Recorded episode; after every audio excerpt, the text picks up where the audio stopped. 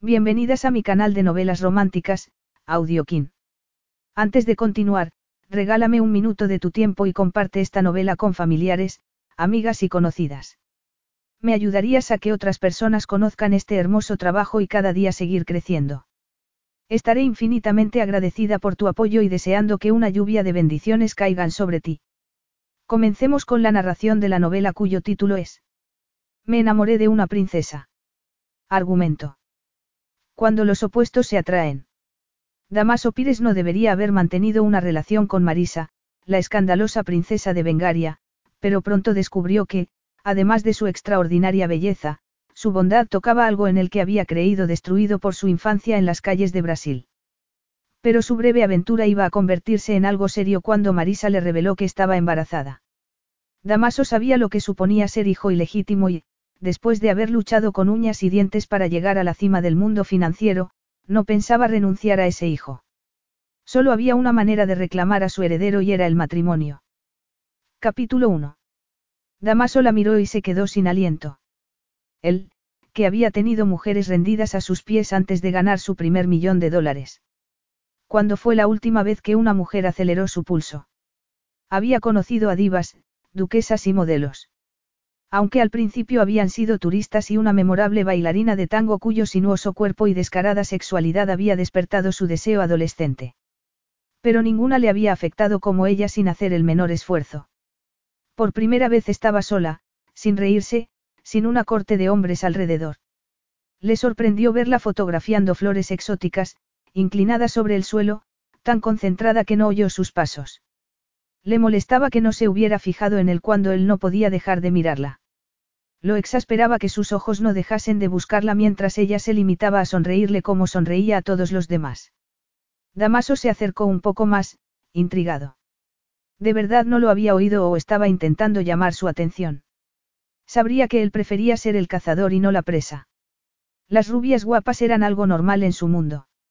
Sin embargo, desde que vio aquel rostro radiante mientras salía empapada haciendo rafting, había sentido algo nuevo, una chispa, una conexión especial. Sería por su energía. Por el brillo de sus ojos mientras arriesgaba el cuello una y otra vez en las furiosas aguas del río. O por esa risa tan sexy que parecía tocar directamente sus partes vitales. Tal vez era el valor de una mujer que no se arredraba ante ningún reto en una excursión diseñada para los más ricos y más temerarios. Por fin te encuentro, Marisa. Te he buscado por todas partes, el joven Saltram apareció de repente a su lado. Bradley Saltram, un genio de la informática que parecía tener 18 años, pero que ganaba millones, era como un cachorro grande salivando ante un hueso, aunque el hueso era el estupendo trasero de Marisa. Damaso iba a dar un paso adelante, pero se detuvo cuando ella giró la cabeza. Desde ese ángulo, veía lo que Saltram no podía ver, Marisa había suspirado como si tuviera que armarse de paciencia antes de hablar con él. Bradley. Hacía horas que no te veía. Saltram la tomó del brazo y ella sonrió, coqueta. Y Damaso tuvo que apretar los dientes para no apartar al joven de un empellón. Con el pantalón corto y las botas de montaña, sus bien torneadas piernas eran como un banquete para un mendigo hambriento. A su nariz llegaba un olor a limón y manzanas verdes. ¿Cómo era posible? Estaba demasiado lejos para respirar su perfume. Ella dejó que Saltram la guiase por el escarpado sendero, su larga coleta moviéndose de lado a lado. Durante una semana, Damaso había querido acariciar esa cascada de oro y descubrir si era tan suave como parecía, pero había mantenido las distancias, cansado de lidiar con mujeres que querían más de lo que él estaba dispuesto a dar. Pero ella no le haría demandas, le decía una vocecita. Salvo en la cama. La princesa Marisa de Bengaria tenía fama de ser exigente con sus amantes. Malcriada desde la infancia, viviendo de las rentas, según las revistas del corazón era temeraria, imprudente y tan lejos de una virginal y tímida princesa como era posible. Damaso estaba harto de niñas malcriadas, pero sabía que Marisa no se pegaría a él. Ni a nadie. Flirteaba con todos los hombres del grupo, salvo con él. Y era exactamente lo que necesitaba porque no tenía el menor interés en vírgenes. Un poco de temeridad haría más interesante una corta aventura. Damaso sonrió mientras caminaba tras ella por el sendero. Marisa giró la cabeza hacia el chorro de agua, agradeciendo su frescor en medio de aquel calor asfixiante. Le dolían las piernas y los brazos, pero se agarraba con fuerza a la roca sobre la catarata. Sí, aquello era lo que quería. Perderse a sí misma en el reto de cada momento. Olvidarse de... Marisa, aquí. Ella giró la cabeza. Bradley Saltram, a unos metros, la miraba con una sonrisa de triunfo. Lo has conseguido, me alegro por ti. Bradley le había confiado su miedo a las alturas y aquello era un triunfo para él. Claro que llevaba un arnés de seguridad y Juan, el guía, no se apartaba de su lado. Sabía que podías hacerlo. Pero no era fácil mirar esos ojos febriles de emoción y alegría. Marisa sintió que se le encogía el corazón. Cuando sonreía de ese modo le recordaba otra sonrisa, tan radiante como el sol. Unos ojos tan claros y brillantes como un cielo de verano, una alegría tan contagiosa que la calentaba por dentro. Estefan siempre había sido capaz de hacerle olvidar la tristeza con una sonrisa, una broma o alguna aventura. Con él, el mundo infeliz y desaprobador en el que estaban atrapados no le dolía tanto. Marisa parpadeó, apartando la mirada del joven americano que no sabía el dolor que evocaba. Con un nudo en la garganta del tamaño del frío y gris Palacio Real de Bengaria, tenía que hacer un esfuerzo para respirar. No, ahora no, Aquí no. Se volvió hacia Bradley, intentando esbozar una sonrisa. Nos vemos abajo. Yo voy a seguir subiendo. Él dijo algo, pero Marisa no lo oyó porque ya estaba moviéndose, buscando un apoyo para los pies en la pared de roca. Eso era lo que necesitaba, concentrarse en el reto y en las exigencias del momento, olvidando todo lo demás. Había subido más de lo que pretendía, pero el ritmo de la escalada era tan adictivo que no prestó atención a los gritos de advertencia de Juan, el jefe de la excursión. El golpe del agua era más fuerte allí, la roca no solo mojada sino chorreando agua, pero el rugido de la catarata la atraía, como si pudiera borrar todas sus emociones. Un poco más arriba y estaría en el sitio en el que, según la leyenda, un chico valiente se había lanzado al agua en un salto imposible. Se detuvo, intentando contener la tentación. No de hacerse famosa por un acto de valentía, sino de arriesgar su vida, de lanzarse a las garras del olvido. No quería morir, pero jugar con el peligro era lo que hacía últimamente para sobrevivir, para creer que podría volver a haber alegría en su vida. El mundo era un sitio gris, el dolor y la soledad insoportables.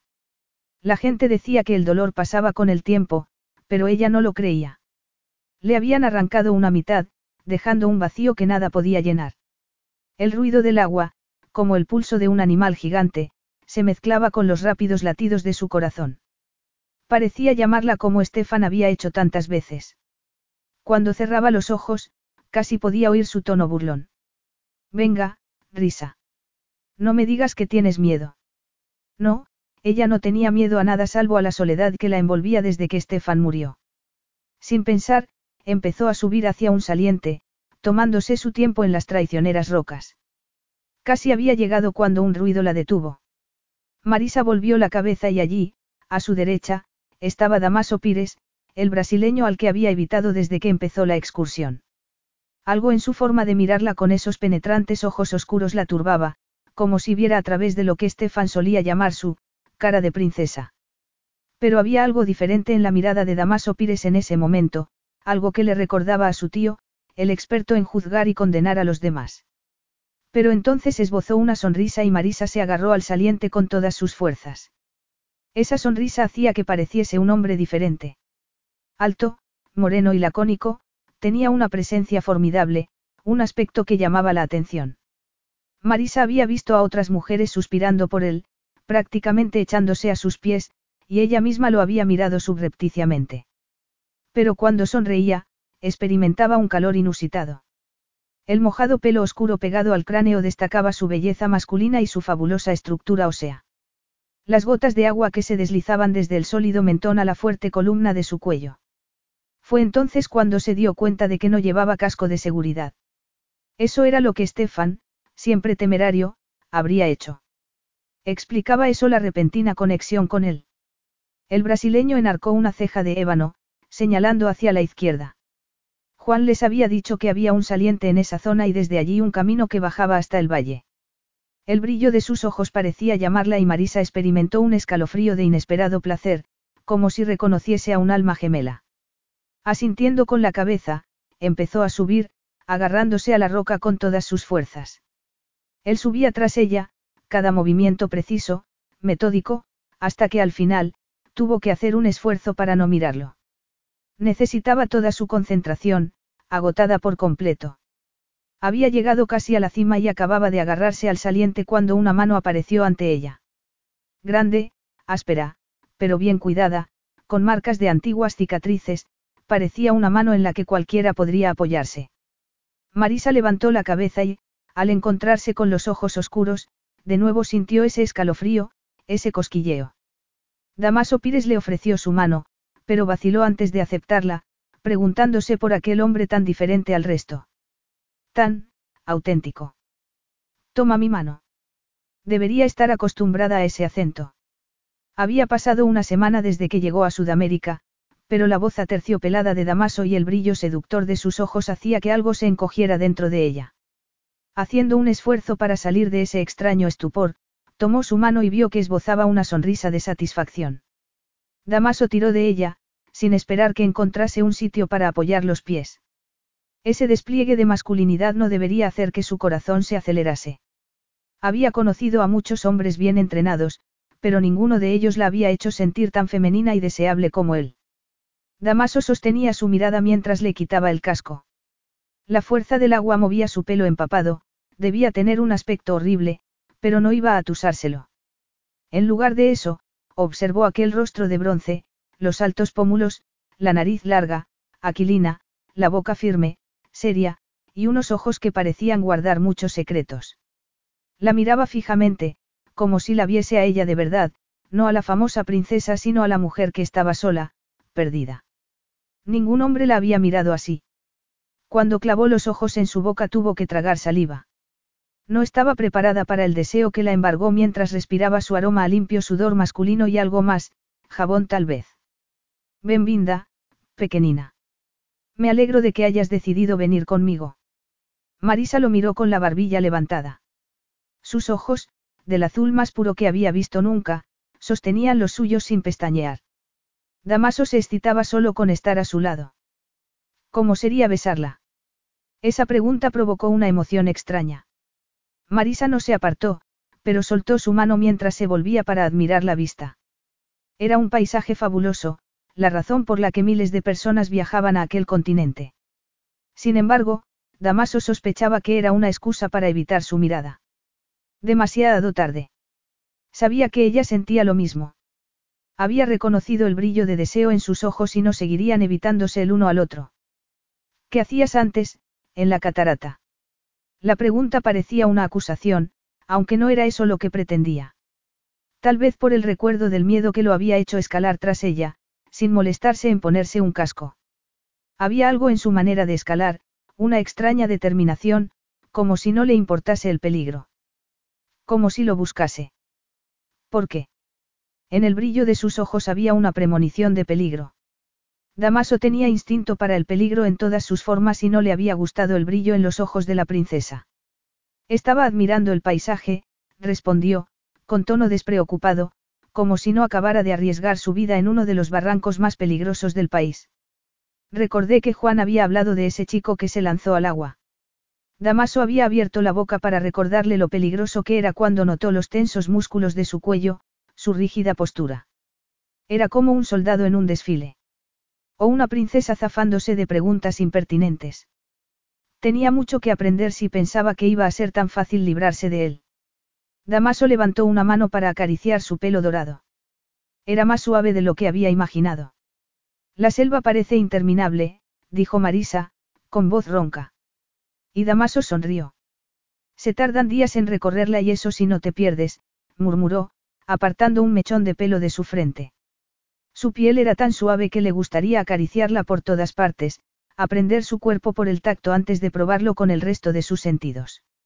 El pulso temblaba en la base de su cuello, como una mariposa atrapada en una red. Ella levantó la cabeza entonces y Damaso se vio atrapado en unos ojos de color azul zafiro. Conoce bien la selva, señor Pires. Parecía lo que era, una princesa charlando con un cortesano, su tono ligero, amable. Pero la fría capa de cortesía solo servía para destacar a la mujer sexy que era. Que tuviese el pelo mojado, sin una gota de maquillaje, como una mujer recién levantada de la cama, añadía un toque picante. Damaso se quemaba solo con mirarla. Y ella lo sabía. Estaba allí, en sus ojos. Vivo en la ciudad, Alteza, pero vengo a la selva siempre que puedo, Damaso se tomaba un mes de vacaciones al año, siempre en algún resort de su compañía. En aquella ocasión había elegido algo que estaba muy de moda, vacaciones de aventura. Y tenía la impresión de que la aventura estaba a punto de empezar. Marisa, por favor. Alteza suena tan pomposo, le dijo, con un brillo de humor en los ojos. Marisa entonces, asintió él. Le gustaba cómo sonaba su nombre, femenino e intrigante. Yo soy Damaso. No conozco bien Sudamérica, Damaso, la pausa que hizo después de pronunciar su nombre hizo que sintiera un escalofrío de anticipación. Sonaría tan fría y compuesta cuando la tuviese desnuda en su cama. No, seguro que no. Aún tengo que visitar muchas ciudades, Marisa alargó una mano para apartar una hojita de su cuello, el roce de sus dedos dejándolo sin aliento. Sus ojos le decían que el roce había sido deliberado. Ah, una sirena. El sitio en el que nací no está entre los lugares de interés turístico. Ah, no. Me sorprende. He oído que eres una leyenda en el mundo de los negocios. Imagino que tarde o temprano alguien pondrá un cartel diciendo Damaso Pires nació aquí. Él apartó una brizna de hierba de su pelo, jugando con ella entre los dedos. No iba a decirle que nadie sabía dónde había nacido o que ni siquiera había tenido un techo sobre su cabeza. Yo no nací entre algodones. Ella frunció los labios y Damaso se preguntó si habría cometido un error al decir eso. Pero enseguida esbozó una sonrisa. No se lo digas a nadie, pero nacer entre algodones no es tan maravilloso como la gente cree. Damaso capturó su mano y los dos se quedaron en silencio, un silencio cargado de promesas. Ella no apartó la mirada, no se mostró tímida o cortada. Me gusta cómo te enfrentas con los retos, admitió, antes de fruncir el ceño. Normalmente, él elegía sus palabras con cuidado, no hablaba sin pensar. Y a mí me gusta que no te importe mi estatus social. Damaso acarició su mano con el pulgar. Le gustaba que no intentase fingir desinterés porque el delicado equilibrio añadía una tensión deliciosa al momento. No es tu título lo que me interesa, Marisa. Su nombre sabía mejor cada vez que lo pronunciaba. Damaso se inclinó hacia adelante, pero se detuvo a tiempo. Aquel no era el sitio. No sabes cuánto me alegra oír eso, Marisa puso las manos en la pechera de su camisa y su corazón se volvió loco. Era como si lo hubiera marcado. La deseaba en aquel mismo instante y, a juzgar por su agitada respiración, ella sentía lo mismo. Quería tomarla allí mismo, pero el instinto le decía que necesitaría algo más que un encuentro rápido para satisfacer su ansia. ¿Cómo había logrado resistirse durante toda una semana? Tal vez, mientras bajamos, podrías decirme en qué estás interesado exactamente. Damaso tomó su mano y cuando Marisa enredó los dedos con los suyos el placer que experimentó casi le parecía inocente. ¿Cuándo fue la última vez que agarró a una mujer de la mano? Marisa se secaba el pelo con una toalla, mirando el patio privado de su suite en el lujoso resort, observando a unas mariposas que volaban entre las hojas de un arbusto. Debería estar imaginando cómo iba a capturarlas con su cámara, pero solo podía pensar en Damaso Pires, en el roce de su mano mientras bajaban por el camino y en la sensación de pérdida cuando la soltó al reunirse con los demás. En cómo su ardiente mirada parecía desnudarla. Era lógico que lo hubiese evitado hasta ese momento. Pero lo deseaba. Ella, que había aprendido a desconfiar del deseo. Sin embargo, aquello era algo nuevo. Con Damaso Pires sentía un lazo especial, casi un reconocimiento, algo que no había experimentado nunca. Le recordaba lo que había habido entre Estefan y ella. Suspirando, sacudió la cabeza. El dolor empañaba sus pensamientos. Ni el cansancio ni el peligro lograban borrar el dolor. Desde la muerte de Estefan había vivido en un mundo gris, hasta que Damaso le ofreció su mano. Podía hacerlo. Podía entregarse a un extraño. A pesar de lo que creía mucha gente, ella no era la devoradora de hombres que describía la prensa. Entonces recordó lo que había sentido mientras hablaba con él, como sus cuerpos parecían comunicarse sutilmente con un lenguaje tan antiguo como el sexo. Se había sentido feliz, excitada, la horrible sensación de soledad había desaparecido estando con él. Se había sentido viva. Sonó un golpecito en la puerta y Marisa se miró en el espejo. Descalza, con el pelo mojado cayendo por su espalda y el rostro limpio de maquillaje no parecía la princesa que era. Querría Damaso a la mujer real. Durante un momento de cobardía, quiso fingir que no había oído el golpecito en la puerta. Se había arriesgando antes con otros hombres y siempre había sido una desilusión. Más que eso, se había sentido herida por su egoísmo. De nuevo sonó un golpecito en la puerta y Marisa saltó de la silla. Tenía que enfrentarse con Damaso. Por primera vez en años se atrevía a arriesgarse. El lazo que había entre ellos era tan intenso, tan profundo que quería confiar en él. Necesitaba desesperadamente no estar sola. Su corazón latía con fuerza mientras abría la puerta. Damaso llenaba el umbral, sus ojos tan oscuros y hambrientos que se le encogió el estómago. Sin decir nada, Damaso entró en la habitación y cerró la puerta tras él sin dejar de mirarla a los ojos. Querida, la palabra era como una caricia. Si estaba decepcionado porque no se había arreglado, no lo demostraba. Al contrario, en sus ojos había un brillo de aprobación. No has cambiado de opinión. ¿Y tú? Le preguntó ella, irguiendo los hombros. ¿Cómo iba a hacerlo? Respondió Damaso, con una sonrisa más devastadora que ninguna otra. Y cuando inclinó la cabeza para buscar sus labios el mundo desapareció. Capítulo 2. Cielos. Lo que me haces, Damaso besaba ardientemente su cuello, la ronca voz masculina llegándole hasta los huesos. Marisa sintió un escalofrío. Nunca se había sentido tan vulnerable, tan desnuda. Como si estar con Damaso le hubiera arrancado el escudo protector que había erigido entre ella y el mundo hostil. Y, sin embargo, eso no la asustaba. Con Damaso no tenía miedo. Marisa apretó su espalda desnuda, húmeda de sudor, mientras intentaba recuperar el aliento. Le gustaba sentir el peso de su cuerpo, el roce de las fuertes y peludas piernas que la aprisionaban. Damaso se había tomado su tiempo para seducirla. Era un amante generoso, incluso paciente cuando un nerviosismo inesperado hizo que se quedase rígida entre sus brazos. Marisa se había sentido mortificada, convencida de que él lo interpretaría como un rechazo cuando no lo era. En lugar de eso, Damaso la había mirado a los ojos en silencio, sonriendo antes de explorar cada zona erógena de su cuerpo. Estar entre sus brazos era. Peso demasiado. Lo siento, se disculpó. Antes de que Marisa pudiese protestar se tumbó de espaldas, llevándola con él. Y ella no se apartó ni un centímetro. Necesitaba el contacto piel con piel al que se había hecho adicta durante la noche. Marisa sonrió, medio dormida. Había tenido razón, Damaso era diferente. La hacía sentir como una mujer nueva, llena de vida. ¿Estás bien? Le encantaba su voz, como rico chocolate. Nunca había conocido a un hombre con una voz tan sensual. Nunca he estado mejor, Marisa sonrió de nuevo, besando su ancho torso. Sabía a Sal y algo indefinible que era simplemente Damaso. Él contuvo el aliento y eso la hizo sonreír de nuevo. Podría quedarse allí para siempre. Bruja.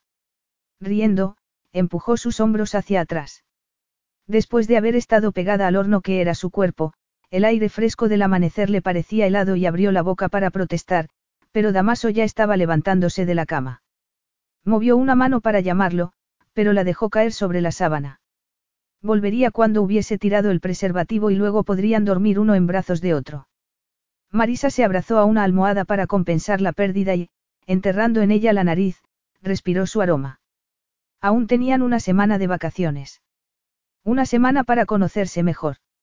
La potente atracción que había entre ellos los había llevado directamente a la cama, saltándose los pasos normales de una relación.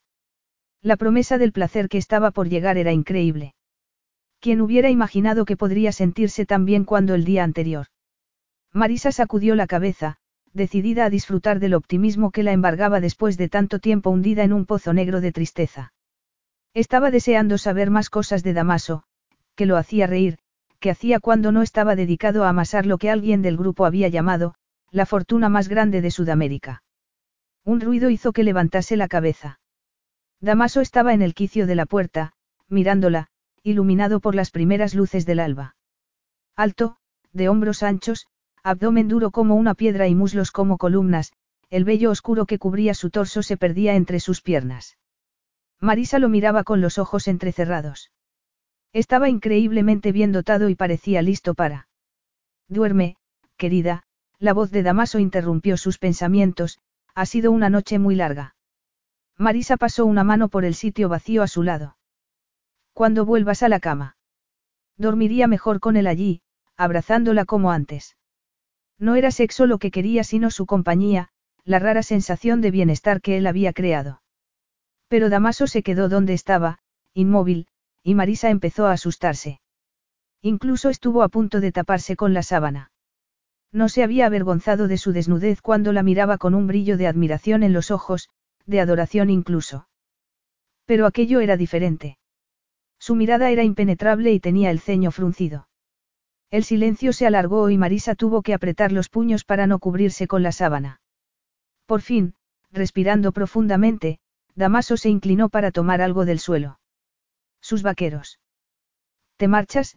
murmuró, casi sin voz. Sentía como si le estuvieran arrancando el corazón.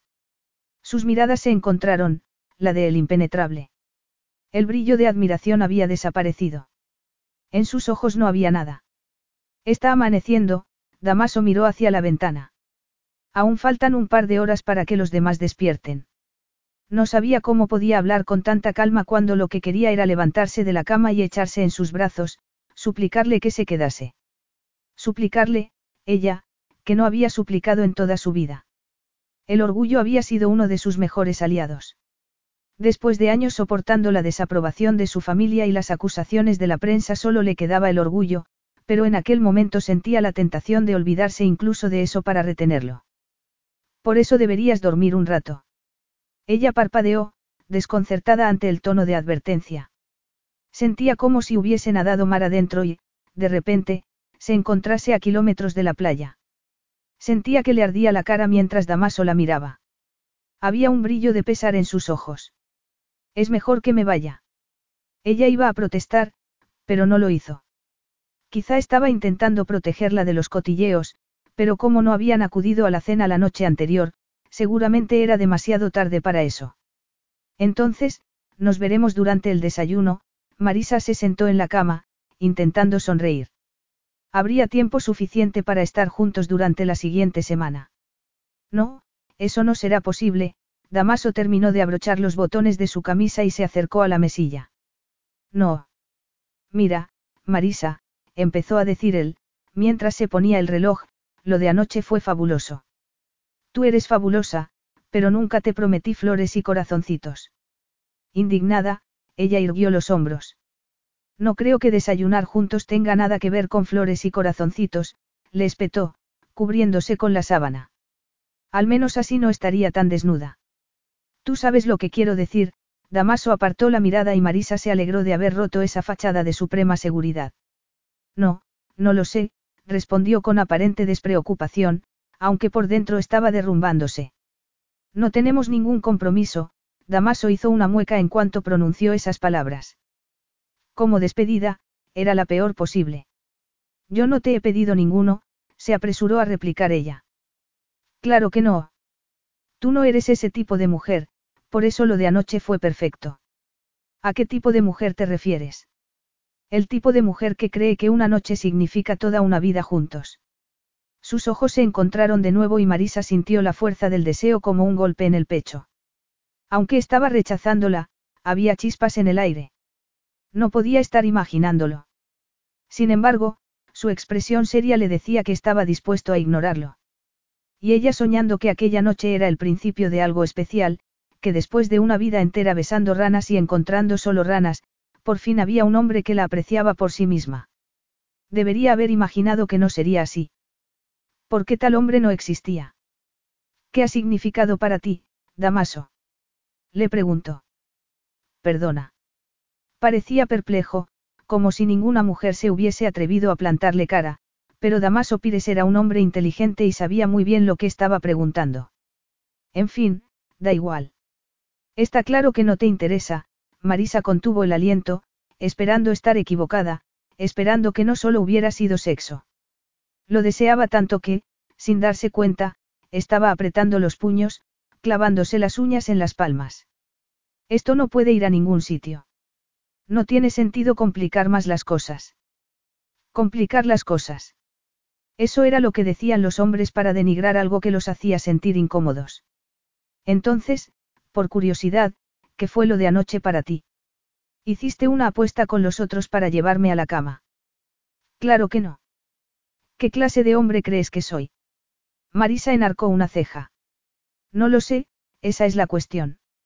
Lamentaba el impulso que la hizo acostarse con él. Había estado tan segura de haber encontrado a un hombre que no tenía una agenda oculta. ¿Cuántas veces tendría que aprender esa lección? se preguntó, con una amargura que la ahogaba. Es porque soy una princesa, ¿verdad? Nunca te habías acostado con alguien de sangre real y te parecía un reto. ¿Por qué estás siendo deliberadamente insultante? Y no era insultante que la apartase de su lado después de haber conseguido lo que quería sin darle los buenos días siquiera. Marisa tuvo que tragar saliva para calmarse. No iba a darle la satisfacción de ver cuánto le dolía aquello. Por fin había confiado en un hombre y... Por eso vaciló cuando le ofreció su mano. Si hubiera hecho caso de su instinto, si no lo hubiera tocado. Solo quería aclarar las cosas, dijo, levantándose, envuelta en la sábana. Ha sido sexo, solo eso, de repente, en sus ojos había un brillo de furiosa energía. Es lo que querías escuchar. Muy bien, ya ha quedado bastante claro. Marisa se preguntó por qué le daba tanta importancia a lo que solo era una atracción física. ¿Por qué estaba necesitada? ¿Por qué estaba sola? Qué patética era. Tal vez su tío tenía razón después de todo. Marisa. Cuando levantó la mirada vio un brillo de preocupación en las facciones masculinas. Incluso había dado un paso adelante, como para tomarla del brazo. Pero ella no necesitaba la compasión de nadie, especialmente la de aquel hombre, que la había visto perfecta solo para una noche. Sin duda habría pensado que no le importaría acostarse con él y luego decirle adiós como si no hubiera pasado nada. Marisa sintió un dolor entre las costillas y tuvo que hacer un esfuerzo para no llevarse la mano al costado, doblándose por la fuerza del golpe. Si has terminado, puedes marcharte. Yo necesito darme una larga ducha caliente, Marisa miró la puerta del baño. Ojalá borrar el dolor fuese tan fácil como borrar el olor de damaso de su piel. Y no te preocupes, no te buscaré durante el desayuno. No estaré aquí. Me marcho. Marisa parpadeó, sorprendida. De modo que nunca había habido una oportunidad para ellos. Damaso pensaba irse al día siguiente y no había tenido la decencia de decírselo. Eso dejaba bien claros sus sentimientos. Nunca se había sentido tan dolida, tan desdeñada, desde que Andreas admitió haber apostado con sus amigos que era capaz de llevársela a la cama. Marisa se detuvo en la puerta del baño, agarrándose al picaporte para buscar apoyo, y miró por encima de su hombro. Damaso no se había movido y la miraba con el ceño fruncido, aunque eso no disminuía el magnetismo de sus hermosas facciones. Pero cuando abrió la boca para decir algo, Marisa supo que no podría soportar otro rechazo. Me pregunto si esto ha sido una muesca más en tu cabecero o en el mío, dijo con voz ronca. Y luego, arrastrando la sábana como solo podía hacerlo alguien acostumbrado a llevar largos vestidos de noche, entró en el baño y cerró la puerta tras ella. Es un placer volver a verlo, señor Pires, el gerente del hotel sonreía mientras Damaso miraba con gesto de aprobación el amplio vestíbulo, la mezcla de piedra local, madera y cristal que daba al hotel de montaña un aire de lujo moderno y refinado. Había hecho bien en financiarlo, a pesar de los problemas de construir en aquel sitio. Seis meses después de la inauguración se había convertido en una meca para viajeros de lujo que querían experimentar algo diferente. Tras los enormes ventanales, la vista era fabulosa. El sol iluminaba los picos de los Andes, con su blanco manto. Y debajo, la superficie turquesa del glaciar recibía los últimos rayos del sol. Su suite está por aquí, el gerente hizo un gesto para que lo precediese. La encontraré yo mismo, gracias, Damaso no dejaba de mirar el impresionante paisaje. Muy bien, como quiera. Ya habrán subido su equipaje. Damaso asintió con la cabeza, distraído. Algo en aquel sitio, tal vez la sensación de estar tan arriba, sobre el resto del mundo, lo atraía. No era sorprendente, ya que había trabajado como un demonio durante el último mes. Pero por frenéticos que fueran sus días y cortas sus noches, Damaso no encontraba el acostumbrado placer en dirigir y levantar su imperio. Algo daba vueltas en su cabeza, una insatisfacción que no tenía ni tiempo ni inclinación para identificar. Tal vez podría tomar una copa antes de cenar, pensó. Tenía toda una noche por delante con su ordenador antes de la inspección y las reuniones del día siguiente. Pero cuando entró en el bar fue recibido por una risa contagiosa y atractiva que lo dejó sin aliento. Su pulso se aceleró de repente. Conocía esa risa. Marisa. Allí estaba, con el pelo dorado cayendo sobre los hombros, su sonrisa una pura invitación para los hombres que la rodeaban. Sus ojos bailaban mientras se inclinaba hacia ellos, como haciéndoles confidencias. Damaso no podía oír lo que estaba diciendo porque su pulso acelerado lo ensordecía. Pero a sus ojos no les pasaba nada y admiró el vestido negro que abrazaba sus curvas. El contraste entre la tela negra y las bien torneadas piernas haría que cualquier hombre babease. Él lo sabía bien porque había pasado horas explorando esas piernas, y cada centímetro de su hermoso cuerpo. Todo en ella lo excitaba, incluso su espalda le parecía deliciosa. Ella le parecía deliciosa. Antes de que su cerebro volviese a funcionar con normalidad se encontró dando un paso adelante. ¿Qué iba a hacer? Tomarla del brazo y apartarla de sus fans. Echársela al hombro para llevarla a su habitación. Un sonoro, sí, resonó en todo su ser. Y eso lo detuvo. Había habido una razón de peso para dejarla tan abruptamente un mes antes. Dejarla. Prácticamente había salido corriendo. No tenía nada que ver con reuniones de trabajo y sí con lo que lo hacía sentir, no solo deseo sino algo mucho más grande, algo sin precedentes. Se había levantado de la cama con la intención de volver a ella, pero entonces se había dado cuenta de que por primera vez en su vida no había ningún otro sitio en el que quisiera estar. Y esa idea era tan extraña para él, tan aterradora. Fue entonces cuando decidió pedir el helicóptero para volver a la ciudad. No había sido su mejor momento, debía reconocerlo. Incluso con su reputación de don Juan, normalmente solía ser más fino dejando a una amante. Una parte de él lamentaba haberla dejado después de una sola noche porque lo que había ocurrido entre ellos había sido asombroso. La risa de Marisa llegó de nuevo a sus oídos y Damaso se dio la vuelta para salir del bar. Una vez era suficiente con cualquier mujer. Aquella reacción a la princesa Marisa de Bengaria era una anomalía que debía controlar. Él no mantenía relaciones, no podía hacerlo y nada cambiaría eso. Marisa no era nada para él, solo otra mujer. Se habría ido a casa después de las vacaciones en la selva. Seguro que no. Debía vivir en hoteles exclusivos a expensas de las arcas de su país, con amantes nuevos en todas partes.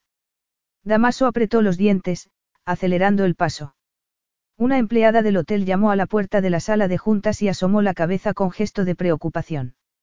Lamento interrumpir, se disculpó, mirando de unos a otros. Una de las clientes se ha puesto enferma en las pistas de esquí. Están a punto de llegar. ¿Se ha puesto enferma o se ha caído? Le preguntó el gerente, con tono preocupado. Enfermar era una cosa, tener un accidente en las pistas del hotel, otra muy diferente. Parece que es un mareo. Se trata de la princesa Marisa de Bengaria, por eso he venido a avisarlo. Ha llamado al médico. Damaso se levantó de un salto. No se preocupe, tenemos un médico en el hotel, se apresuró a decir el gerente. Lo mejor para nuestros clientes, como usted sabe bien. Por supuesto que lo sabía. Eso era lo que diferenciaba sus hoteles de los demás hoteles de lujo, la atención al detalle y el mejor de los servicios. El médico la examinará en cuanto llegue, dijo el gerente, haciéndole un gesto a la empleada para que saliera de la sala de juntas. Damaso volvió a sentarse, pero había perdido la concentración. Durante la siguiente media hora tuvo que hacer un esfuerzo para concentrarse en los beneficios, proyectos y problemas hasta que, por fin, decidió rendirse. Tengo algo urgente que hacer, se disculpó mientras se levantaba de la silla. Sigan ustedes. Sabía que estaba portándose de una forma inexplicable. Desde cuando Damaso Pires delegaba en nadie algo que podía hacer él mismo. Especialmente después de haber cruzado el continente para acudir en persona a esa reunión. Quince minutos después recorría el silencioso pasillo siguiendo a una nerviosa empleada. Esta es la suite de la princesa, la mujer llamó a una puerta con intricados picaportes de cristal tallado a mano, pero no hubo respuesta y Damaso la empujó. Estaba abierta. Soy amigo de la princesa, pasando por alto la mirada suspicaz de la mujer, entró en la suite y cerró la puerta tras él. Amigo, no describía su relación con Marisa. Ellos no tenían una relación, pero, curiosamente, no era capaz de concentrarse en el asunto que lo había llevado allí hasta que comprobase por sí mismo que estaba bien. El salón estaba desierto, pero la puerta que lo conectaba con el dormitorio estaba entreabierta y al otro lado escuchó el murmullo de una voz femenina, seguida de la voz de un hombre. Es posible que esté embarazada. Capítulo 3. No. exclamó Marisa, estupefacta, mirando al médico. No estoy embarazada. Ella, embarazada. ¿Por qué iba a traer un niño al mundo cuando no era capaz de poner su propia vida en orden? Podía imaginar la cara horrorizada de su tío. La impulsiva e irresponsable Marisa, que desperdiciaba su vida en intereses absurdos en lugar de hacer el papel para el que había nacido. Aunque no tenía fe en que pudiese hacer ese papel. ¿Está segura? La mirada del médico era tan penetrante que Marisa sintió que le ardía la cara. En fin, supongo que es posible, murmuró. Pero solo fue una noche. Solo hace falta una noche, dijo el médico. Marisa sacudió la cabeza. No, no puede ser. Usamos preservativos, el rubor en sus mejillas se extendió al resto de su cuerpo. No por admitir que había estado con un hombre. Después de todo, tenía 25 años, no era una niña. No, el rubor era por el recuerdo de cuántos preservativos habían usado, de lo insaciables que habían sido. Hasta que Damaso dijo que no quería saber nada de ella. Los preservativos no son efectivos al 100%, le recordó el médico. No usa otro método anticonceptivo. No, Marisa hizo una mueca. Todos esos años tomando la píldora mientras entrenaba y de repente, tal vez debería haber seguido tomándola. Perdone que le pregunte, pero ¿cuándo fue esa noche de la que habla? Hace un mes. Un mes y un día exactamente, su voz sonaba ridículamente ronca y tuvo que aclararse la garganta. Sus periodos no eran regulares, de modo que podría ser un error. Tiene que ser el mal de altura, eso es lo que ha pensado el guía. No lo creo, dijo el médico. Marisa abrió la boca para discutir, pero estaba demasiado cansada. Cuanto antes demostrase que estaba equivocado, antes le daría algo para el mareo. A regañadientes, tomó la prueba que le ofrecía y se dirigió al baño, pero tuvo que agarrarse al quicio de la puerta porque de repente la habitación empezó a dar vueltas. Damaso no sabía que le sorprendía más, la posibilidad de que Marisa estuviese embarazada o que él hubiera sido su único amante en el último mes. Si había que creer lo que decían las revistas del corazón, Marisa no tenía escrúpulos para saltar de cama en cama. Por eso se quedó donde estaba, escuchando la conversación. Espiar no era su estilo, pero no era tonto y sabía que su dinero lo convertía en objetivo para muchas buscavidas. Una demanda de paternidad podía ser muy lucrativa y él no era la presa de nadie. Pero entonces recordó el tono sorprendido de Marisa. No estaba fingiendo. Incluso había un temblor en su voz ante la idea de un embarazo no deseado. Un mes y un día, había dicho. Eso significaba que el bebé que esperaba era hijo suyo. Él siempre había tomado precauciones y era inconcebible pensar que hubiesen fallado. Y más inconcebible aún que fuese a tener un hijo. Solo casi desde su nacimiento, Damaso había convertido lo que debería ser una debilidad en su mayor fortaleza, la autosuficiencia. No tenía a nadie y no necesitaba a nadie. Siempre había sido así y no pensaba cambiar. Nervioso, se pasó una mano por el pelo. Debería habérselo cortado el mes anterior, pero se había lanzado al trabajo con tal dedicación que no había tenido tiempo para nada más. Un mes y un día. Se le encogía el estómago al pensarlo. Un murmullo de voces hizo que volviese a mirar hacia la puerta de la habitación, pero, cuando estaba a punto de entrar, la voz masculina confirmó sus sospechas. Ah, esto lo confirma, Alteza. Está esperando un hijo. Frente a la ventana, Marisa se abrazó a sí misma mientras miraba las cimas cubiertas de nieve blanca que el último sol de la tarde convertía en color rosa chicle, suave melocotón y azul turquesa. Las montañas parecían llamarla, pero era una invitación que no podía aceptar. No podría seguir escalando ni haciendo paracaidismo o rafting si estaba embarazada. Todas las actividades que usaba para olvidar su soledad estaban prohibidas a partir de ese momento. Por enésima vez, se llevó una mano al abdomen, maravillándose ante la idea de tener una vida dentro de ella. Podría estar equivocado el médico. Se encontraba bien, solo un poco mareada. Pero no sentía que estuviese esperando un hijo. Iría a la ciudad para hacerse otra prueba. Después de todo, podría haber sido un falso positivo. Había oído que a veces ocurría. No sabía si esperar que fuese un error o lo contrario. Estaba demasiado sorprendida para saber lo que sentía. Pero una cosa era segura, no iba a criar a su hijo en el Palacio Real de Bengaria. Lo protegería como una leona a su cachorro. Perdone, señora, una sonriente empleada la miraba desde la puerta de la terraza. Le he traído un té.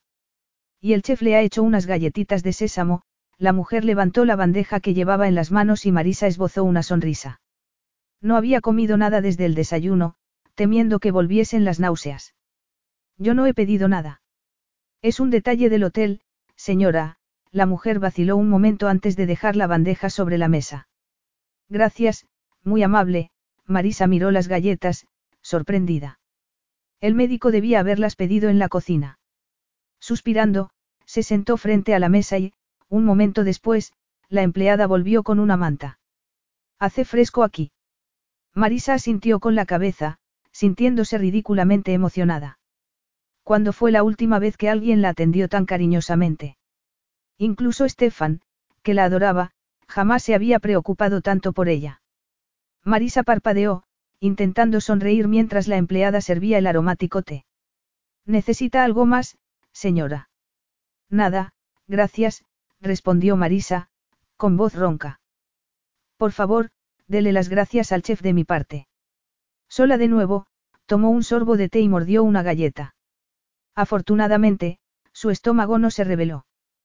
Tenía que hacer planes. Primero, un viaje a Lima para hacerse otra prueba. Luego, no se le ocurría qué hacer después. No podría soportar volver a su villa en Bengaria. Los recuerdos de Estefan le romperían el corazón y, además, la villa pertenecía a la corona. Estefan ya no estaba, todo era de su tío y ella se negaba a vivir como una pensionista. Su tío le exigiría que residiese en palacio, donde podría vigilarla. Habían discutido sobre eso cuando Estefan acababa de morir. Marisa se envolvió en la manta. Tendría que encontrar un nuevo hogar. ¿Pero dónde? Bengaria estaba fuera de la cuestión porque allí sus movimientos eran espiados. Había vivido en Francia, en Estados Unidos y Suiza mientras era estudiante, pero ninguno de esos sitios era su hogar. Marisa tomó un sorbo de té y mordió otra galleta, asustada. Ella no sabía nada sobre ser madre y, si no tenía cuidado, la prensa podría convertir el embarazo en un circo. En fin, lidiaría con el asunto cuando tuviese que hacerlo, esperando tener más éxito que en el pasado. Marisa. Ella levantó la cabeza al escuchar la voz que no había esperado volver a escuchar en toda su vida. Era él, Damaso Pires, sus facciones tan serias que parecían esculpidas en bronce. El pelo negro caía sobre su frente, pero eso no conseguía suavizarlas. ¿Qué haces aquí? Le espetó, dejando la taza sobre la mesa. ¿Cómo has entrado en mi habitación? He llamado, pero no he recibido respuesta. Normalmente, eso quiere decir que la persona que está dentro no quiere ver a nadie, replicó ella, haciendo un esfuerzo para levantarse sin perder el equilibrio. Lo repito, señor Pires, ¿qué hace aquí? Marisa se cruzó de brazos. Podía sacarle una cabeza, pero no iba a dejarse asustar. Señor Pires. Damaso frunció el ceño, mirándola como un dios inca. Es un poco tarde para esas formalidades, ¿no te parece? Lo que sé, Marisa dio un paso adelante, furiosa, es que estás invadiendo mi privacidad. Se le revolvía el estómago al recordar cómo la había tratado. Aunque debería estar acostumbrada después de toda una vida sintiendo que no estaba a la altura. Pero aquel hombre la había herido más profundamente que nadie porque había sido tan tonta como para creer que era diferente. Él la miraba, imperturbable. ¿Y bien? Marisa golpeó el suelo con el pie, airada. Pero, por enfadada que estuviera, no podía negar que Damaso Pires era un hombre extraordinariamente atractivo. Y como amante, no quería ni pensar en eso. A ver si lo adivino, has descubierto que estaba en el hotel y has pensado hacerme una visita por los viejos tiempos. Pues me temo que no estoy interesada en retomar lo que dejamos, su amor propio no le permitiría volver con un hombre que la había tratado como él. Y ahora, si me perdonas, me gustaría estar sola. Iba a entrar en la habitación, pero Damaso le impedía el paso. Cuando sus ojos oscuros se clavaron en ella sintió que se le encogía el estómago, pero no tenía nada que ver con las náuseas. Ella sabía que era una reacción a su potente sexualidad. Pero una mujer embarazada no podía responder de manera tan lujuriosa, no. La noticia había puesto su mundo patas arriba, dejándola frágil y asustada. ¿Qué sabía ella de embarazos? ¿Te encuentras bien? Marisa levantó la cabeza. Lo estaré cuando te vayas de mi suite. Nadie te ha invitado a venir. Entró en el salón intentando no mirarlo, pero el aroma de su colonia masculina parecía invadir todo el espacio. Tenemos que hablar. Marisa siguió caminando. Si no recuerdo mal, la última vez dejaste claro que no teníamos nada que decirnos, replicó, intentando mostrarse serena, aunque la humillación que había sentido era como un puñal en su corazón. Intentas decirme que tú querías algo más. Ella se detuvo. Si no le hubiese afectado tanto su rechazo no la habría disgustado su regreso. O al menos no se le notaría tanto, pero no era capaz de fingir. Necesitaba perderlo de vista para poder concentrarse en la noticia que acababa de recibir, que probablemente estaba embarazada de su hijo. Marisa cerró los ojos, intentando reunir fuerzas. Hablaría con él más tarde si tenía que hacerlo. Por el momento, necesitaba estar sola. No quería nada, Damaso, respondió, pronunciando su nombre con desdeñoso énfasis. Lo que hubo entre nosotros se terminó.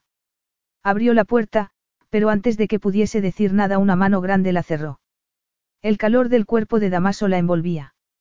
No ibas a decirme que estás esperando un hijo mío. Ella parpadeó, atónita. ¿Cómo podía saberlo? Miró la mano grande, de tendones marcados, los largos dedos de uñas bien cuidadas. Recordaba esas manos sobre sus pechos, el placer que le habían dado, como durante unas horas creía haber encontrado a un hombre que la valoraba por sí misma. Y lo traicionada que se había sentido después. Marisa. Ella se volvió para mirarlo, levantando la barbilla en un gesto orgulloso. No tienes derecho a entrar aquí sin haber sido invitado. Márchate o llamaré a la dirección del hotel para que te echen. Damaso miró los ojos azules y sintió algo en el pecho. Solo con mirarla a los ojos sentía una descarga de adrenalina. Lo tentaba incluso mirándolo con desdén, pero no era solo desdén lo que había en sus ojos, ni en los labios entreabiertos, ni en el pulso que latía en su cuello. Las sombras en sus ojos la delataban. Estaba excitada y, seguramente, ella reconocía los mismos síntomas en él. No había logrado olvidarla. Sin pensar, levantó su barbilla con un dedo. Era igual de maravillosa que recordaba, mejor aún. La discusión podía esperar. Cuando iba a inclinar la cabeza sintió un repentino dolor en el brazo y, atónito, vio que Marisa se lo retorcía en un movimiento de defensa personal. Tuvo que hacer un esfuerzo para contener el deseo de protegerse. Él no sabía pelear con reglas. Donde había crecido la violencia era endémica, brutal y a menudo mortal. En unos segundos podría hacer que se rindiera, pero hizo un esfuerzo para relajarse, ignorando el dolor en el brazo. Voy a llamar a la dirección del hotel, le advirtió Marisa, respirando agitadamente. Yo soy la dirección del hotel, pequeñina. Perdona. exclamó ella, incrédula. Soy el propietario del resort, le explicó Damaso, intentando mover los dedos. Suéltame, añadió, entre dientes. Prometo no tocarte. Eres el dueño del hotel. Marisa lo soltó y él movió el brazo para restaurar la circulación. Parecía una experta en técnicas de defensa personal. Así es. Mi equipo de arquitectos lo diseñó y mis constructores lo levantaron. Ah, claro, eso explica muchas cosas, Marisa apretó los labios. Pero no entiendo por qué el médico ha ido a darte la noticia, por mucho que seas el propietario. ¿Qué ha sido de la confidencialidad? No había levantado la voz, pero su tono, como si estuviera mordiendo cristales, lo decía todo. Damaso negó con la cabeza. El médico no me ha dicho una palabra. Yo estaba aquí, en la suite, cuando confirmó el resultado de la prueba. Marisa lo fulminó con la mirada y Damaso sintió que le ardía la cara. Pero la vergüenza era un lujo negado a los que habían tenido que sobrevivir robando lo que otros tiraban. Nada lo asustaba, nada lo avergonzaba, ni siquiera el brillo acusador en sus ojos. Le daba igual lo que pensasen los demás. Sin embargo, él fue el primero en apartar la mirada. Me había enterado de que te encontrabas mal y vine a verte. Ah, qué considerado, dijo ella, burlona, tirando hacia abajo de su camiseta. Damaso miró su estómago plano. Allí estaba su hijo y la sorpresa le dejó la boca seca. Le gustaría tocarla, poner la mano en el suave abdomen. El chasquido de dos dedos frente a su cara lo sacó de ese extraño estupor. Que seas el dueño del hotel no te da derecho a inmiscuirte en mi vida privada. No fue intencionado, te lo aseguro. Solo venía a verte. Esa no es excusa para espiarme. No estaba espiando. Y este asunto nos afecta a los dos. Marisa se puso colorada, el rubor dándole un aspecto joven y vulnerable. Tenemos que hablar, insistió Damaso. Ella negó con la cabeza, su pelo rubio brillando como el oro cuando se dio la vuelta hacia el ventanal. Rígida, como si su presencia le hiciese daño. Un mes y un día, recuerdas. Este asunto me concierne a mí tanto como a ti. Yo no estoy de acuerdo. Cuando pensabas contármelo? ¿O no ibas a decirme nada? Ibas a librarte del bebé sin decirle nada a nadie. Había pensado librarse de su hijo. Su hijo. La noticia de que iba a ser padre lo había dejado atónito. Había tardado horas en asimilar que iba a tener un hijo, carne de su carne, sangre de su sangre. Por primera vez en su vida tendría una familia. La idea lo asombraba y lo asustaba a la vez. Él jamás había esperado tener una familia propia y, sin embargo, estaba emocionado. No sabía cómo iban a solucionar la situación, pero una cosa estaba absolutamente clara, ningún hijo suyo sería abandonado como lo había sido él. Ningún hijo suyo crecería solo y desamparado. Conocería a su padre y recibiría los mejores cuidados, todo lo que necesitase. Él, Damaso Pires, se aseguraría de ello personalmente. Su determinación era más fuerte que nada. Di algo. Damaso no estaba acostumbrado a ser ignorado, especialmente por mujeres a las que conocía íntimamente. Y más cuando se trataba de algo tan importante. ¿Qué quieres que diga? Cuando se volvió, los ojos de Marisa brillaban más que antes. Que no pensaba abortar. Que no sabía cuándo iba a decírtelo o si iba a decírtelo. Aún no he tenido tiempo para hacerme a la idea de que estoy embarazada, Marisa clavó un dedo en su esternón. No creo que esto sea asunto tuyo. Soy yo quien está embarazada, soy yo quien llevará dentro a este bebé durante nueve meses, cuyo cuerpo y cuya vida cambiará irrevocablemente a partir de ahora, no tú. Damaso intentó tomar su mano, pero ella se apartó como si su roce la contaminase. Demasiado tarde para eso, Alteza. Marisa vio que esbozaba una sonrisa burlona. Tenía un aspecto peligroso e impredecible y el brillo de sus ojos hacía que deseara dar un paso atrás, pero plantó los pies firmemente en el suelo. No iba a dejarse amedrentar. ¿Cómo le había dado la vuelta a la situación lanzando una letanía de acusaciones contra ella? Ya estaba bien. Estaba cansada de ser juzgada por los demás. Evidentemente, tú has tenido tiempo para sacar todo tipo de conclusiones sobre este embarazo, si de verdad estoy embarazada, Marisa clavó en él una mirada helada. Lo niegas. Quiero una segunda opinión, pero parece que tú ya estás convencido. Así es. Y solo hay una solución sensata a esta situación. Ah, sí. Por supuesto, Damaso la miró con un brillo de determinación en los ojos oscuros. Tenemos que casarnos. Capítulo 4. Marisa no pudo evitar una carcajada. Casarnos. Repitió, sacudiendo la cabeza. Lo dirás de broma. Ni siquiera nos conocemos. Su expresión le decía que no apreciaba el tono burlón. O tal vez notaba el pánico que había tras la risa. Tampoco a ella le gustaba. Su miedo era palpable. Nos conocemos lo suficiente como para haber creado juntos una vida, su voz ronca hizo que Marisa dejase de reír. Eso no significa conocer a alguien. Solo fue sexo. Damaso se encogió de hombros, esos hombros a los que se había agarrado durante esa noche, clavando las uñas en su carne en los momentos de éxtasis. Hasta que Damaso dejó claro que no quería saber nada de ella. Parece que has cambiado de opinión. Notaría el dolor en su voz. Le daba igual, solo sabía que debía cortar aquella locura de raíz. Eso fue antes de saber que esperabas un hijo, Alteza. Marisa se puso tensa. Puede que no haya ningún hijo. No estaré segura hasta que me haga otra prueba. Damaso la miró, inclinando a un lado la cabeza, como examinando un curioso espécimen. La idea de tener un hijo es tan horrible para ti. No, Marisa se llevó una mano al abdomen. Pero necesito estar segura del todo. Y cuando esté segura del todo nos casaremos. Ella parpadeó. Porque hablar con Damaso Pires era como intentar atravesar una roca de granito. Estamos en el siglo XI. No hace falta casarse para tener hijos. Él se cruzó de brazos, el gesto acentuando los fuertes bíceps. Con ropa deportiva era impresionante, pero el traje de chaqueta le daba más autoridad. Si eso era posible. Si no respondiese de forma tan visceral, tan femenina. Pero no podía dejarse distraer por su rampante masculinidad. Ya sé que no hace falta casarse, pero estamos hablando de nosotros y de nuestro hijo. Nuestro hijo. Las palabras se repetían en su cabeza, haciéndola temblar. Haciendo que la posibilidad del embarazo fuese abruptamente real.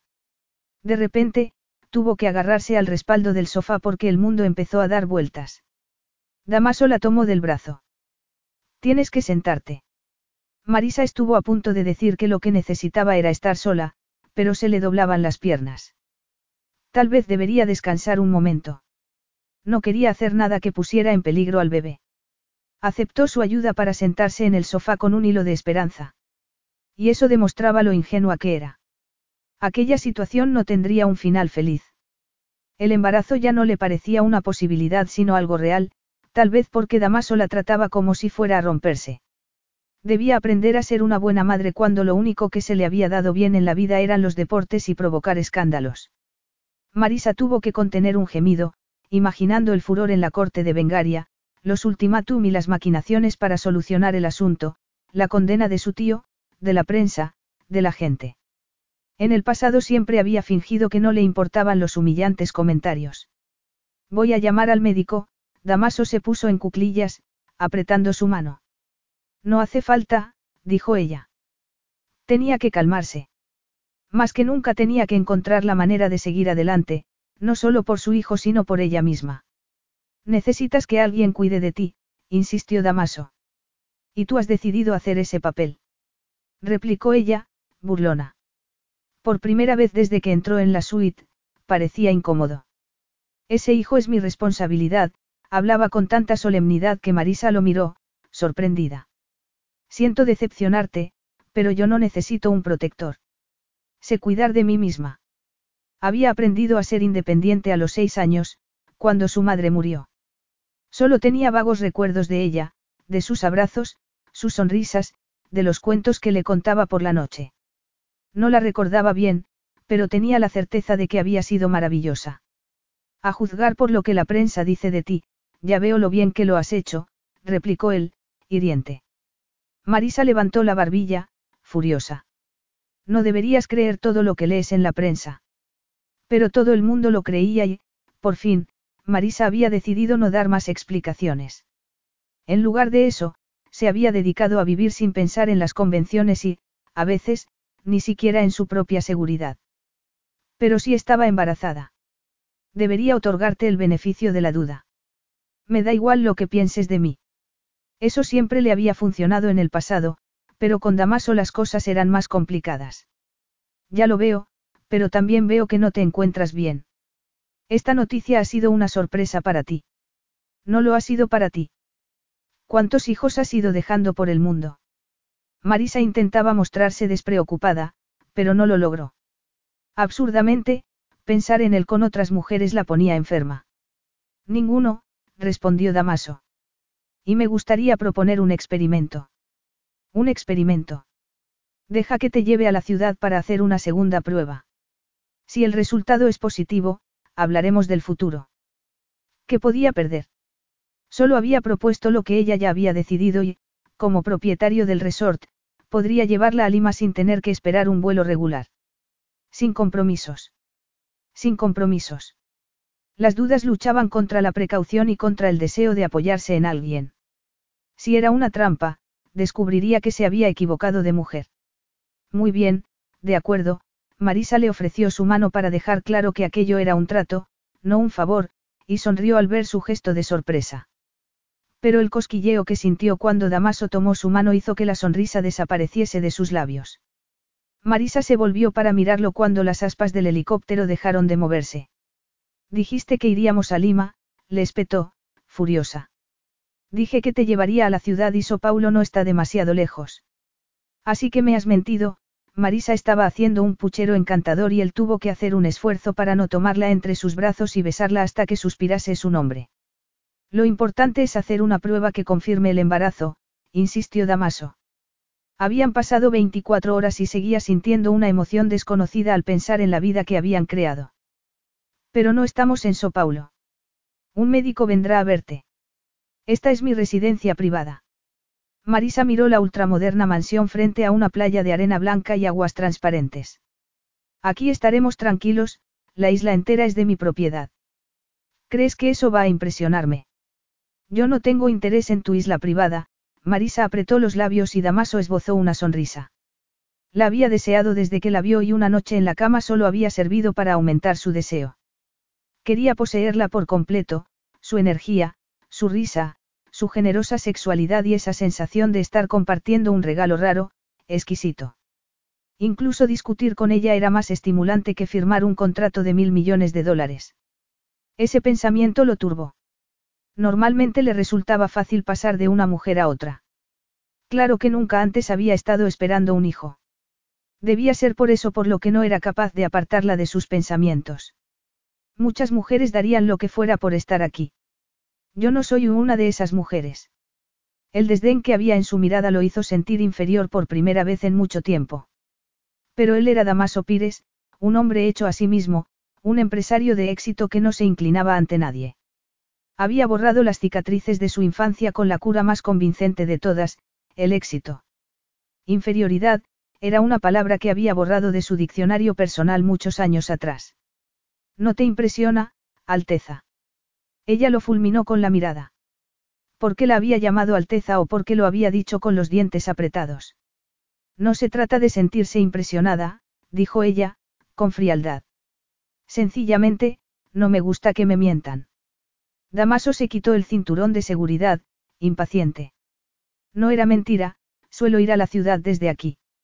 Además, pensé que te gustaría más un sitio privado que una clínica o que un ginecólogo te visitara en el hotel, Damaso miró sus ojos azules. Menos posibilidades de que los paparazzis se enteren de la historia, ya que mis empleados son absolutamente discretos. Marisa respiraba agitadamente. Ah, ya no se mostraba tan superior. No quería que la noticia se hiciera pública. Gracias, dijo entonces, sorprendiéndolo. No había pensado en ello, tardaba en quitarse el cinturón de seguridad y Damaso vio que le temblaban las manos. Le habría gustado hacerlo por ella, pero su expresión le advertía que era mejor no tocarla. Por fin, se levantó del asiento. Pero no vuelvas a mentirme. No me gusta que me engañen ni que tomen decisiones por mí. Damaso estuvo a punto de decir algo, pero se contuvo porque tenía razón. Muy bien. En el futuro te consultaré todas mis decisiones. Ella arqueó una perfecta ceja. En el futuro, lo corrigió, con voz de acero, yo tomaré las decisiones que me conciernan a mí. Saltó del helicóptero y se alejó sin esperar para ver si la seguía. Caminaba como una princesa, con la cabeza alta, el paso firme. Con la absoluta confianza de que el mundo se aprestaría a cumplir sus expectativas. Damaso se decía a sí mismo que era una niña malcriada, pero no podía dejar de admirarla. Él no estaba acostumbrado a que nadie cuestionara sus decisiones. Que le hubiera dado las gracias lo había sorprendido, pero la insistencia en tomar sus propias decisiones era algo que entendía muy bien. Observó el pantalón de lino abrazando el perfecto trasero con cada paso, como el pelo caía por su espalda como una cortina de oro. En el futuro, tendría que convencer de sus decisiones a la princesa Marisa de Bengaria antes de ponerlas en acción. Damaso esbozó una sonrisa mientras bajaba del helicóptero.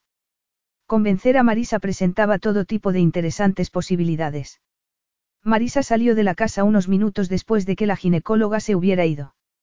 Sin duda, Damaso estaría hablando con ella en ese momento, recibiendo confirmación del embarazo. Apresuró el paso y se quitó las sandalias cuando llegó a la playa. Le gustaría correr por la arena hasta quedar sin aliento, nadar hasta que estuviera lejos de la mansión, llena de empleados, escalar por las rocas que había al otro lado de la playa. Cualquier cosa para volver a sentirse libre, aunque solo fuera durante unos minutos. Marisa suspiró. Debía ser más juiciosa a partir de aquel momento. Podía correr, por supuesto, pero el guardaespaldas que iba tras ella pensaría que alguien la amenazaba. Si le explicaba por qué corría, se sentiría obligado a correr a su lado, arruinando así la diversión. Miró hacia atrás y allí estaba, una figura enorme intentando, sin éxito, mezclarse con los arbustos. Incluso en Bengaria había tenido más libertad. Marisa se metió en el agua hasta las pantorrillas, dejando que las olas acariciasen sus piernas. Respiraba profundamente, intentando concentrarse en su pulso. Hacía años que no practicaba las técnicas que había usado en las competiciones de gimnasia, pero si alguna vez había necesitado estar tranquila era en aquel momento. Iba a ser madre. La alegría se mezclaba con el miedo. A pesar de las circunstancias, no lamentaba estar esperando un hijo. Tendría lo que hacía falta para criarlo y cuidar de él como merecía. Sabría ser una buena madre. No tenía a nadie a quien pedir ayuda, nadie en quien confiar. Solo a Damaso, un extraño que veía el niño como una responsabilidad. Pensó entonces en aquellos que podrían tener algo que decir sobre el futuro de su hijo, sus parientes. Marisa sintió un escalofrío. Pasara lo que pasara, mantendría a su hijo a salvo de sus parientes y de los consejeros de la corte de Bengaria, que obedecían las órdenes de su tío. Y sus amigos, Marisa se mordió los labios. Había dejado de buscar amigos en Bengaria mucho tiempo atrás, cuando los pocos que tenía fueran expulsados de palacio por ser personas normales con las que no debía mezclarse una princesa. De modo que estaba sola. Siempre había estado sola, incluso cuando Stefan vivía porque él tenía sus propios problemas. En realidad, había tenido suerte. Su labor consistía en servir de escaparate, ya que no estaba en la línea de sucesión. El pobre Stefan, heredero al trono, había tenido que soportar las expectativas de todos. Marisa. Ella se dio la vuelta y vio a Damaso en la orilla. Con un pantalón de lino y una camisa blanca tenía un aspecto tan sexy. El corazón empezó a golpear sus costillas, dejándola sin oxígeno. Tenemos que hablar. No pierdes el tiempo, ¿eh? ¿Qué quieres decir? ¿Te importaría dejarme sola unos minutos? Sé que acabas de hablar con la ginecóloga. No voy a hacerte daño. Marisa contuvo el aliento. No te tengo miedo.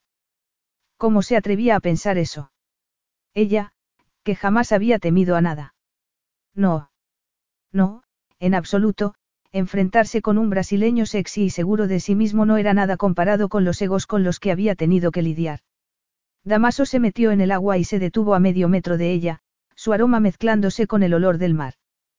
¿Cómo te encuentras? Bien. Era cierto. Había tenido náuseas por la mañana, pero el té y las galletas saladas habían asentado su estómago. Entonces tenemos que hablar, insistió Damaso, su intenso escrutinio haciendo que se le erizase el vello de la nuca. ¿De qué quieres hablar? Del bebé.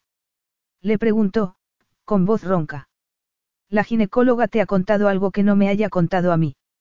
Damaso la tomó del brazo. No te preocupes, no pasa nada. Marisa puso una mano en su torso porque necesitaba apoyarse en algo. Entonces, ¿qué quieres decirme? La prensa. Se ha filtrado la noticia de que estás embarazada. No ha sido uno de mis empleados. A nadie se le ocurriría contarle a la prensa algo que tuviese que ver conmigo. ¿Cómo puedes estar tan seguro? La gente es capaz de todo por dinero. Él negó con la cabeza. Mi gente no me traicionaría. Ha sido alguien del hotel en Perú, alguien de la cocina. Me oyó pedir algo para contener las náuseas y debió sumar dos y dos. Tú fuiste a la cocina para pedir algo contra las náuseas.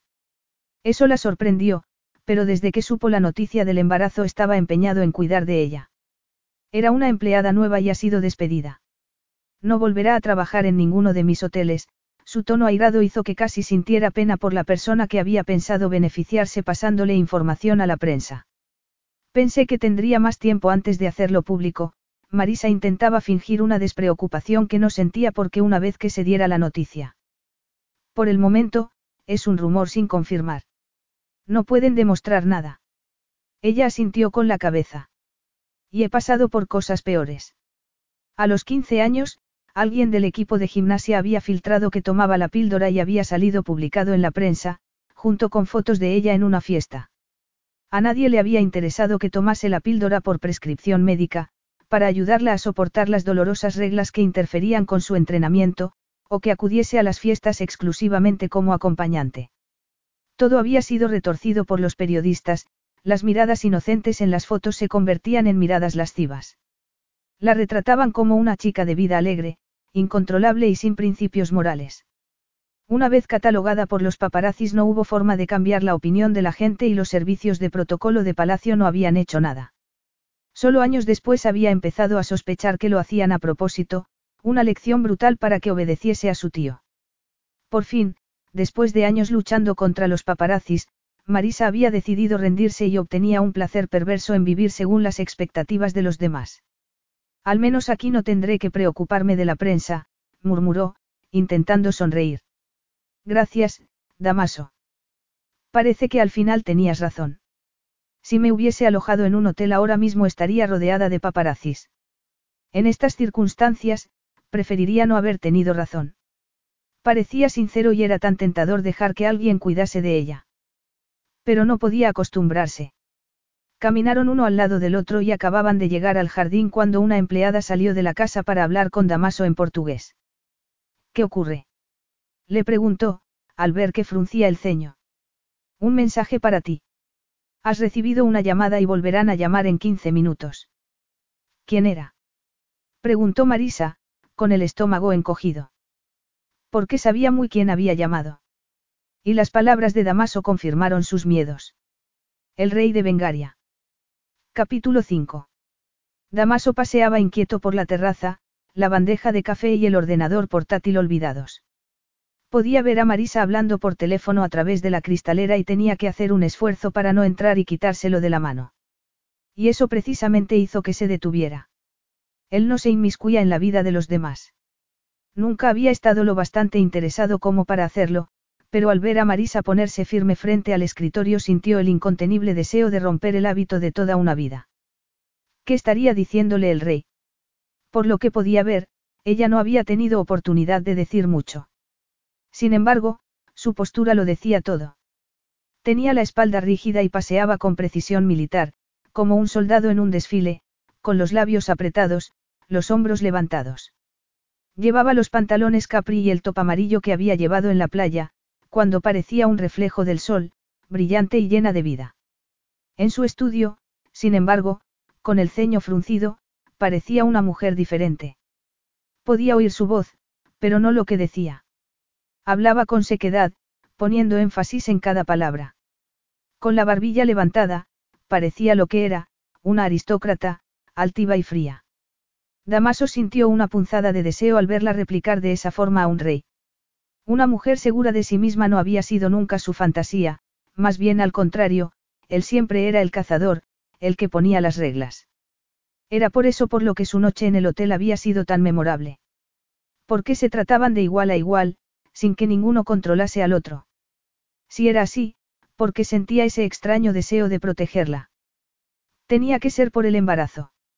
Desde que descubrió que estaba embarazada, el bebé se había convertido en el centro de sus pensamientos, rivalizando incluso con sus negocios, que le habían dado un propósito, una identidad durante toda su vida adulta. Damaso respiró agitadamente, sabiendo que estaba pisando un terreno que no le resultaba familiar.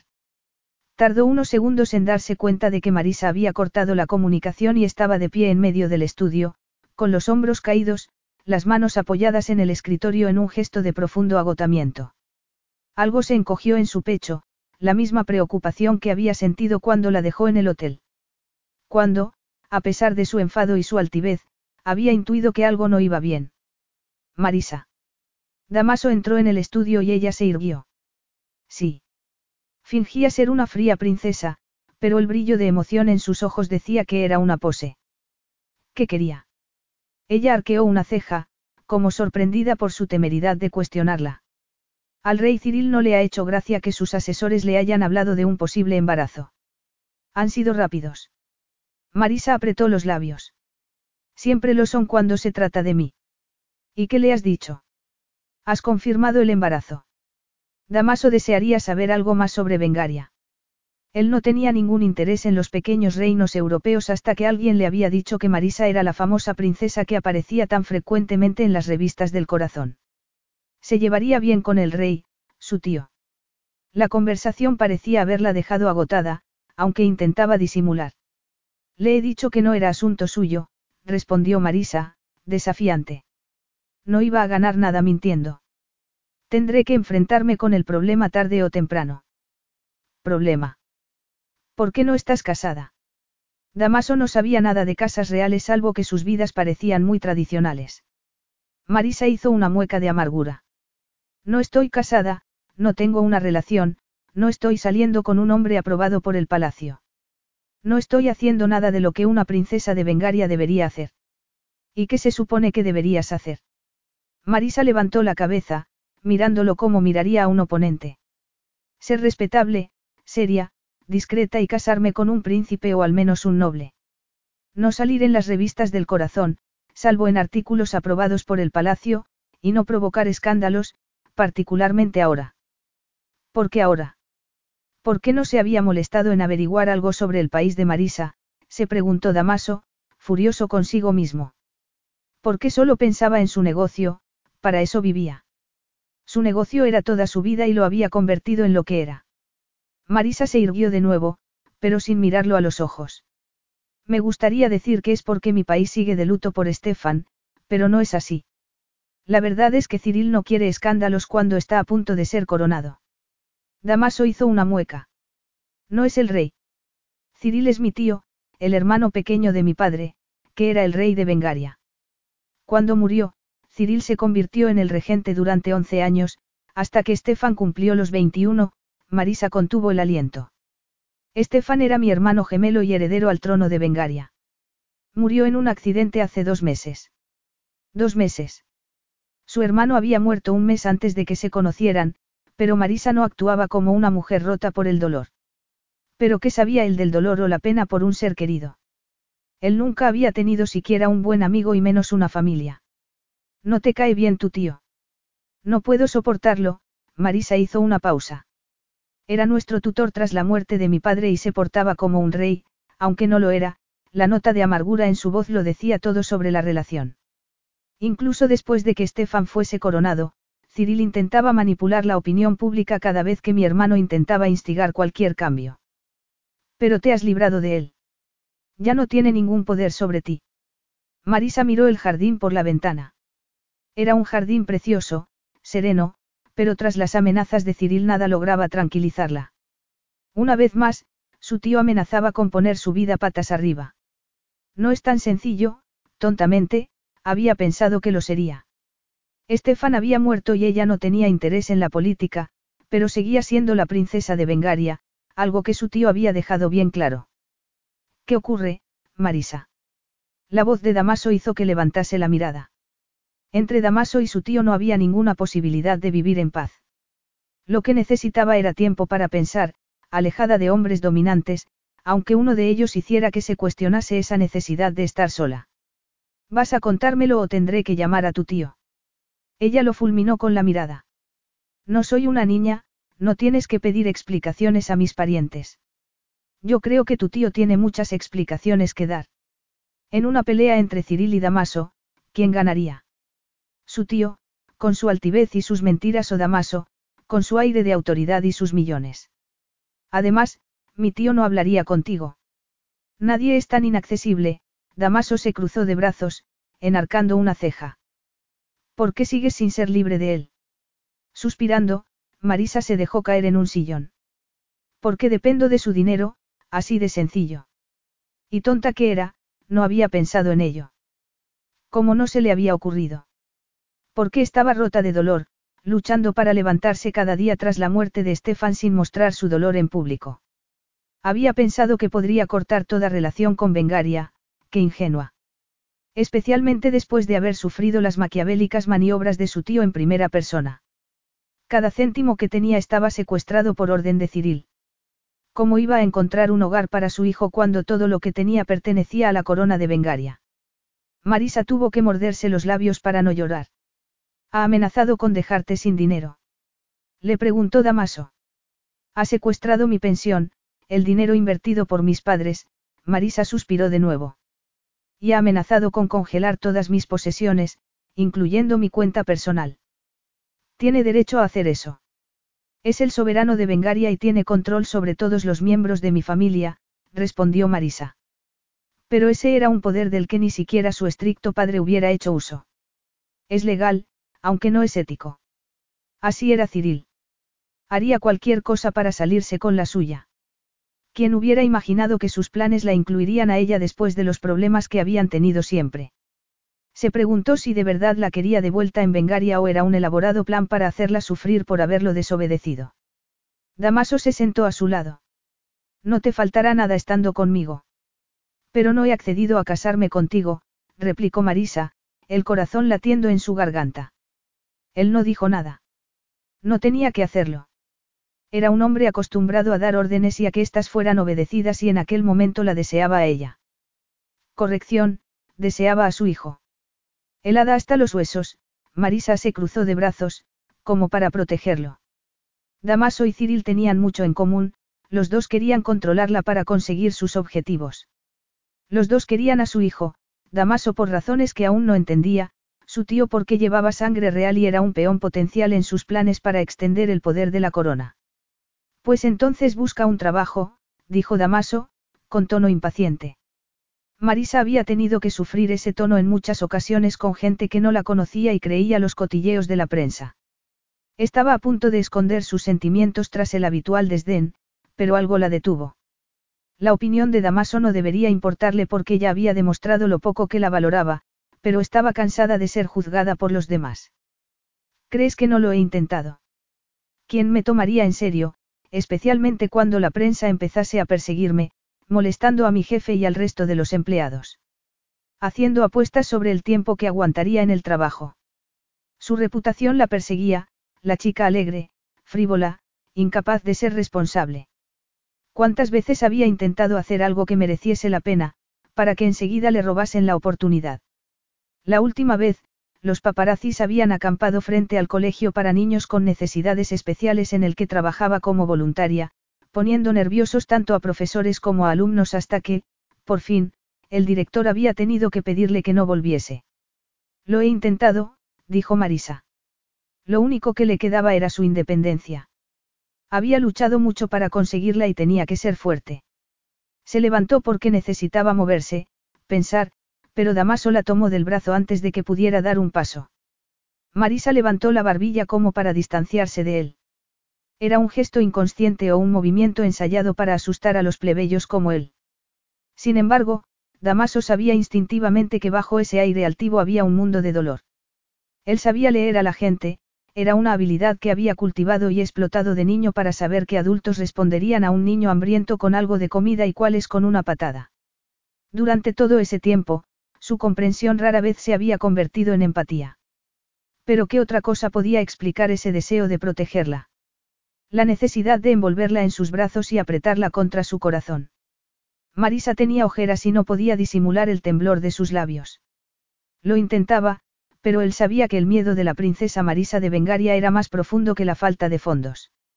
Haga lo que haga, tu tío no puede tocarte aquí. Lo había dicho para tranquilizarla, pero sintió que se ponía tensa. Yo no he dicho que vaya a quedarme. Damaso apretó los labios. Se negaba a aceptar que su hijo creciera lejos de él. Su hijo. Esas palabras eran como rayos de luz que iluminaban el espacio vacío en su alma, un alma que no había sabido existiera hasta ese momento. Nunca había pensado en formar una familia y, sin embargo, sabía que era parte de la vida de ese niño. Su hijo tendría un padre, una familia, la que él nunca había tenido. Jamás estaría solo ni tendría miedo, jamás le faltaría nada. Damaso apretó el brazo de Marisa. Él luchaba por lo que quería. No habría sobrevivido en las favelas de Río si no hubiese aprendido pronto a tomar la vida por el cuello. Pero había más de una forma de conseguir lo que quería.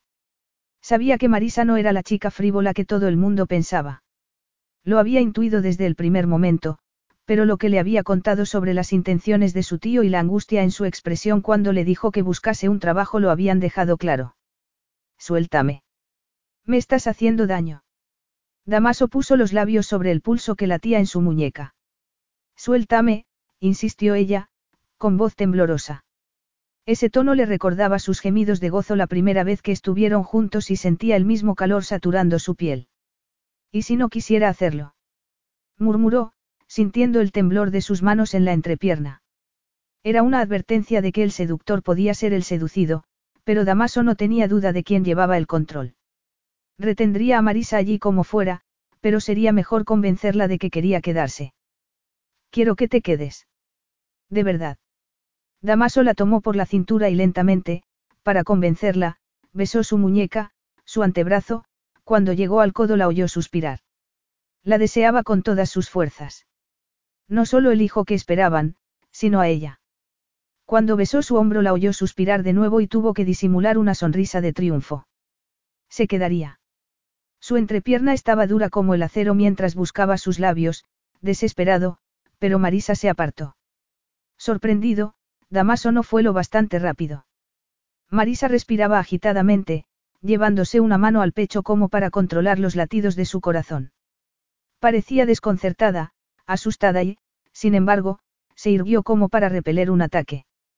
Levantó la barbilla en un gesto que ya le resultaba familiar, pero sus mejillas se habían teñido de rubor. Podría seducirla, estaba seguro. La había sentido temblar, a punto de rendirse. ¿Pero a qué precio? Por primera vez en su vida, Damaso no aprovechó una oportunidad. No porque no la desease, sino porque Marisa no estaba preparada. Quiero hacerte una proposición. ¿Qué tipo de proposición? Preguntó ella, recelosa. Quédate aquí para que nos conozcamos un poco mejor. Relájate, recupérate hasta que pasen las náuseas. Tómate un tiempo libre y no te preocupes por tu tío. Él no puede hacer nada desde Vengaria, Damaso señaló los ventanales. Nada, come, duerme y usa mi casa como un hotel privado. Después, hablaremos. Tu hotel privado. Él asintió con la cabeza, impaciente. Es mi casa. No le contó que tenía un apartamento en la ciudad y varias residencias por todo el mundo. No tenía intención de apartarse de Marisa. ¿Cómo iba a seducirla si no estaba allí? Pero cuando ella lo miró con los ojos brillantes tuvo la sensación de que conocía sus intenciones. Con una condición, dijo Marisa por fin. No habrá presiones. Seré tu invitada y espero que respetes mi privacidad. Por supuesto. Cuando quiera marcharme, no me pondrás trabas. Estoy aquí por voluntad propia y me niego a dejar que controles todos mis movimientos. Damaso asintió con la cabeza, preguntándose cuánto tiempo tardaría en convencerla de que no era privacidad lo que necesitaba. Capítulo 6. Una sombra ocultó el sol y Marisa, relajada en la tumbona, abrió los ojos. Te vas a quemar si sigues al sol, la voz de Damaso convertía la advertencia en una seductora samba. Esa voz tan masculina, ese acento, todo en él la ponía nerviosa. Incluso después de varias semanas en la isla no era inmune al atractivo de aquel hombre. Y lo había intentado, como lo había intentado. Tuvo que tragar saliva al ver la piel dorada bajo la camisa abierta, los pantalones cortos destacando la perfección de los fuertes muslos. Me he puesto crema solar, fue todo lo que pudo decir. Nunca había conocido a un hombre tan atractivo como Damaso. A pesar de sus esfuerzos para borrar de su memoria la noche que compartieron, se recordaba a sí misma apretada contra el glorioso cuerpo masculino, acariciando esos poderosos brazos. Nunca había pensado que lamentaría el final de las náuseas matinales, pero habían desaparecido y sin esa distracción era más consciente del hombre que estaba a su lado. Espera, Damaso tomó el bote de crema. Deja que te ponga. No. Gracias, lo haré yo misma. No necesitaba sentir las manos de Damaso en su cuerpo. No la había tocado, pero el brillo intenso en sus ojos oscuros era la prueba de que tampoco él había olvidado esa noche. Su único objetivo era decidir cuál iba a ser su futuro y el de su hijo, pero se sentía increíblemente atraída por aquel hombre que era casi un extraño. Lo último que necesitaba era dejar que otra persona tuviese algún poder sobre ella. No se apoyaría en nadie para criar a su hijo. Estaba decidida a protegerlo de cualquier influencia negativa y eso incluía a hombres obsesionados por controlarlo todo. Al menos Damaso la había dejado en paz durante esas semanas, al contrario que su tío, cuyas constantes llamadas y mensajes empezaban a sacarla de sus casillas.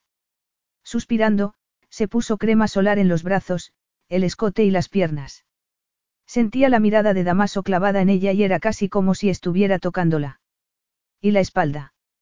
Como respuesta, Marisa se puso una camisa de lino color turquesa y vio que Damaso esbozaba una burlona sonrisa. Eres una mujer muy independiente. ¿Y qué hay de malo en eso? Tú eres un hombre independiente, replicó ella. Nada, yo admiro la independencia. Sé que puede ser la diferencia entre la vida y la muerte. Marisa había abierto la boca para preguntar qué quería decir con eso cuando Damaso se puso de rodillas frente a la tumbona. De inmediato, una ola de deseo calentó su sangre.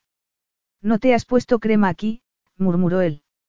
Estaba tocándola, pero no de manera sensual sino con el ceño fruncido, en un gesto de concentración, mientras ponía crema solar en su nariz como si fuera una niña.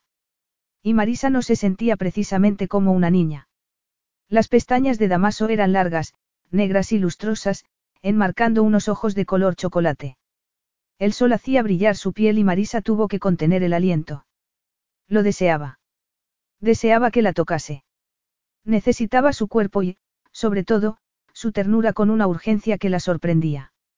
Sí, Damaso podía ser tierno cuando le convenía, pero Marisa no podía olvidar que la había dejado después de pasar la noche con ella, cuando empezaba a preguntarse si por fin había encontrado a alguien que la valoraba por sí misma. Marisa se apartó. Nunca había deseado tanto a un hombre. Serían las hormonas del embarazo. Él la miraba fijamente, pero no podía saber lo que estaba pensando. Había aprendido a esconder sus pensamientos mucho tiempo atrás. Damaso levantó la mano para ponerse crema en el torso y ella tragó saliva de nuevo. ¿Cómo no iba a mirarlo cuando a la luz del sol parecía una deidad, el epítome de la potencia masculina. ¿Y esa cicatriz? Él miró la cicatriz sobre sus costillas. El roce de un cuchillo, respondió, encogiéndose de hombros. Marisa lo miró, perpleja. ¿En serio? Claro. ¿Y esa otra? Preguntó, señalando una antigua marca sobre la cadera. ¿Por qué sientes tanta curiosidad? No parecía dispuesto a responder, pero no se mostraba superior o burlón. Al contrario, la miraba directamente a los ojos. Quieres que me case contigo, pero no sé nada sobre ti. Era la primera vez que mencionaba el matrimonio desde que llegaron a la isla, como si de mutuo acuerdo hubieran decidido evitar el tema, y se preguntó si habría abierto la caja de Pandora. Intentaría Damaso convencerla para que se casara con él. Esa sería la táctica de su tío, presionarla para conseguir lo que quería. Él se cruzó de brazos, como pensando la respuesta, hasta que por fin dijo. Otro cuchillo. No era el mismo. No. El monosílabo no era una explicación, pero no parecía dispuesto a decir nada más. Cuando eras joven te metías en muchos líos. Damaso negó con la cabeza. Me salía de líos más bien. Hay una gran diferencia. Marisa tragó saliva. Sabría que sentía la tentación de alargar la mano para explorar su torso desnudo. Por supuesto que lo sabía. La observaba como un halcón, buscando cualquier señal de debilidad. Soy un superviviente, por eso sigo aquí, porque hice lo que tenía que hacer para cuidar de mí mismo. Yo nunca empecé una pelea, pero terminé muchas. No había petulancia en su tono, lo decía con toda tranquilidad, sin vanidad alguna. Ella había tenido problemas en la vida, pero no había tenido que pelearse para sobrevivir. Parece que has tenido una vida muy dura. Algo brilló en sus ojos, algo que no había visto antes. Podríamos decir que sí. Damaso se levantó abruptamente y le ofreció su mano, pero Marisa apartó la mirada, fingiendo que no se había dado cuenta. Nunca había sido una cobarde, pero se levantó sin aceptar su mano porque el menor roce de Damaso la hacía temblar. ¿Y tú? Esa cicatriz en la nuca. Marisa torció el gesto. No podía ver la cicatriz, oculta por la coleta, de modo que debía recordarla de esa noche, cuando la había acariciado por todas partes como si quisiera memorizar cada centímetro de su cuerpo. Me caí de la barra. En el equipo de gimnasia nos subíamos a una barra de equilibrio y esto, Marisa se llevó una mano al cuello, fue un accidente cuando estaba aprendiendo. ¿Eres gimnasta? exclamó Damaso, atónito. Lo era, ya no, respondió ella, sin poder disimular su amargura. Soy demasiado mayor para la competición. Pero esa no era la razón por la que ya no practicaba un deporte que la fascinaba o porque no era entrenadora. Lo había aceptado años antes, de modo que la punzada de pena la pilló por sorpresa. Podría el embarazo despertar nuevas sensaciones. A pesar de la comodidad de la isla, Marisa no era capaz de tranquilizarse. Sus emociones estaban demasiado cerca de la superficie, tal vez después de tantos años reprimiéndolas. Voy a estirar las piernas un rato. Había sido un simple intento, pero no le sorprendió que Damaso apareciese a su lado. En silencio, caminaron un rato por la arena. En realidad se sentía cómoda en su compañía. Si pudiese olvidar a Damaso como amante. ¿Por qué? Le preguntó cuando no pudo aguantar más. ¿Por qué quieres casarte conmigo? No tenemos que casarnos. Tus padres estaban casados, ¿verdad? Sí, pero esa no es una buena recomendación, Marisa no se molestó en esconder la amargura mientras se inclinaba para agarrar una caracola. No eran felices. No, no lo eran, murmuró ella, suspirando. ¿Por qué no contárselo? Tal vez así entendería su rechazo al matrimonio. Fue un matrimonio concertado por razones dinásticas.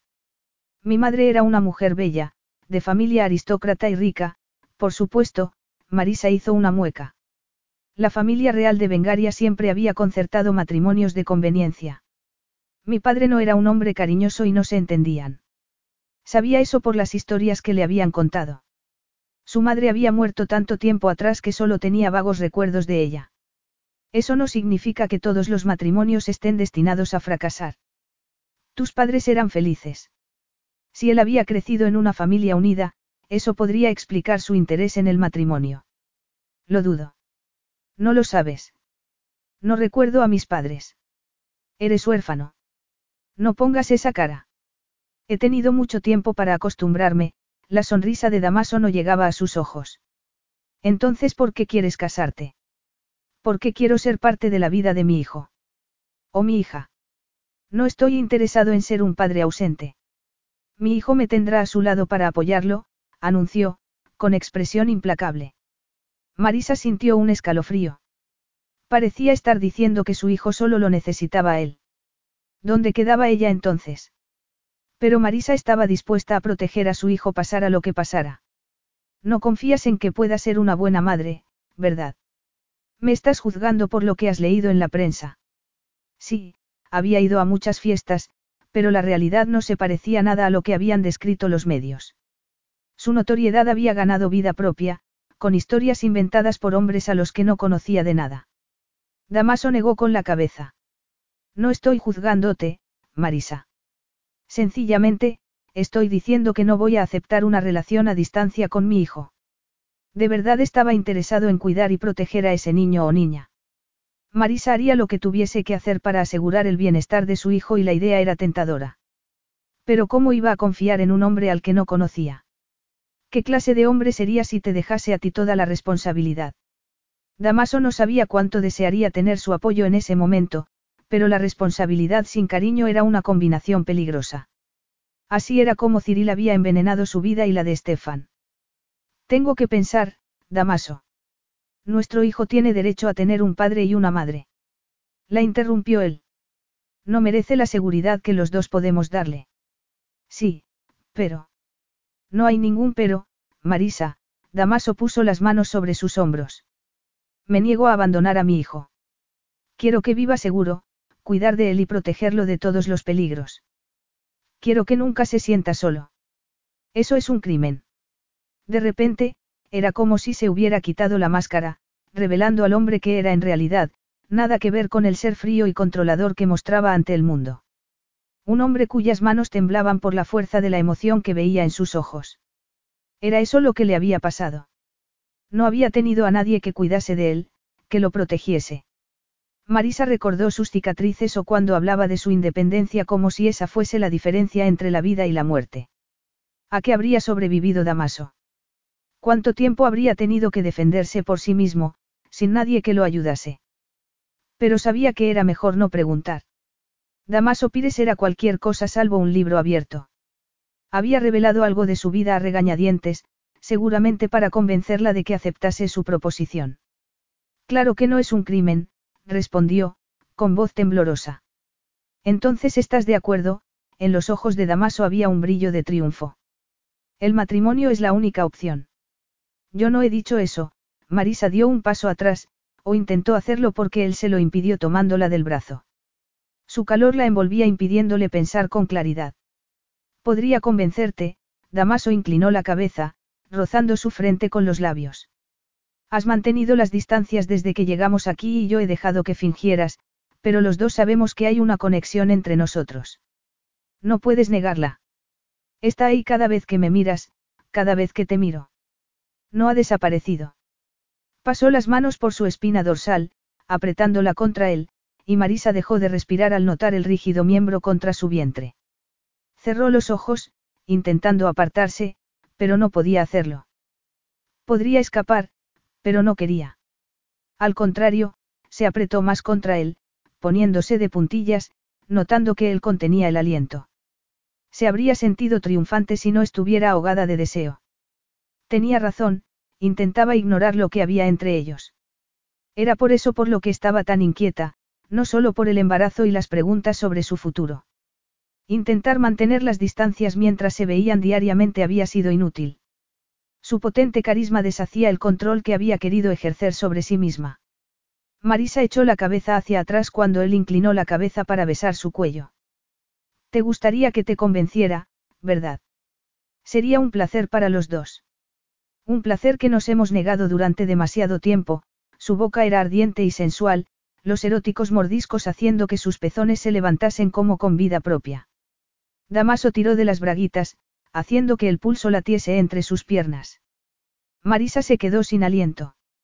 Sería tan fácil dejarse llevar, pero el recuerdo de Andreas, con su practicada seducción, que ella había sido demasiado ingenua como para identificarle vino a la memoria. Andreas, que la había utilizado. Damaso empezó a besar su cuello y Marisa sintió que sonreía sobre sus labios. Sabía perfectamente cómo seducirla. Por fin, decidida, dio un paso atrás. Respiraba agitadamente y le temblaban las piernas temblorosas como si hubiera corrido para salvar la vida. Le sorprendía haber podido apartarse cuando su cuerpo quería lo contrario. Marisa vio varias emociones en el rostro de Damaso, sorpresa, furia, deseo y determinación. Si volvía a tocarla, estaría perdida. Incluso sabiendo que todo era planeado para convertirla en masilla entre sus manos. No era su seducción contra lo que luchaba sino contra sí misma. En el silencio, lo único que oía era el latir de su sangre en los oídos. No, escuchó su propia voz, mirando las marcas que sus uñas habían dejado en el torso masculino. Una cosa era dejarse llevar por el deseo cuando ambos querían, otra muy diferente dejar que un hombre se aprovechase de su debilidad. Por favor, dijo con voz ronca, el orgullo destrozado. Solo quería esconderse, avergonzada de haber respondido de ese modo, pero hizo un esfuerzo para abrir los ojos.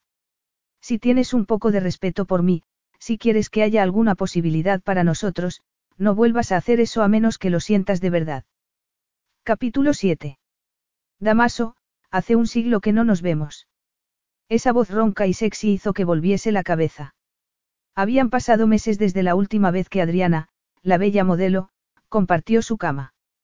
Una vez habría aceptado la invitación que había en sus ojos de color ámbar, pero en aquel momento no sentía nada.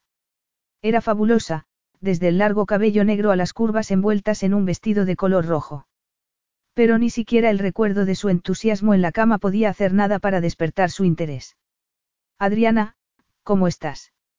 Mejor ahora que te he visto, respondió ella, con su sonrisa de sirena, poniendo una mano en su brazo. Damaso se apartó y la vio fruncir el ceño. No te alegras de verme. Siempre es un placer verte. O lo había sido hasta que empezó a lanzar indirectas sobre su relación y a preguntar por todos sus movimientos. Las mujeres posesivas lo ahogaban. Pero no lo suficiente como para llamarme, perdona, no quería decir eso. No hay nada que perdonar, Damaso esbozó una sonrisa. Era preciosa, pero... Veo que tienes una nueva amiga. ¿No vas a presentarnos? Damaso se volvió hacia Marisa, su pelo dorado sujeto en un elegantemente moño la hacía parecer más alta. O tal vez era su postura, su forma de caminar. Con el vestido azul zafiro por encima de la rodilla parecía cómoda entre la élite de Brasil. Marisa era chic, preciosa, efervescente y parecía divertirle la atención de los hombres. Un tipo muy elegante se acercó a ella y cuando tocó su brazo Damaso tuvo que hacer un esfuerzo para no apartarlo de un empujón. Aunque parece que está ocupada, la voz de Adriana interrumpió sus pensamientos. Otro hombre se había acercado al grupo, sonriendo a Marisa, que era el centro de atención. Damaso dejó su copa sobre una mesa. Marisa era suya. Ella aún no lo había admitido, pero lo haría. Podría haberla obligado a admitirlo unos días antes, en la isla, pero su mirada perdida, su desesperada dignidad cuando le rogó que la dejase sola lo había detenido. Una locura porque él sabía que lo deseaba. Ver a otros hombres babeando por ella hacía que desease partirles la cara. Todo por una mujer. ¿Qué ocurre, Damaso? Adriana tocó su mano. Estás ardiendo. ¿Te encuentras bien? Parecía preocupada de verdad. Tal vez porque era la primera vez que ella, o cualquiera, lo veía perder la compostura. Había llevado a Marisa a la ciudad para tenerla ocupada mientras él intentaba entender lo que había pasado ese día en la playa. Los sentimientos que provocaba en él lo asustaban. Nunca desde los 15 años, cuando había tenido que enfrentarse con los matones que dirigían el barrio, se había sentido tan inseguro. Ninguna otra mujer lo había afectado como ella. Sin despedirse de Adriana se dirigió hacia el grupo de admiradores y la conversación cesó de inmediato. Damaso, murmuró Marisa. Cuando sus ojos se oscurecieron deseó echársela al hombro y olvidar cualquier pretensión de civismo. Me alegra que te reúnas con nosotros. Ah, sí. Parecías estar pasándolo muy bien, replicó él. Marisa se encogió de hombros y Damaso intentó leer su expresión. Seguía sonriendo, pero le pareció ver una sombra en sus ojos. ¿Qué ocurre? ¿No te gusta la fiesta? Era una reunión de lo más chic de So Paulo, una fiesta exclusiva con la mejor música y una lista de invitados era un quién es quién de la gente más guapa y rica de la ciudad. Sí, estoy bien, solo un poco cansada. Cansada. La mujer que nunca se cansa de una fiesta. A veces me canso, admitió ella, llevándose a los labios una copa de martini. El alcohol no es bueno para el bebé, le recordó Damaso. Sobre todo esos cócteles tan fuertes. Marisa hizo una mueca. No estoy bebiendo alcohol. Esa es una copa de martini. Pruébalo, le espetó ella, ofreciéndole la copa con tal furia que unas gotas de líquido cayeron sobre su vestido. Damaso se dio cuenta de que la gente estaba mirando. Marisa. Pruébalo. ¿O temes que sea demasiado fuerte para ti? A regañadientes, Damaso lo probó. Es zumo de fruta. Asombroso, no. Imagínate, yo bebiendo zumo de fruta cuando el mundo entero cree que desayuno con champán, Marisa tenía que hacer un esfuerzo para contener su furia. No he bebido una gota de alcohol desde que supe que estaba embarazada, pero veo que mi reputación me precede. ¿Qué más has pensado, que iba a acostarme con alguno de estos hombres mientras tú charlabas con tu amiga? Por eso te has acercado como un neandertal.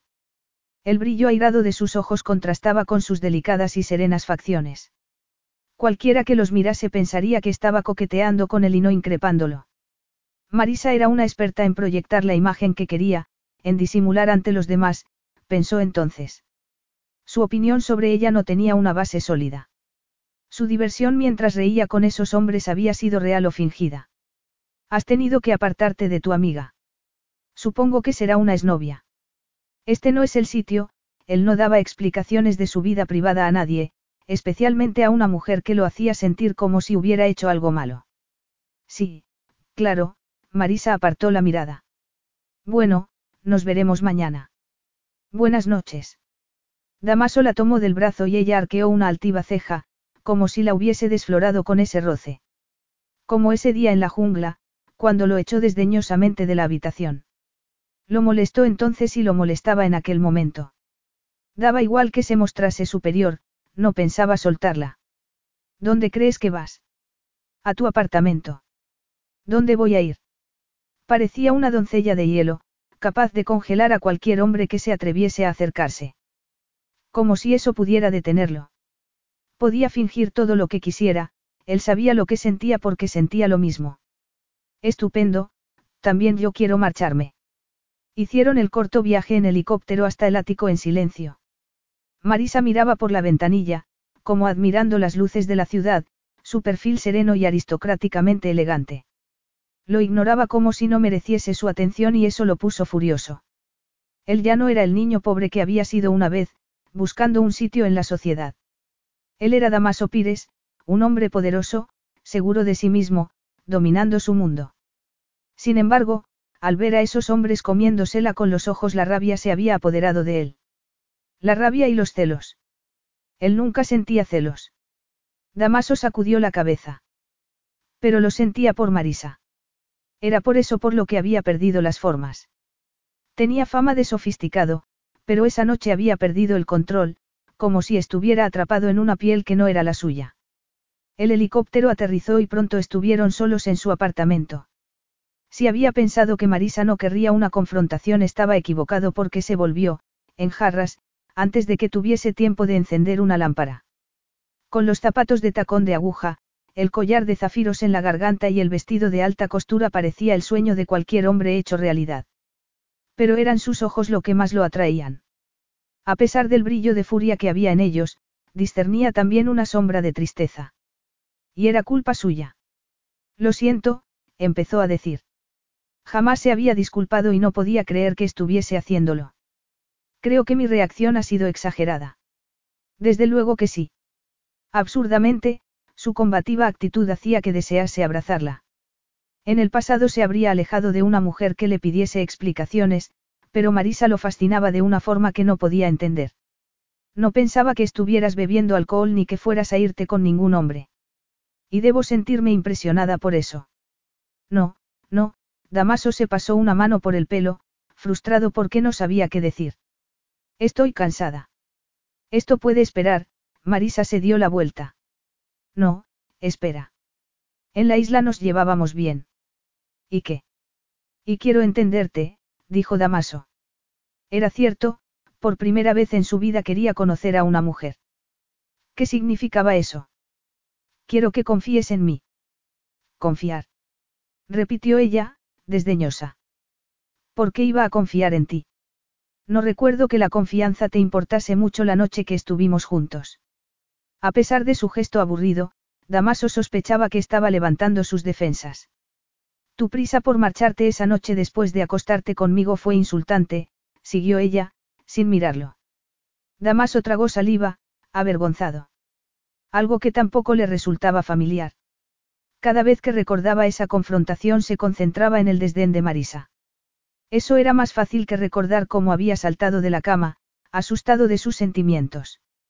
No se había ido porque tuviese nada urgente que hacer, sino por la convicción de que aquella mujer era peligrosa como no lo había sido ninguna otra. No se había parado a pensar en ella entonces. No debería haberme ido como lo hice.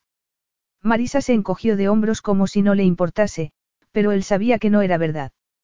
Cometí un error, pero las circunstancias han cambiado y a los dos nos interesa entendernos, ¿no te parece? Entendernos como en la fiesta, cuando pensabas que estaba bebiendo alcohol. Me equivoqué de nuevo, Damaso suspiró, frustrado. Estaba pisando un territorio poco familiar, pero tenía que hacerlo por su hijo. Sé que te escondes tras esa sonrisa desdeñosa, añadió, sabiendo que era la verdad. ¿Cuántas veces la había visto sonreír a la gente? Sin embargo, cuando estaba sola había en ella un aire de tristeza que no podía disimular. Ah, ahora eres un experto en mis sentimientos, dijo ella, burlona. Pero Damaso no mordió el anzuelo. La conocía, aunque Marisa no quisiera admitirlo, y sabía que estaba intentando enfadarlo para no dejar que se acercase. Pero él quería acercarse. ¿De qué otro modo iba a conseguir lo que quería? No soy un experto, pero sé que la mujer que describe la prensa no eres tú. Sé que no eres frívola sino una persona profunda, con muchos secretos, con muchas penas. Una mujer frívola e irresponsable no tendría paciencia para ser fotógrafa. La había visto totalmente concentrada en la selva, fotografiando aves, mariposas, plantas. Y era entonces cuando parecía más feliz. ¿Por qué le enfadaría no poder trabajar si solo quisiera ir de fiesta? ¿Y por qué no aprovechaba la oportunidad de casarse con un multimillonario que podría comprar Vengaria si quisiera? Debería haberse hecho esas preguntas cuando, pudiendo comprar todo lo que quisiera en las mejores boutiques de So Paulo, había vuelto al apartamento solo con el vestido que llevaba puesto. No digo que sepa quién eres, Marisa, Damaso no podía disimular que estaba disgustado consigo mismo. Pero me gustaría saberlo. Pues tienes una extraña manera de demostrarlo. Me dejaste sola en cuanto llegamos a la fiesta. Era cierto. Una vez más, había cometido un error. Había pensado que lo mejor sería darle un poco de espacio para que se relajase. Estabas nerviosa. Damaso frunció el ceño. No estaba nerviosa, sino incómoda. Me habría gustado, Marisa se encogió de hombros. Déjalo, da igual. No da igual. Dímelo. Digamos que zafarme de preguntas sobre nuestra relación y el embarazo no es la mejor manera de relajarse entre un montón de extraños. Alguien ha tenido valor para preguntarte. Damaso no se había parado a pensar en eso. Creía que ser su acompañante la protegería. Y, de nuevo, se sintió culpable. ¿Qué le pasaba? Normalmente, él siempre iba por delante de los demás, no seis pasos por detrás. No directamente, pero, Marisa se encogió de hombros. No ha sido una noche muy agradable. No debería haberte dejado sola. Ella arqueó una pálida ceja. Pero lo has hecho. ¿Quién se ha atrevido a insultarte? Nadie me ha insultado, pero algunos de los hombres. Me lo imagino, la interrumpió él. Podía imaginarlo demasiado bien. Damaso se pasó una mano por la nuca. Si hubiera pensado con claridad se habría dado cuenta de que dejarla sola era como decir que estaba libre. Y Marisa era una mujer preciosa, una princesa. Pero no estaba disponible porque era suya. Lo siento, era una disculpa tonta, pero no podía hacer otra cosa. Debería haber estado a tu lado. No estaba acostumbrado a aceptar responsabilidad por nadie más que por sí mismo, pero maldecía su fracaso. Marisa se acercó a la ventana con la espalda recta, los hombros erguidos. Yo estoy acostumbrada a defenderme por mí misma y esta noche no ha sido diferente. Pero lo era porque él la había puesto en esa situación. Nunca se había sentido culpable salvo con ella. Nunca había sentido lo que sentía con ella.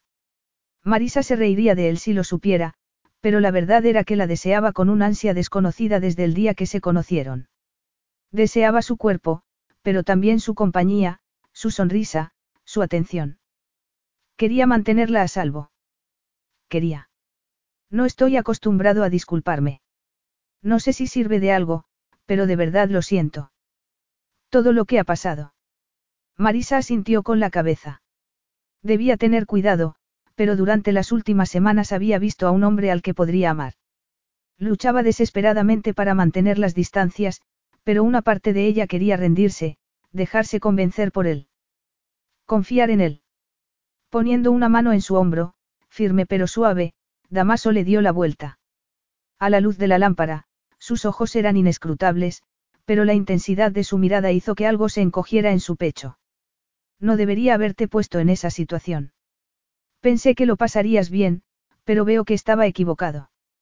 No soy una niña, no tienes que pensar por mí. Pero así era como la veía y no era sorprendente dada su reputación. La prensa la había crucificado y ella no había vivido una vida de monja precisamente. Ir de fiesta cada noche había sido una especie de liberación, pero se había aburrido enseguida. Créeme, Marisa, dijo Damaso, su acento más marcado que nunca. Sé que no eres una niña. Sería tan fácil para él seducirla, como iba a resistirse cuando lo único que quería era rendirse. Y tampoco me acuesto con cualquiera, le advirtió. No iba a usarla para calentar su cama después de haber discutido con su novia. Lo sé. Pero en la fiesta. En la fiesta no podía ver por qué me cegaban los celos. Celos. Para estar celoso tendría que importarle. Había investigado en internet y sabía que Damaso había tenido muchas amantes, pero no mantenía relaciones largas. No creo que tú estés celoso de nadie. No. Damaso tomó su mano y la puso sobre su pecho. Dormiste ahí, ¿te acuerdas? Con tu cabeza sobre mi pecho, tu pierna sobre mi estómago. Su voz era hipnótica, llevándola a sitios donde nada existía salvo ellos dos y el deseo que nublaba su mente. El deseo, el anhelo y la felicidad que había encontrado brevemente con él. No, Damaso, Marisa intentó apartarse, pero él no soltaba su mano. ¿Por qué no te vas con tu novia? El temblor de su voz revelaba demasiado. No es mi novia, la mirada de Eva no capturó la suya, dejándola sin aliento.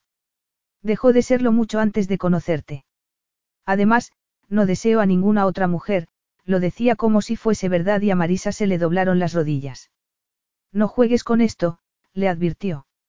Yo nunca juego, Marisa. Nunca. Pregúntale a cualquiera, no es mi estilo. Pues claro que juegas, su voz sonaba una octava demasiado alta. Era porque estaba tocándola o por el brillo de sus ojos. No estaba segura, pero tenía que apartarse. Intentaste seducirme hace unos días y acordamos. Él puso un dedo sobre sus labios. Y tú dijiste que no lo hiciera a menos que lo sintiese de verdad. Te deseo, Marisa, Damaso se inclinó, acariciándola con su aliento. No sabes cuánto. No mientas. Solo me deseas porque voy a tener un hijo. Nunca había encontrado a un hombre en el que pudiese confiar, todos buscaban algo. Y ya no era ella sola quien estaba en peligro sino su hijo, de modo que debía mantener la cabeza fría y tomar las decisiones más acertadas para el futuro. ¿Quieres tenerme segura, atraparme en ese matrimonio? El corazón de Marisa se lanzó a un loco galope y Damaso esbozó una sonrisa que convirtió sus entrañas en fuego. Es cierto que saber que llevas dentro a mi hijo me parece muy erótico, su voz era ronca, invitadora. Damaso metió una pierna entre las suyas, empujando hacia arriba. Y Marisa dejó escapar un suspiro al entrar en contacto con su erección. Su nuez subía y bajaba como si estuviera nervioso y, sin embargo, eran sus nervios los que estaban destrozados. Ahora es en serio, Marisa. Te deseo. Te he deseado desde el momento que te vi, dijo con voz ronca. Es algo más que el bebé, o lo que piensen los demás.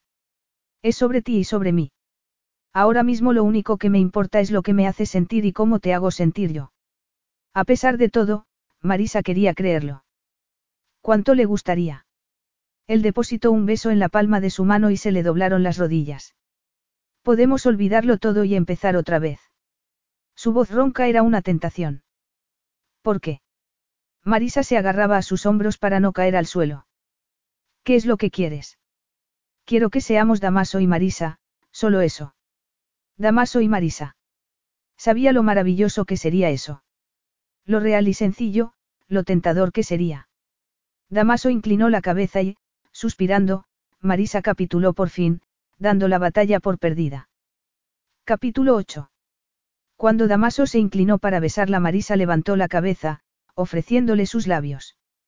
El beso ardiente, exigente y apasionado la envió a otro mundo. Se agarró a sus anchos hombros buscando más, su rendición despertando un gruñido de satisfacción que sintió hasta en lo más hondo. Necesitaba aquello como no había necesitado nada en toda su vida. Incluso la noche que habían compartido, cuando esperaba que Damaso fuese diferente a los demás, había evitado entregarse del todo. No había querido entregarle su alma, pero los labios de Damaso hacían que perdiese el control. Sabía que era deseo físico, pero había algo más a lo que no podía poner nombre, algo fuerte y puro que la llenaba de felicidad. Aquello era perfecto, no, más que eso, era lo que siempre había soñado. Dejando de intentar ponerle nombre, Marisa le echó los brazos al cuello e inclinó a un lado la cabeza para que la devorase. Si era una derrota, era una derrota gloriosa. Los besos de Damaso eran diferentes a los de Andreas. Potentes, hambrientos, salvajes. Y los afectaban a los dos del mismo modo. Registró el convulso movimiento de sus manos en su cintura mientras se apretaba contra ella, como intentando fundirse. El aire estaba cargado de electricidad. Marisa no se sorprendió cuando un relámpago iluminó el cielo y un trueno rompió el silencio de la noche. Era como si los elementos hubieran sido desatados por la pasión que había entre Damaso y ella. De repente, sintió algo frío y duro rozando sus hombros desnudos. Él la había empujado contra el ventanal de cristal reforzado y el frío cristal hacía más intenso el calor de Damaso. Era como un horno. Y, avariciosamente, Marisa quería ese calor para ella. Damaso, susurró, empujando los pechos hacia adelante mientras él la acariciaba por todas partes. Un murmullo gutural escapó de la garganta masculina. Ella no entendía portugués, pero su cuerpo respondía a la urgencia del tono. Empezó a desabrochar los botones de su camisa, tirando de ellos hasta que pudo tocar su piel desnuda. Quería enterrar la cara en su torso, pasar la lengua por la suave piel. Estaba intentando librarse del último botón cuando Damaso apartó sus manos y Marisa tuvo que morderse los labios para no gemir de desilusión. Necesitaba tocar su cuerpo. Quería. Damaso, impaciente, tiró de la camisa, rasgándola, los botones volando por la habitación. Luego tomó sus manos para ponerlas sobre los sólidos pectorales, mirándola a los ojos. Eres tan apuesto, murmuró Marisa. Él sacudió la cabeza. Tú eres perfecta, querida. Nunca he conocido a una mujer más perfecta que tú. Yo no. Damaso puso un dedo sobre sus labios y cerró los ojos cuando ella sacó la lengua para chuparlo. Eres perfecta para mí, su tono no admitía discusión. Eres exactamente lo que deseo. Porque esa afirmación tocaba su alma, Marisa no lo sabía. Cuando Damaso la miraba de ese modo, cuando decía que la deseaba a ella y solo a ella, su corazón daba un extraño salto. Damaso Pires tocaba una parte de ella que había mantenido escondida durante toda su vida, la parte que ansiaba amor. Deja de pensar, dijo él, mientras le quitaba las horquillas del pelo para dejarlo caer sobre sus hombros. Solo somos tú y yo, Marisa y Damaso, añadió, deslizando un dedo por su escote. Di que sí, Marisa. Ella se pasó la lengua por los labios. Sí, Damaso, murmuró. Daba igual a que estuviera diciendo que sí. Fuese lo que fuese, lo necesitaba, era un tesoro para ella. Por primera vez en su vida no solo se sentía guapa sino bella, por dentro y por fuera. Nadie más la había hecho sentir así. Marisa. Fuera resonó otro trueno, pero era la ternura en la voz de Damaso lo que la hacía temblar. Su ternura y cómo enterraba una mano en su pelo, sujetándola mientras devoraba sus labios. ¿Cómo podía un beso hacer que le temblasen las rodillas? Casi esperaba ver una sonrisa de satisfacción en su rostro, pero solo veía un control fiero. De repente, Damaso se puso de rodillas frente a ella y Marisa tembló cuando levantó el vestido, apretando los muslos al sentir una oleada de líquido deseo. Damaso se detuvo un momento al ver las braguitas color azul claro y luego apartó a un lado la tela, desnudándola a su mirada. Marisa respiraba con dificultad. Había algo increíblemente erótico en verlo de rodillas frente a ella, estudiándola con tanta intensidad, como si estuviera mirando un tesoro. Llevas a mi hijo ahí dentro, murmuró, tocando su abdomen. Antes de que Marisa pudiese pensar o hacer algo, Damaso inclinó la cabeza para besar su abdomen una y otra vez. Se sentía adorada, vulnerable, diferente. Su expresión, la ternura que había en esos besos, creaba un momento de emoción inigualable. Era una diosa viva, el epítome de la feminidad, creadora, madre y seductora a la vez. La reacción de Damaso era auténtica, estaba segura. Podría su embarazo forjar una relación entre ellos. Sonriendo, Damaso deslizó una mano por la delicada seda de las braguitas y luego tiró de ellas hacia abajo. Eran nuevas. Protestó Marisa. Él sonrió de nuevo. Eran un estorbo. No pudo decir nada más. Sintió una convulsión cuando Damaso puso los labios en su centro. Un roce de su lengua y pensó que iba a desmayarse. Damaso. Gritó, enredando los dedos en su pelo, sujetándolo allí, sin saber si apartarlo o empujarlo hacia ella. Porque la tormenta estaba dentro, los relámpagos y los truenos, hasta que, dejando escapar un grito de agonía, se rompió. Marisa sintió que caía a un precipicio, pero Damaso la sujetaba. Sintió algo húmedo en la cara y, mareada, se dio cuenta de que una lágrima rodaba por su rostro. Pensó que jamás podría recuperarse de aquella delicia, de aquella euforia. Yo nunca, un nudo en la garganta le impedía hablar. ¿Cómo iba a explicarle lo que había sentido, la mezcla de placer y alivio que creaba una tormenta perfecta? Calla, Mina querida. No pasa nada, estás a salvo. Y era cierto. Sabía que estaba protegida.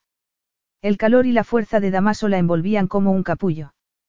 Cuando él intentó apartarse, Marisa lo sujetó. No, no te vayas. No quiero aplastarte. Te necesito. De verdad había dicho eso. De repente, se encontró sobre Damaso, duro, fuerte, espectacularmente excitado. Lo siento, su pierna rozó su erección por encima de los pantalones. No pasa nada, relájate. Marisa apoyó la cara en su cuello y respiró el delicioso aroma de su piel, besándolo, sintiéndolo temblar. Agotada, abrió los ojos para ver un primer plano del hombro de Damaso y lo rozó con la lengua, saboreando su piel. No. exclamó él. ¿Por qué no? Le preguntó, bajando la mano para tocar el bulto bajo el pantalón.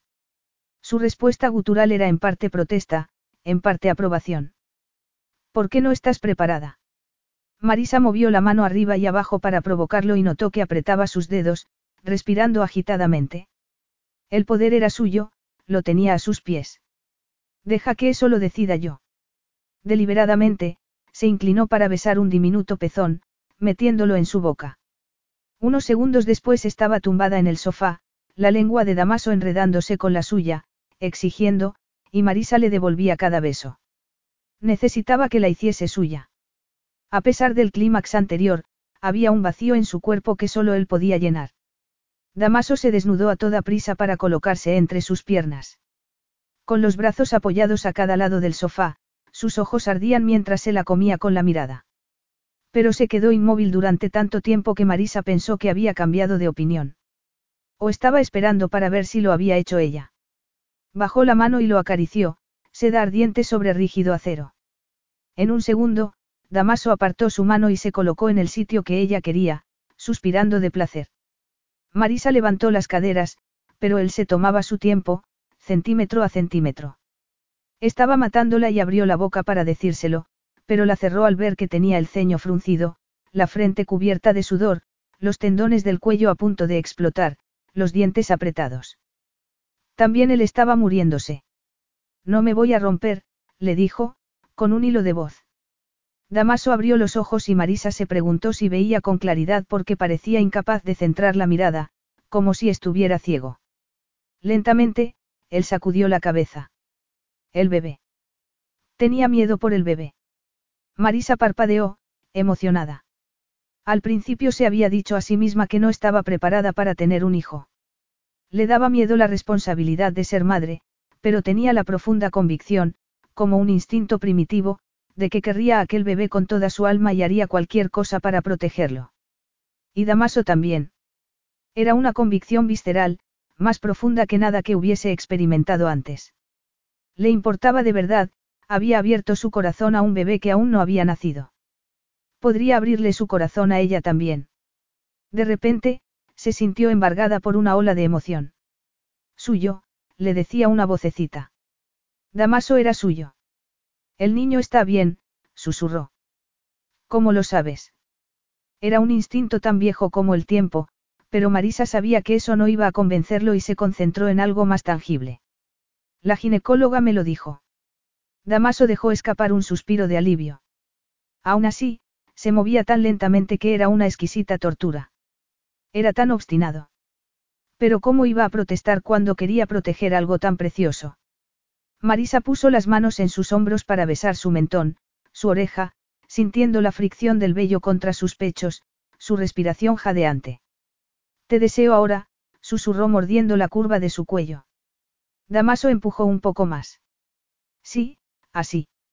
Marisa, su tono de advertencia se convirtió en un gemido cuando envolvió las piernas en su cintura.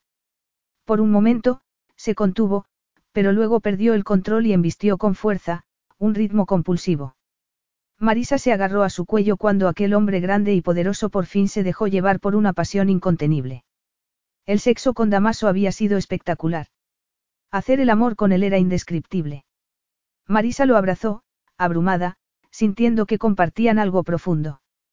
El ritmo de sus embestidas se volvió enloquecido, sin control, y cuando inclinó la cabeza para rozar uno de sus pezones con la lengua, el nuevo clímax la transportó a otro mundo. Capítulo 9. La tormenta había pasado y el golpeteo de la lluvia en los cristales debería haberlo adormecido, pero Damaso no era capaz de conciliar el sueño. Estar con Marisa lo distraía como nadie. Las sábanas arrugadas en el dormitorio de invitados, al que había llegado con ella en brazos porque no podía esperar más, dejaba eso bien claro. Se había prometido a sí mismo que no volvería a tocarla después de hacer el amor en el sofá. Creía que podría contener el deseo de enterrarse en ella de nuevo, pero su fuerza de voluntad desaparecía cuando estaba con Marisa. Esperaba que la ginecóloga estuviera en lo cierto. La lógica le decía que el sexo no le haría daño al bebé, pero sentía un profundo miedo de hacer algo mal. Suspirando, Damaso puso las manos en su nuca y miró el techo de la habitación. Su determinación era legendaria, hasta que la conoció a ella. ¿Cómo lo hacía? ¿Cómo había logrado que olvidase su decisión de ir despacio? Aquello no era lo que había planeado. Sí, la quería en su cama y la mejor manera de atarla a él era el sexo. Habría usado esa táctica o cualquier otra para convencerla de que casarse era lo mejor para los dos. Sin embargo, a pesar de tenerla donde quería, Damaso se daba cuenta de que las cosas no eran tan sencillas. Esa noche no había sido como otras noches, con otras mujeres. Había perdido el control. De hecho, su falta de control había sido espectacular. Lo que sintió al darse cuenta de que había hecho daño a Marisa suponiendo erróneamente que iba de cama en cama. O cuando se puso de rodillas ante ella y besó a la mujer que llevaba a su hijo. Cuando Marisa se deshizo entre sus brazos, su vulnerabilidad había roto algo en él, algo que no podía ser arreglado. Cada vez que llegaba al clímax parecía como si perdiese algo de sí mismo en ella. Pero aquello era absurdo. Damaso. La voz de Marisa, medio dormida, era tan dulce y tan tentadora como la miel. Se recordaba a sí mismo con 20 años, un chico de los barrios más pobres de Brasil, que había salido adelante con una mezcla de determinación, trabajo y suerte. Había dejado atrás el pasado y creía saberlo todo, cómo conseguir un negocio, dónde estaban los mayores beneficios, cómo satisfacer a una mujer, cómo protegerse a sí mismo en calles mucho más seguras y respetables que en las que había crecido. Recordaba su primera reunión en un hotel, Damaso, haciendo lo que hacía su interlocutor, comía mientras hablaba, intentando no parecer demasiado ansioso. Pero nunca había comido pan con mantequilla y se había hecho adicto de inmediato. Una cosa tan sencilla, algo que los demás daban por sentado. Sin embargo, privado de todo, el pan con mantequilla había sido un lujo para él, algo de lo que solo había oído hablar. Damaso. ¿Qué te ocurre? Él esbozó una sonrisa. Nada, respondió. Duerme, debes estar cansada. Marisa puso una mano sobre su torso y Damaso contuvo el aliento. Abrázame. Parecía tímida, nada que ver con la mujer que había hecho el amor con él una y otra vez. También a ella le perseguiría el pasado. Qué poco sabía de Marisa. En silencio, tiró de ella para envolverla en sus brazos, empujando su cabeza contra su pecho antes de cubrirla con la sábana. Tenerla entre sus brazos era increíblemente satisfactorio. Era tan suave, tan dulce, como si estuviera hecha para él. No debería haberte dejado sola en la fiesta. Estando desnuda se daba cuenta de lo pequeña que era. Tenía mucha energía y un carácter tremendo, pero eso no significaba que pudiese luchar sola contra el mundo. Eso ya lo has dicho, murmuró Marisa. Sí, era cierto. Él no solía cometer errores y, sin embargo, no podía sacudirse el sentimiento de culpa por haberla convertido en objeto de una atención que no deseaba. En cualquier caso, lo siento. Olvídalo, ya no tiene importancia. Yo siento haber perdido los nervios en público. Me temo que eso habrá dado lugar a comentarios. Marisa disculpándose. Tal vez estaban haciendo progresos. Damaso acarició su espalda, disfrutando de la sensual curva y de cómo se arqueaba ante sus caricias. Ha sido culpa mía. Todo el mundo espera lo peor de mí gracias a los artículos en las revistas. Lo que cuentan las revistas no tiene nada que ver contigo. Prefiero no hablar de ello. Yo sé que no tiene nada que ver contigo. Pero no puedes saberlo con certeza, dijo ella. Apenas me conoces. Te conozco lo suficiente. No tienes que fingir. No estoy fingiendo, Marisa. No conozco los detalles de tu vida, Pero sé que no eres la mujer que describen las revistas, Damaso hizo una pausa. Al principio lo creí porque no te conocía, pero cuanto más tiempo paso contigo más veo que están equivocados. Y que eres alguien a quien me gustaría mucho conocer. Marisa lo intrigaba. Más que eso, había descubierto que le gustaba incluso cuando se enfadaba o se negaba a casarse con él. ¿Por qué no me lo cuentas? ¿Por qué iba a hacerlo? Le preguntó ella, recelosa. Porque sé que estás dolida y hablar de ello sería una forma de desahogarte. Sus palabras eran sorprendentes incluso para él. Aunque lo había dicho de corazón. Desde cuando quería ayudar a nadie. Él era un solitario. Jamás había tenido una relación larga, no hablaba ni pensaba en sentimientos, no tenía tiempo para eso. Pero allí estaba, ofreciéndole su hombro para llorar en él. Y era sincero. Si no tenía cuidado, aquella mujer cambiaría su vida. Ya lo hacía preguntarse sobre tantas cosas. ¿Por qué? ¿Por qué se te da bien escuchar? replicó ella. Pero el tono irónico no enmascaraba su dolor. No tengo ni idea, respondió Damaso. ¿Por qué no probamos? No dijo nada más. Esperó, acariciando su sedoso pelo, su espalda. Y cuando Marisa empezó a hablar se quedó sorprendido. Tenía 15 años cuando la prensa empezó a perseguirme. Siempre me habían hecho fotografías, era inevitable. Mi hermano y yo éramos huérfanos, los hijos del difunto rey de Bengaria. Cada vez que aparecíamos en público los fotógrafos se volvían locos, sus palabras estaban cargadas de amargura. Aunque nadie se molestaba en preguntarnos si estábamos bien, si necesitábamos algo. Damaso escuchaba en silencio. Sabía que la relación con su tío no era buena, pero era mejor no interrumpirla. Estefan y yo estábamos acostumbrados al interés de la prensa, pero a los 15 años, cuando hice las pruebas para el equipo nacional de gimnasia, los medios empezaron a perseguirme. Era una novedad que una princesa compitiera con chicas normales, alguien empezó a decir que yo era una frívola que iba de fiesta todas las noches y que salía con un hombre detrás de otro. O que iba de diva con el resto de mis compañeras. ¿Quién fue? ¿Quién inventó esa historia? ¿Me crees? Por supuesto, respondió Damaso. No se le había ocurrido pensar que pudiera estar mintiendo. Todo en ella, desde la emoción contenida a la evidente tensión, decía que estaba contando la verdad. Además, dudo que tuvieras energía para ir de cama en cama si estabas compitiendo. Y no eres una diva, a pesar de tu título. La había visto altiva y distante cuando le convenía, pero también había visto lo accesible que era para todo el mundo durante la excursión y lo amable que era siempre con el servicio. Marisa apoyó una mano en su torso, levantando un poco la cabeza. Aparte de Estefan, tú eres la primera persona que me cree. Bueno, y mi entrenadora, su tono escondía más de lo que revelaba y Damaso se preguntó lo que habría sentido al no poder defenderse de esas acusaciones siendo tan joven. Al menos entonces tenía a su hermano. Imagino que la gente de Palacio intentaría hacer algo. Marisa volvió a tumbarse, suspirando. Debería haber sido así, pero no hicieron nada. Mi tío nunca había aprobado mi pasión por la gimnasia porque pensaba que no correspondía a una princesa.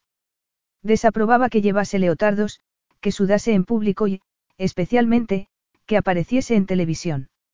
Y en cuanto a competir con gente que no era de sangre real. Le pidió al personal de palacio que no te apoyase. La interrumpió Damaso, con el ceño fruncido. Él sabía lo dura que era la vida de los atletas de élite. Conocía a muchos futbolistas de la selección brasileña y sabía que se les exigía una dedicación total. Marisa se encogió de hombros. Nunca lo descubrí, pero el comité de gimnasia decidió que era contraproducente mantenerme en el equipo porque la atención de la prensa afectaba a todo el mundo. Una semana después de cumplir los 16 años me echaron del equipo.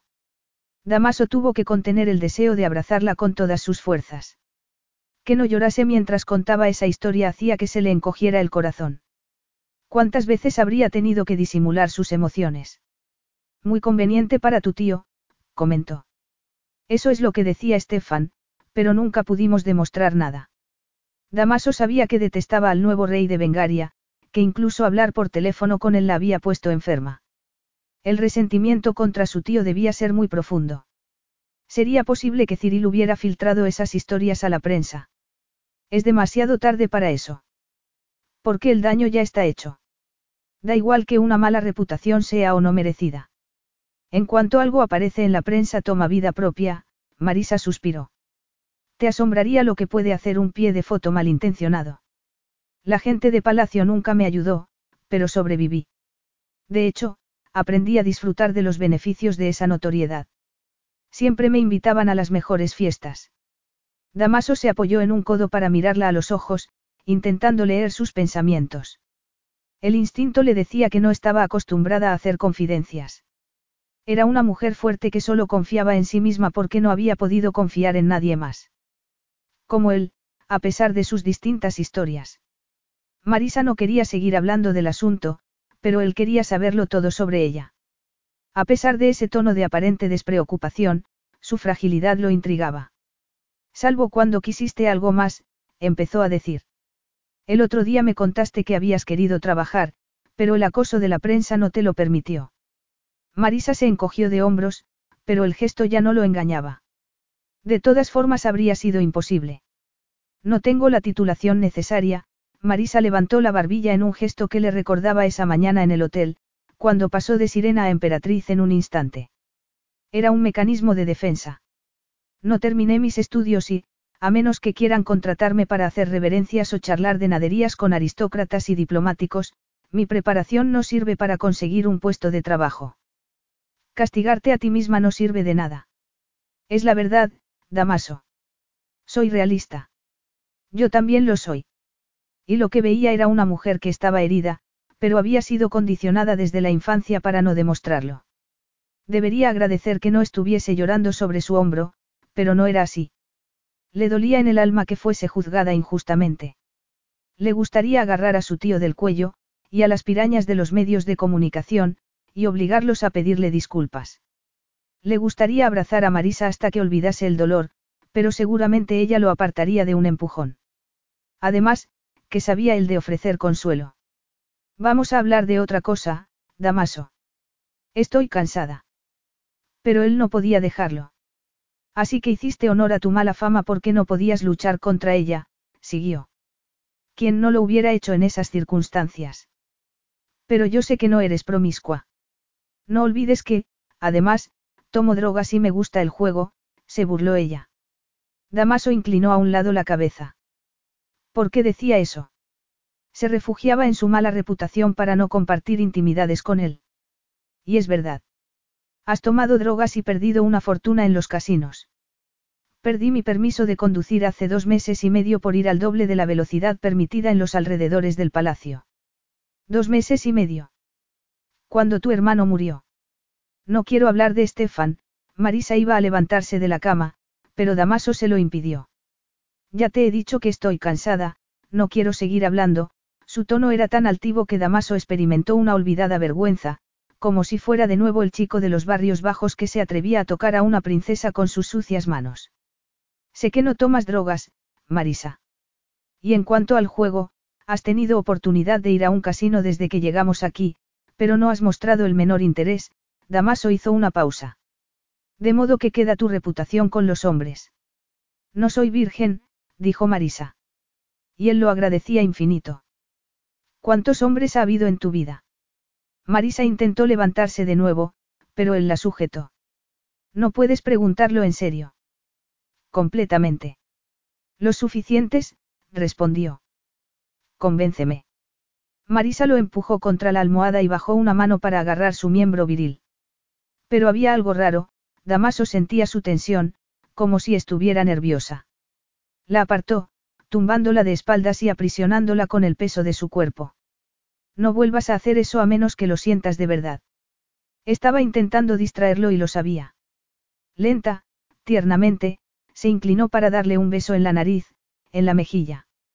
Cuando legó a la base de su cuello, su pulso era frenético y la besó allí, para buscar una respuesta. Marisa lo deseaba. Lo había deseado desde el principio, pero intentaba distraerlo para evitar sus preguntas. ¿Cuántos hombres, Marisa? La oyó suspirar en la oscuridad y siguió besándola, acariciando sus pechos mientras ella enredaba los dedos en su pelo. Eres un demonio, Damaso Pires. Eso me han dicho muchas veces, asintió él. ¿Cuántos? Deliberadamente, apartó las manos para que Marisa admitiese la derrota. Dos, respondió. Dos. Damaso no daba crédito. Solo dos hombres antes que él. Bueno, uno y medio en realidad. ¿Cómo puede ser medio hombre? Marisa abrió los ojos y, por un momento, podría jurar que veía un brillo de dolor en sus ojos. El primero me sedujo para pavonearse ante sus amigos. Después de eso me resultaba imposible confiar en un hombre, así que el segundo no llegó tan lejos como esperaba. Pero conmigo no te importa. No, no me importa. Incluso creo que podría disfrutarlo. Creía que podría disfrutarlo. Era un reto y Damaso se aseguró de que lo disfrutase antes de terminar. Por fin, con ella sobre su pecho, totalmente saciada y adormilada, supo que soñaría con algo agradable, no con las decepciones y las penas del pasado. Sabía que solo le había contado la mitad de la historia, pero era suficiente. Engañada por su primer amante, desdeñada por su tío, que debería haberla protegido, humillada por la prensa, quien había estado de su lado. Su hermano gemelo, Estefan, que había muerto unos meses antes. Damaso había pensado que la pasión que compartió con Marisa esa primera noche era el producto de la pasión de dos libidos sanas y una simple atracción mutua. Pero recordaba la expresión de Marisa mientras subía por las rocas, en la catarata.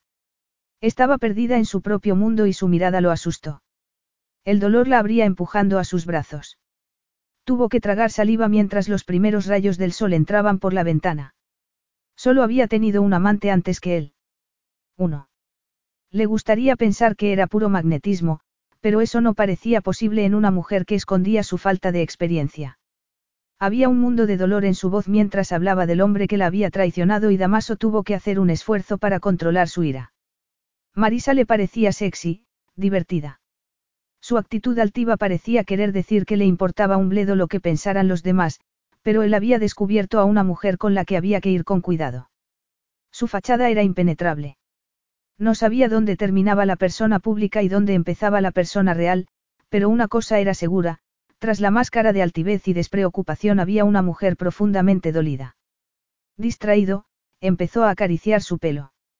La deseaba de nuevo, con un ansia que era casi imposible de domeñar. Si hubiera sido la mujer que él había pensado no tendría escrúpulos en tomarla de nuevo, pero no lo era.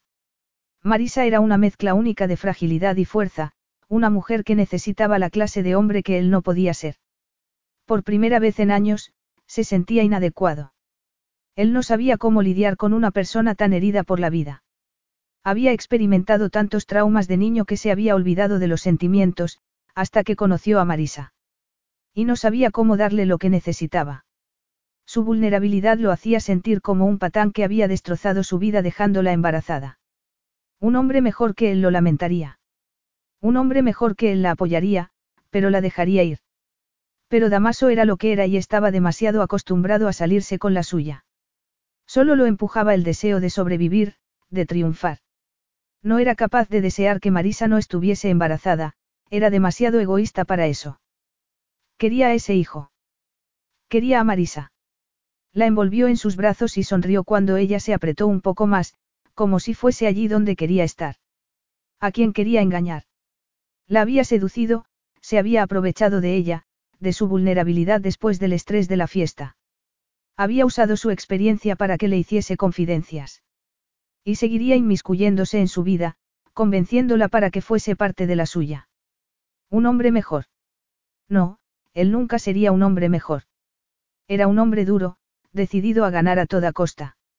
Su única concesión sería que, a partir de ese momento, sabiendo lo que sabía, la trataría con sumo cuidado, le daría espacio y tiempo para acostumbrarse a su nueva vida con él. Aprendería a protegerla y la mantendría a su lado hasta que ella quisiera quedarse por voluntad propia. Capítulo 10. Pero eso es imposible, Alteza. Marisa enarcó una ceja, sabiendo que su silencio sería como un trapo rojo para un toro.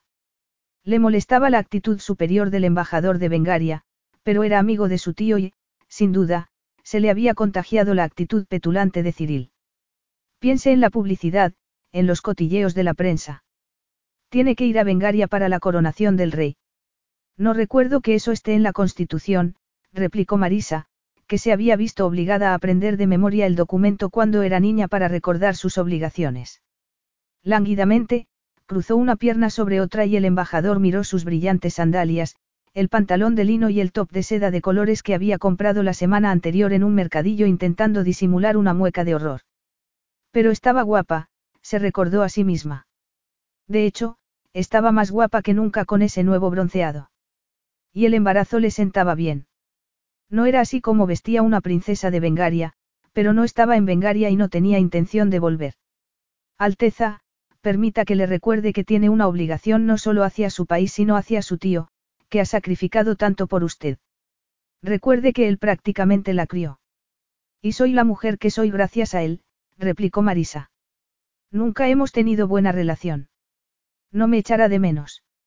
Sin duda Cyril estaría rodeado de psicofantes, gente que había hecho su nido gracias a los cofres reales. Alteza, eso es muy, el embajador no sabía qué decir, una actitud que no ayuda nada. Si esperaba convencerla con eso, tenía mucho que aprender. No sabía que nadie esperase nada de mí. De hecho, creo recordar que hace meses se me recomendó salir de Bengaria lo antes y más discretamente posible. El embajador tuvo el buen gusto de ruborizarse. Alteza. Gracias por su visita. Como siempre, es estupendo recibir noticias de Bengaria, pero me temo que tengo otras cosas que hacer. Pero no puede, Marisa lo vio tragar saliva, su nuez subiendo y bajando torpemente por el delgado cuello. Le daría pena si no supiera que era uno de los hombres de Cyril, que habían hecho su vida y la de Estefan imposible. Quiero decir, el bebé. El bebé. Marisa lanzó sobre él una mirada glacial. El rey Cyril había esperado, quiero decir, ya está haciendo arreglos. ¿Para qué? Para adoptar al niño. Para obligarla a abortar discretamente. Marisa sintió un escalofrío. En el fondo de su corazón temía no tener lo que hacía falta para ser una buena madre, pero a pesar de sus dudas se enfrentaría con el rey de Bengaria y con todo el parlamento antes de permitir que pusieran una mano sobre su hijo. Como siempre, los planes de mi tío son fascinantes. Cuénteme, por favor. El embajador se aclaró la garganta antes de hablar. El rey ha decidido negociar un matrimonio que le dará legitimidad a su hijo y salvará su reputación. Ha hablado con el príncipe de... Marisa lo interrumpió con un gesto. Se le había revuelto el estómago al escuchar esas palabras. Con alguien que está dispuesto a olvidar que mi hijo es hijo de otro hombre, le espetó. A cambio de un título o de dinero. Cyril debía estar desesperado y quería una noticia positiva para contrarrestar el enfado que su desastroso gobierno estaba provocando en la población. Y no había nada como una boda real para que la opinión pública se olvidase de los problemas. Pero no iba a utilizar ni a su hijo ni a ella. Haría lo que tuviese que hacer para que su hijo no fuese un peón en la corte. Crecería lejos del palacio y de las maquinaciones de Cyril. Su hijo tendría lo que ella no había tenido, cariño y un ambiente hogareño. Incluso había empezado a pensar que casarse con Damaso era la solución. No la amaba, pero no tenía la menor duda de que su hijo le importaba de verdad. Marisa respiró profundamente. Tenía miedo, pero estaba decidida a no mostrarlo. Dele las gracias a mi tío por su preocupación, pero dígale que tengo otros planes. Buenos días. Sin volver a mirarlo, se levantó para salir de la habitación, las protestas del embajador un ruido de fondo al que no podía prestar atención. Si no llegaba pronto al baño. Señora, se encuentra bien. Era Ernesto, el guardaespaldas de Damaso, que la acompañaba cada vez que salía de la casa. Y, por primera vez, Marisa se alegraba de verlo. Por favor, acompañe al embajador a la puerta, le dijo, llevándose una mano al estómago. Ernesto vaciló durante un segundo, preocupado, pero luego se alejó para hacer lo que le había pedido. Y asegúrese de que no vuelve, dijo Marisa. No volverá a verlo, señora. Cuando salió del baño, Ernesto apareció con una bandeja. Gracias, pero no tengo apetito. Sé que no se encuentra bien, pero el té de menta le asentará el estómago. O eso dice Beatriz. Genial, el ama de llaves y el guardaespaldas hablaban de su salud. Sin embargo, Saber eso la tranquilizaba un poco. Ernesto y Beatriz, como los empleados de Damaso en la isla, no eran como los criados que ella había conocido. De verdad apreciaban a Damaso y, por extensión, a ella. Y Damaso, Marisa estaba segura de que le importaba. Cuando volvía del trabajo no se apartaba de su lado y cada noche la envolvía más y más en su hechizo. Le importaba de verdad, pero no sabía si era por ella o por el bebé. Le había contado sus secretos, revelando detalles que nunca había compartido con nadie, y casi podría jurar que la entendía, que estaba de su lado. Y sin embargo. Marisa se mordió los labios. Las dudas la perseguían desde aquella noche memorable cuando volvió a entregarse a él. Se había abierto con Damaso como no lo había hecho con nadie. La catarsis de revivir el pasado y entregarse tan completamente la había dejado agotada y, sin embargo, más viva que en muchos años. Incluso la devastadora pérdida de su hermano le parecía más soportable. A la mañana siguiente había despertado con los ojos enrojecidos, pero con una sensación de renovada esperanza. Hasta que descubrió que Damaso la había dejado dormir mientras él se iba a trabajar. ¿Qué había esperado? Que se quedase a su lado, que lo dejase todo por ella, que compartiese sus secretos. No era tan ingenua. Algunas barreras habían caído, pero era como si Damaso se hubiese apartado y no lo conocía mejor que un mes antes. Era tierno en la cama, solícito cuando salían juntos. Marisa hizo una mueca al recordar cómo la había tomado del brazo, reclamándola como suya en otra fiesta. Quería creer que sentía algo por ella, pero tal vez solo hacía lo que era necesario para conseguir lo que deseaba, a su hijo. El problema era que quería confiar en él. No solo confiarle su cuerpo, sino el futuro de su hijo. Incluso su corazón. Marisa se mordió los labios de nuevo, sorprendida. ¿Cómo podía pensar eso? Había querido a dos personas en su vida, su madre y su hermano, y sus muertes la habían destrozado. Amar era demasiado peligroso. Señora. Ernesto le ofrecía una taza de porcelana y Marisa la aceptó. Estaba demasiado nerviosa para probar los pasteles que Beatriz había preparado, pero le encantaba el té de menta brasileño. Saldré cuando haya tomado el té, Ernesto. ¿En helicóptero o en coche? Marisa estuvo a punto de decir que solo quería dar un paseo, sin rumbo. Cualquier cosa para olvidar el dolor y el miedo que habían despertado las palabras del embajador. Cualquier cosa para olvidar el temor de estar cambiando una jaula de oro por otra. Estaba a salvo de las maquinaciones de su tío, que no podía forzarla a un matrimonio concertado, pero aún no tenía un plan para el futuro de su hijo. Debía decidir dónde iba a vivir, no podía ir de un país a otro sin destino. Marisa pensó entonces en la isla de Damaso y, sin darse cuenta, esbozó una sonrisa al imaginar a un niño de pelo oscuro nadando en la playa. ¿Dónde está Damaso? Era curioso que sus pensamientos volviesen a él continuamente. Nunca había fingido estar interesado en ella más que como la mujer que esperaba un hijo suyo, pero esa última semana había sentido una conexión especial con él. Aunque la dejaba sola durante todo el día. Claro que eso era mejor que tenerlo a su lado continuamente, recordándole su petición de matrimonio. Está en la ciudad. En la oficina. No, señora. Las respuestas de Ernesto no la ayudaban mucho. ¿Por qué estaba siendo tan evasivo? Me gustaría verlo. No sé si es buena idea. ¿Por qué no? Que quería esconderle Damaso. Nunca le contaba nada de su vida. Ernesto vaciló un momento. Está en una de las favelas. Favelas repitió Marisa. Los barrios más pobres de Brasil, donde las casas no son, el hombre se encogió de hombros. En fin, son construcciones de barro con tejado de uralita, no son casas de verdad. Eso era lo último que había esperado escuchar. Puedes llevarme allí. No creo que sea buena idea, señora. Pero yo sí. Marisa esbozaba una sonrisa de simpatía mientras Ernesto, a regañadientes, conducía por una carretera de tierra. Iba a buscar a Damaso y averiguar qué hacía allí. Había casas a cada lado de la carretera, algunas eran edificios sólidos pintados de colores, otras simples barracas que parecían hechas con cualquier tipo de material. Olía a hogueras, a comida picante y a algo muy desagradable. No era la primera vez que visitaba un barrio pobre, pero allí había miles de casas, o lo que pasaba por casas. Llegaron a un edificio pintado de color azafrán y los guardaespaldas que Ernesto había llevado se abrieron en abanico. El hombre le hizo un gesto para que lo acompañase, aunque no parecía tenerlas todas consigo. Marisa vio a Damaso enseguida. Estaba sentado frente a una mesa de metal con un grupo de hombres, concentrado en la conversación mientras tomaba café. Incluso en vaqueros y camiseta llamaba la atención entre los demás. Tras ellos había una cancha de baloncesto en la que jugaban un montón de adolescentes flacos, animándose unos a otros. De una puerta a la izquierda llegaba ruido de cacerolas y un delicioso aroma a comida brasileña. Y frente a ella, en una pared deslucida, había una colección de fotos. Damaso estaba ocupado y no con una mujer como había temido. Porque había sentido la imperiosa necesidad de verlo. Podía lidiar con las maquinaciones de su tío sin necesidad de pedirle ayuda. Lo había hecho durante toda su vida. Marisa se acercó a las fotos y, de repente, su pulso se aceleró.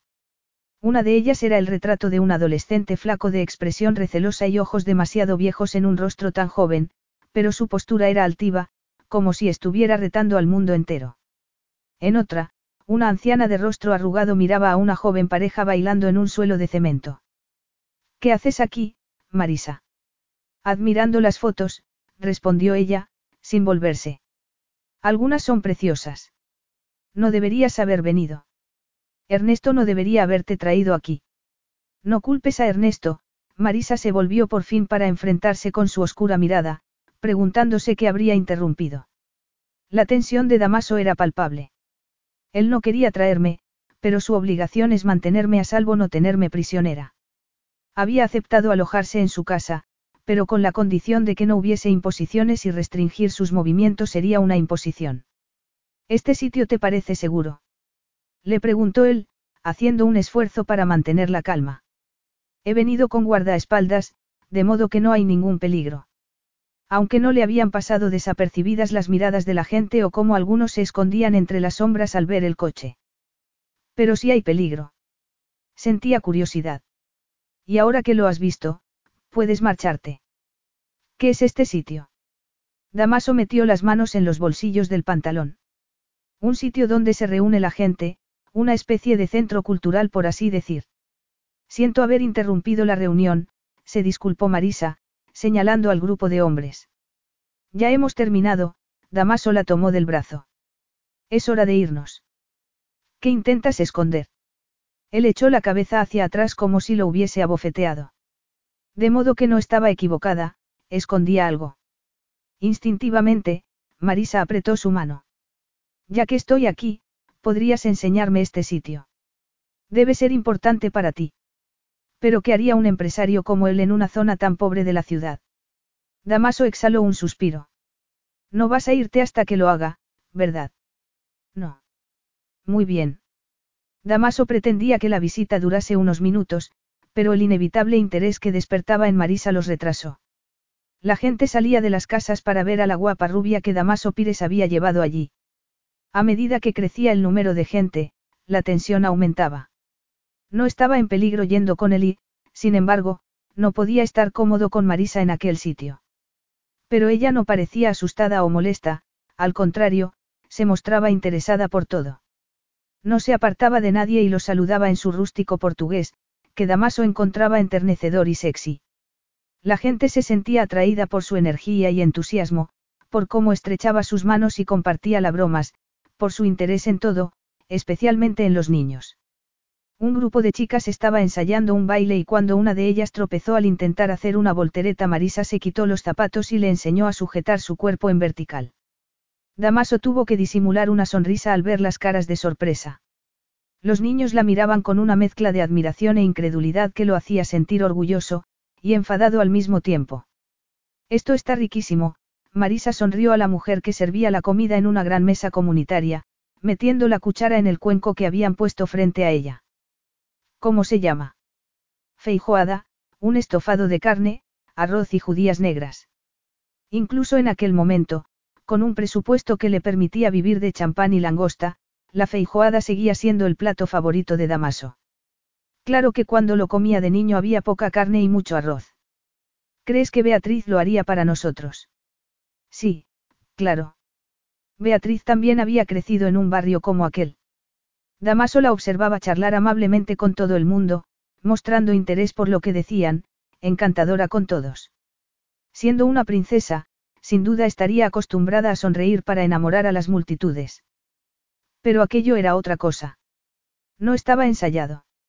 Damaso sentía la calidez de su personalidad y, sin embargo, algo se rebelaba contra su presencia allí, algo que lo hacía desear llevársela a su mundo, un mundo de lujo y facilidades donde podía cuidar de ella mientras Marisa cuidaba del hijo que habían creado entre los dos. Era eso, el niño. Marisa tenía que pensar en el bienestar del niño, no en salvar su conciencia visitando a los pobres. Es hora de irnos. Incluso a sus propios oídos sonaba como una abrupta orden y vio que todos lo miraban, sorprendidos.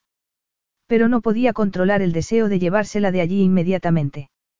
Marisa se levantó del banco de madera con la elegancia de una emperatriz y tardó una eternidad en despedirse de todos. Y, mientras les daba las gracias por su hospitalidad, Damaso sintió que lo dejaban fuera, como si estuviera solo en la oscuridad, apartado de una felicidad a la que no sabía se hubiera acostumbrado. Absurdo. Él era un hombre de éxito. Lo tenía todo. Todo lo que había soñado siempre y más. Sin embargo, cuando Marisa por fin se volvió, hacia Ernesto, no hacia él, algo se rompió en su interior. En dos zancadas estaba a su lado, tomándola del brazo. Por fin había perdido la paciencia. Capítulo 11. Ninguno de los dos dijo una palabra mientras volvían al centro de la ciudad.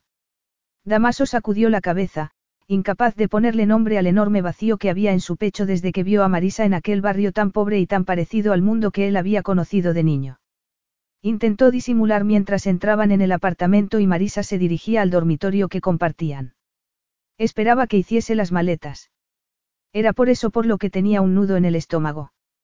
Marisa dejó el bolso sobre la cama y se dirigió al baño, pero él puso una mano en la puerta para evitar que la cerrase. Me gustaría estar sola mientras me doy un baño, dijo ella, sin mirarlo. ¿Desde cuándo? Le espetó él, mirando sus pechos, la cintura que siempre le había parecido imposiblemente estrecha bajo sus manos. Desde ahora mismo, respondió Marisa mientras se quitaba la pulsera. No estoy de humor para lidiar contigo. Lidiar conmigo. Sus miradas se encontraron en el espejo y Damaso se dio cuenta de que había gritado. Marisa se quitó uno de sus pendientes. Con tu desaprobación. No podías haber dejado más claro que no quieres que conozca a tu gente.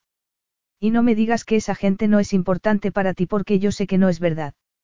Cualquiera se daría cuenta de que significan más que la gente con la que sueles relacionarte en los clubs y los restaurantes de moda. Pero si crees que puedes descartarme porque no tengo una vocación o una carrera, porque no he hecho nada de valor con mi vida, estás muy equivocado. Yo no. No quiero escucharlo, Damaso. Ahora no, Marisa se quitó el otro pendiente, que en lugar de caer en la bandeja cayó al suelo, aunque ella no se dio cuenta. Tengo que decidir si debo marcharme, añadió, intentando quitarse el reloj. Tragándose el enfado y la rabia que sentía contra sí mismo, Damaso la ayudó a abrir el cierre y dejó el reloj en la bandeja de cristal, con el resto de sus joyas. No quiero que te vayas. Se decía a sí mismo que Marisa estaba sufriendo, que se sentía insegura. Había malinterpretado su actitud y no había peligro de que se fuera. Pero si lo hubiese la detendría. Ella negó con la cabeza. Es demasiado tarde para eso, murmuró, poniendo una mano en su pecho para apartarlo. Como si pudiese hacerlo. A pesar de su energía, era diminuta. Damaso capturó su mano, apretándola contra su pecho. Temía por el niño. En un barrio como ese. No, por favor. No quiero escuchar nada más. Su tono lo silenció. Nunca le había parecido más, desesperada. Sé que el niño es lo único que te importa, pero no intentes disimular lo que ha pasado hoy, los ojos azules se clavaron en su alma. Desapruebas que estuviese allí porque me desapruebas a mí. Damaso se dio cuenta de que estaba a punto de perderla. Desaprobarte. No sabes lo que dices, Damaso intentó acariciar su pelo, pero ella se apartó. No intentes seducirme, no funcionará. Esta vez no.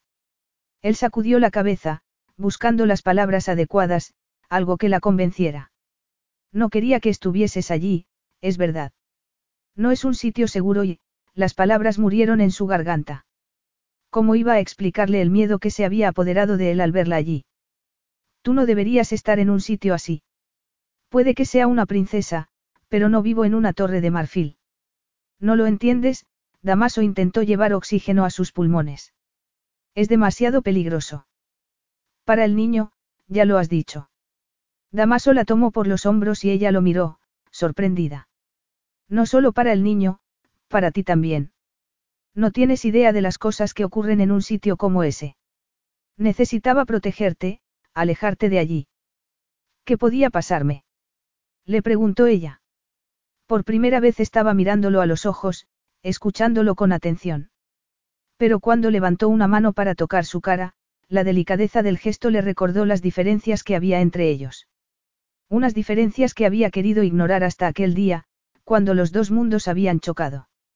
El palacio y las favelas. Muchas cosas, dijo con voz ronca, mientras pasaba las manos por su espalda, como intentando convencerse a sí mismo de que todo estaba bien. Enfermedades, violencia. Pero esa gente vive ahí todos los días. ¿Por qué tienen que hacerlo? Tú no. Tú estás a salvo aquí, conmigo. Damaso puso una posesiva mano en sus pechos y contuvo un suspiro de alivio ante el gemido de placer que Marisa no pudo contener. Era suya y la protegería. La apretó contra él, envolviéndola con un brazo mientras con la otra mano desabrochaba el sujetador. ¿Cómo sabes tanto sobre las favelas? No tendría sentido negarlo porque ella lo descubriría tarde o temprano, aunque no fuese de conocimiento público. ¿Por qué yo nací allí? Damaso esperó ver un brillo de sorpresa en sus ojos, de disgusto. El sitio en el que hemos estado hoy. Él negó con la cabeza. En un sitio mucho peor. Ya ha desaparecido, lo tiraron y construyeron casas nuevas. Ella no dijo nada y con cada segundo que pasaba Damaso esperaba que se apartase. La opinión de los demás no le importaba. Había estado demasiado ocupado saliendo de la pobreza y llegando a la cima como para que le importase lo que dijeran los demás, pero la reacción de Marisa sí le importaba. Podrías habérmelo contado antes, dijo Marisa por fin, mirándolo a los ojos mientras bajaba la cremallera de su pantalón. Damaso tragó saliva, dando las gracias por el extraño, pero maravilloso impulso de aquella temeraria princesa. Marisa abrió los ojos. Damaso dormía a su lado, casi tumbado sobre ella, como intentando fundirse con su cuerpo. Eso era lo que había sentido mientras hacían el amor. Quería fundirse con él mientras la llevaba al éxtasis una y otra vez. Marisa esbozó una sonrisa. Estaba compensando todos esos años de abstinencia sexual, uno de los beneficios de tener un amante como Damaso. Su sonrisa desapareció entonces. Como amante, pero... Podría ser un buen marido. Por primera vez se permitió a sí misma la posibilidad de contemplarlo en serio, olvidando la ansiedad que le producía la idea de atarse a un hombre. Damaso sería más controlador que el desconocido aristócrata con el que su tío quería casarla. Damaso Pires era dominante y estaba acostumbrado a salirse con la suya, pero nunca intentaría manipularla como su tío y nadie podría acusarlo de ser un padre frío como lo había sido su propio padre. Cuantas más cosas sabía de él, más se preguntaba cómo podía haber pensado que era un hombre frío. Damaso era un hombre de sangre caliente, apasionado, y no solo en la cama. Cuando hablaban del niño sus ojos brillaban, revelando una profundidad de sentimientos que al principio la había asustado, Marisa parpadeó. Pero que en aquel momento la tranquilizaba. Le gustaba que estuviese tan preocupado por el bebé, le daba tranquilidad saber que si algo le pasaba a ella, Damaso cuidaría del niño. La hacía sentir menos sola. En el pasado había tenido a Stefan y perderlo había destrozado su vida. Por eso se había negado a abrirle su corazón a nadie, pero Damaso había tirado todas sus defensas. Estaba allí, firmemente plantado en su vida, apartando la oscuridad que la había envuelto durante tanto tiempo. Y la reacción a su visita a las favelas. Marisa torció el gesto al recordar su expresión cuando habló del peligro. Recordaba sus cicatrices y lo que le había contado. El instinto le decía que era algo más que un peligro físico. Claramente, Damaso había reaccionado de manera visceral. Tal vez si lo entendiese mejor, si conociese su pasado, podría confiar en él lo suficiente como para aceptar su oferta de matrimonio. Había estado tan concentrada en su independencia y en los cambios provocados por el embarazo.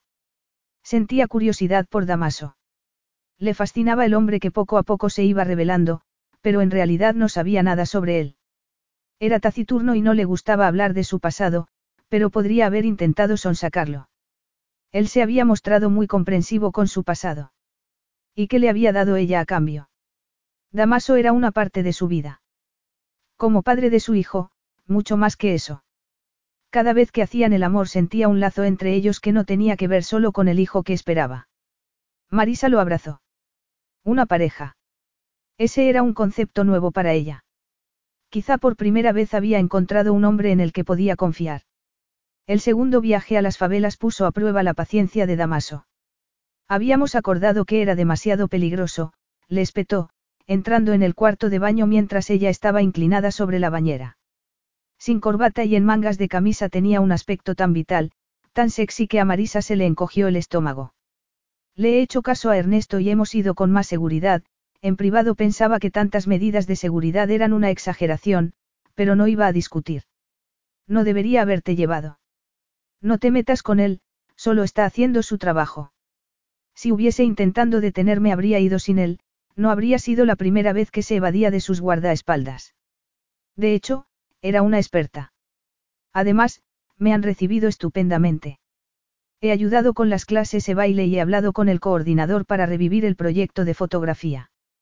No estaba cualificada para impartir clases, pero sabía un poco de fotografía, lo suficiente como para ayudar a los jóvenes que querían tomar parte en el proyecto. Pero eso significa ir allí de manera regular. Marisa no se molestó en responder. Sabía que Damaso se enfadaría, pero estaba decidida a hacerlo. Por ella misma, para ayudar a los demás, para hacer algo útil. Por Damaso también, por el niño huérfano que había sido, luchando para sobrevivir en aquel ambiente hostil. ¿Quién lo había ayudado a él? Desde que le abrió la puerta de su pasado se había encontrado imaginándolo en esas calles. Era la soledad, la pobreza, lo que lo había convertido en el hombre que era, despiadado, implacable, guardando celosamente su corazón. ¿Me quieres explicar qué haces con eso? Damaso señaló al perro al que Marisa estaba lavando. El pobre necesita un hogar. No este hogar, replicó Damaso. Entonces buscaré otro para él, Marisa hizo una pausa, más nerviosa de lo que esperaba. Había pensado que podría convencerlo.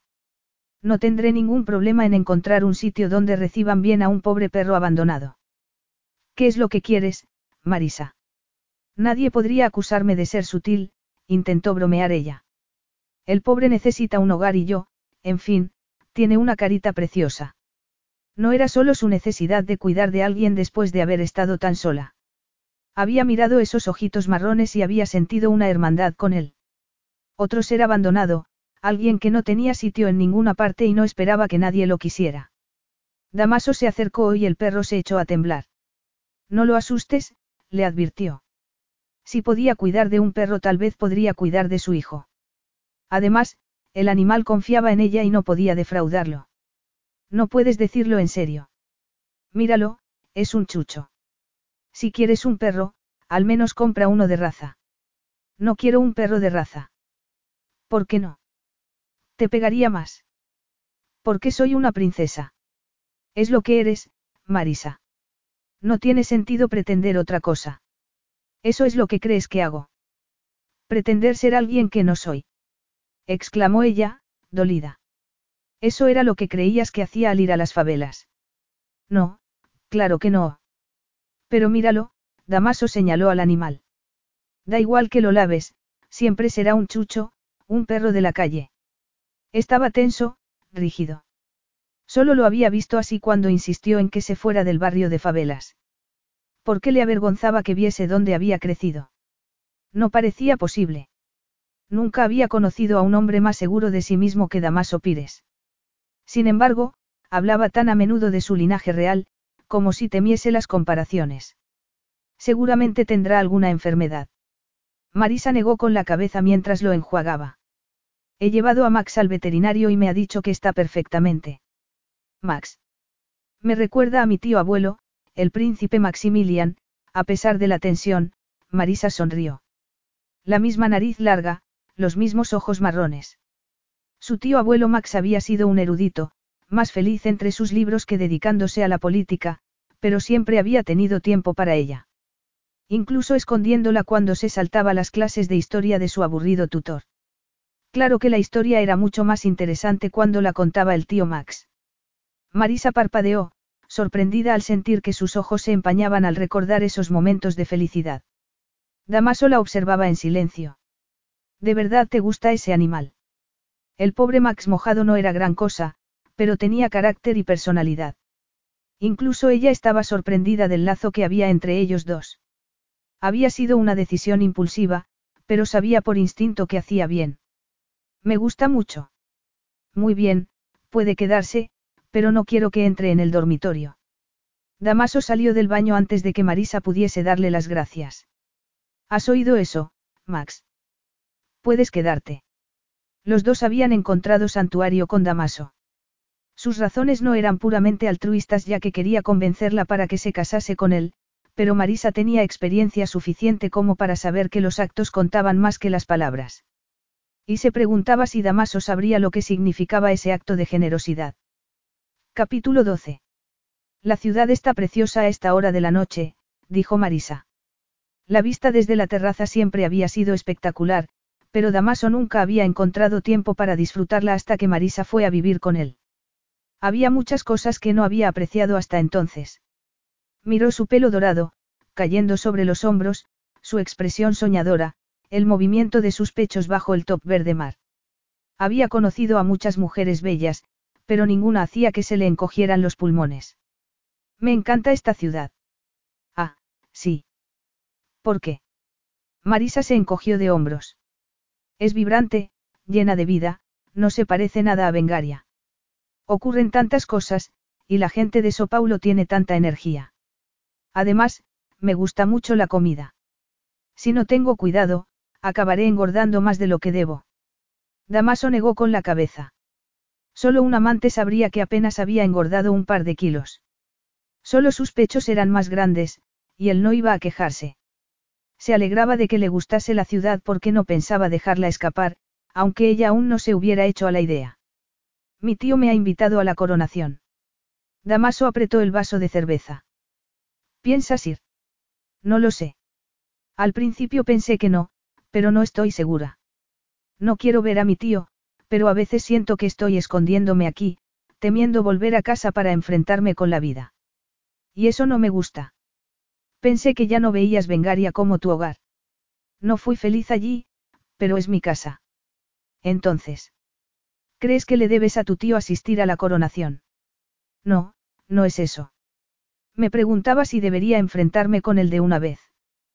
¿Para qué? Para que pueda darte una charla sobre tu irresponsable comportamiento. Todo en él se revelaba ante la idea de que se fuera, aunque se tratase de un viaje corto. Si se iba a Vengaria, podría quedarse allí. Parecía contenta viviendo con él, pero nada de lo que hacía o decía indicaba que lo amase. Era eso lo que quería, que Marisa estuviese enamorada de él. Eso resolvería todos los problemas. Daba igual que él no supiera nada sobre el amor o sobre las relaciones, ella tenía cariño suficiente por los dos, los tres contando con su hijo. Algunas veces se había preguntado si él podría aprender a amar. ¿Crees que ir a Vengaria sería un error? Era la primera vez que Marisa le pedía consejo. ¿Estaba haciéndose ilusiones o era un paso adelante? Damaso midió sus palabras para no parecer dictatorial como su tío. Marisa podría ser convencida, pero no recibía órdenes. Creo que deberías pensar cómo utilizaría tu tío tu presencia en Vengaria. ¿Quieres ser su peón otra vez? Marisa apretó los labios. Ella era orgullosa y no querría ser un peón en manos de un hombre al que despreciaba. ¿Por qué no lo decides más adelante? Cuéntame qué tal el día. Hace horas que no te veo. Había estado deseando volver a casa para cenar con ella y charlar de lo que habían hecho durante el día. Y eso era algo que no le había pasado con nadie. He llevado a los niños a la galería de Silvio. Deberías haber visto lo contentos que estaban. Seguro que sí. Damaso recordaba la primera vez que salió del barrio en el que había crecido, la emoción y el miedo que sentía. Los niños que Marisa había tomado bajo su ala jamás habrían soñado con nada tan elegante como la galería de Silvio, que siendo uno de los fotógrafos más famosos del continente, y seguramente del mundo, podía pedir lo que quisiera por sus fotografías. Tengo que darte las gracias por presentármelo, Marisa enredó los dedos con los suyos y Damaso se maravilló una vez más de lo delicada que era su piel. Yo admiraba su trabajo desde hace años, pero... No tienes que darme las gracias. Damaso casi sentía celos de su amistad con Silvio, pero sabía que solo estaba interesada en su trabajo. Cualquier cosa que fortaleciese los lazos de Marisa con Brasil, como su amistad con Silvio, era algo que pensaba animar. Además, ver su entusiasmo mientras hablaba sobre sus jóvenes alumnos era como ver una flor abriéndose bajo el sol. Algo se movía en su pecho cuando Marisa sonreía. Siempre había sido vibrante, llena de vida, pero la conocía lo bastante bien como para saber que parte de esa alegría era un disfraz. Y él sabía mucho sobre eso. Cuando era más joven había tenido que aprender a hacer el papel de joven empresario de éxito, aunque apenas tenía dinero para comer. Tenía que convencer a todos de que podían confiar en él. La mujer a la que había conocido en la jungla estaba haciendo un papel. La auténtica Marisa era asombrosa, casi incandescente. La clase de mujer que atraía a los hombres como polillas. Y nunca se había sentido tan afortunado, a pesar de las dudas porque aún no había aceptado casarse con él. Silvio ha dicho que pueden volver otro día. Es estupendo, ¿verdad? Estupendo, sí, asintió él. Pero ya están aprendiendo mucho de ti. Las clases de Marisa eran un éxito. No solo los niños sino sus padres estaban entusiasmados. Además, él mismo había visto los resultados y eran fantásticos. Yo solo soy una aficionada. Una aficionada con mucho talento. Halagador, dijo ella, con los ojos brillantes. Seguía preocupándole que fuese al barrio de favelas porque le gustaría tenerla a salvo siempre, pero sabía que era imposible dar marcha atrás. Max apareció entonces a su lado y Marisa bajó una mano para acariciar sus orejas. El perro cerró los ojos, encantado. Damaso apretó los labios. ¿Qué veía en ese chucho? Él podría regalarle un perro de raza, pero Marisa había elegido un chucho que seguía pareciéndolo por mucho que lo bañase y lo peinase. ¿Por qué no te gusta? Le preguntó ella. No tengo tiempo para mascotas. Pero no es solo eso, ¿verdad? Es algo que tiene Max. No sé a qué te refieres. Es porque viene de la calle, ¿verdad? Por eso no puedes ni mirarlo. Solo en ese momento se dio cuenta de que todo lo que Damaso poseía era de la mejor calidad, todo de los mejores materiales, algunos muebles hechos a mano especialmente para él. Pero no había antigüedades, todo era nuevo, como si hubiera sido comprado el día anterior. Muchas de las piezas eran de famosos artistas y artesanos. Solo lo mejor. Ningún mueble normal o antiguo. Marisa tuvo entonces una terrible premonición. ¿Qué ocurre? ¿Por qué me miras así? Todo lo que tienes es lo mejor, ¿verdad? Solo lo mejor. Incluso la cocina en la que trabajaba Beatriz haría que un restaurante con varias estrellas Michelin se sintiera orgulloso. ¿Y qué? Me gusta la calidad. La calidad, repitió ella. Esa era una de las palabras favoritas de su tío, especialmente cuando la regañaba por mezclarse con gente, común. No hay nada malo en querer tener cosas bonitas. Depende de por qué las quieras. Es por eso por lo que insistes en casarte conmigo. ¿De qué estás hablando? Yo tengo pedigrí, soy una princesa.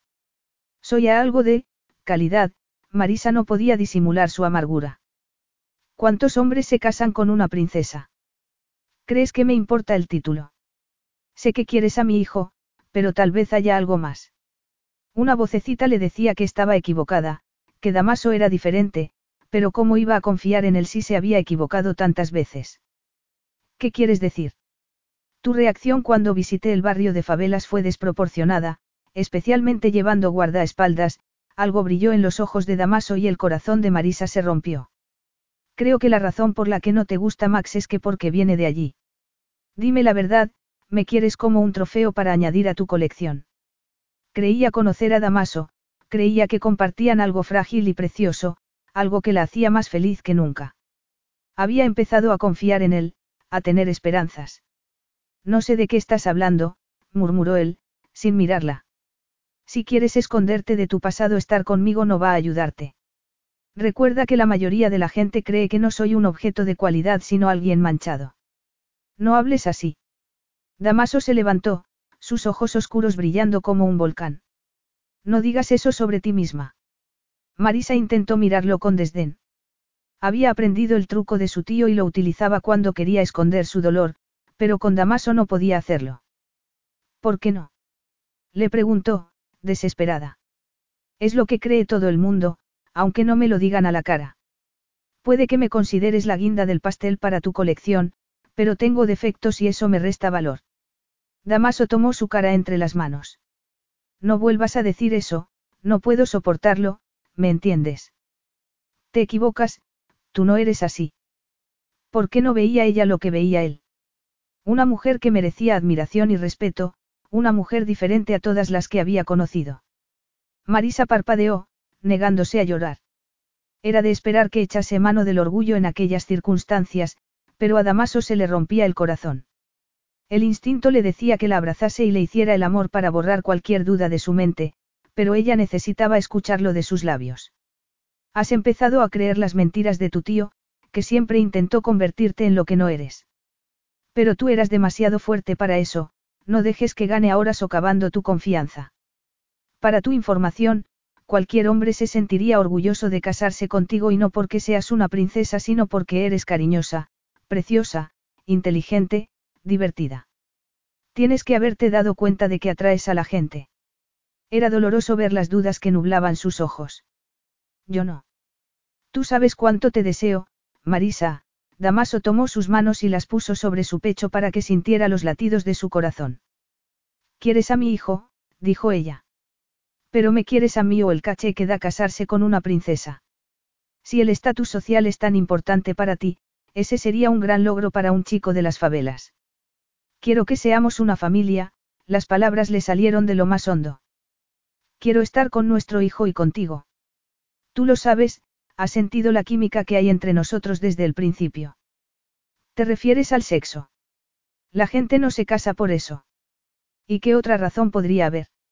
Damaso miró esos ojos brillantes y se dio cuenta de que había visto antes ese mismo anhelo, años antes, cuando rompió con una amante que había empezado a quererlo demasiado. Tal vez Marisa no lo sabía, pero era emoción lo que quería de él.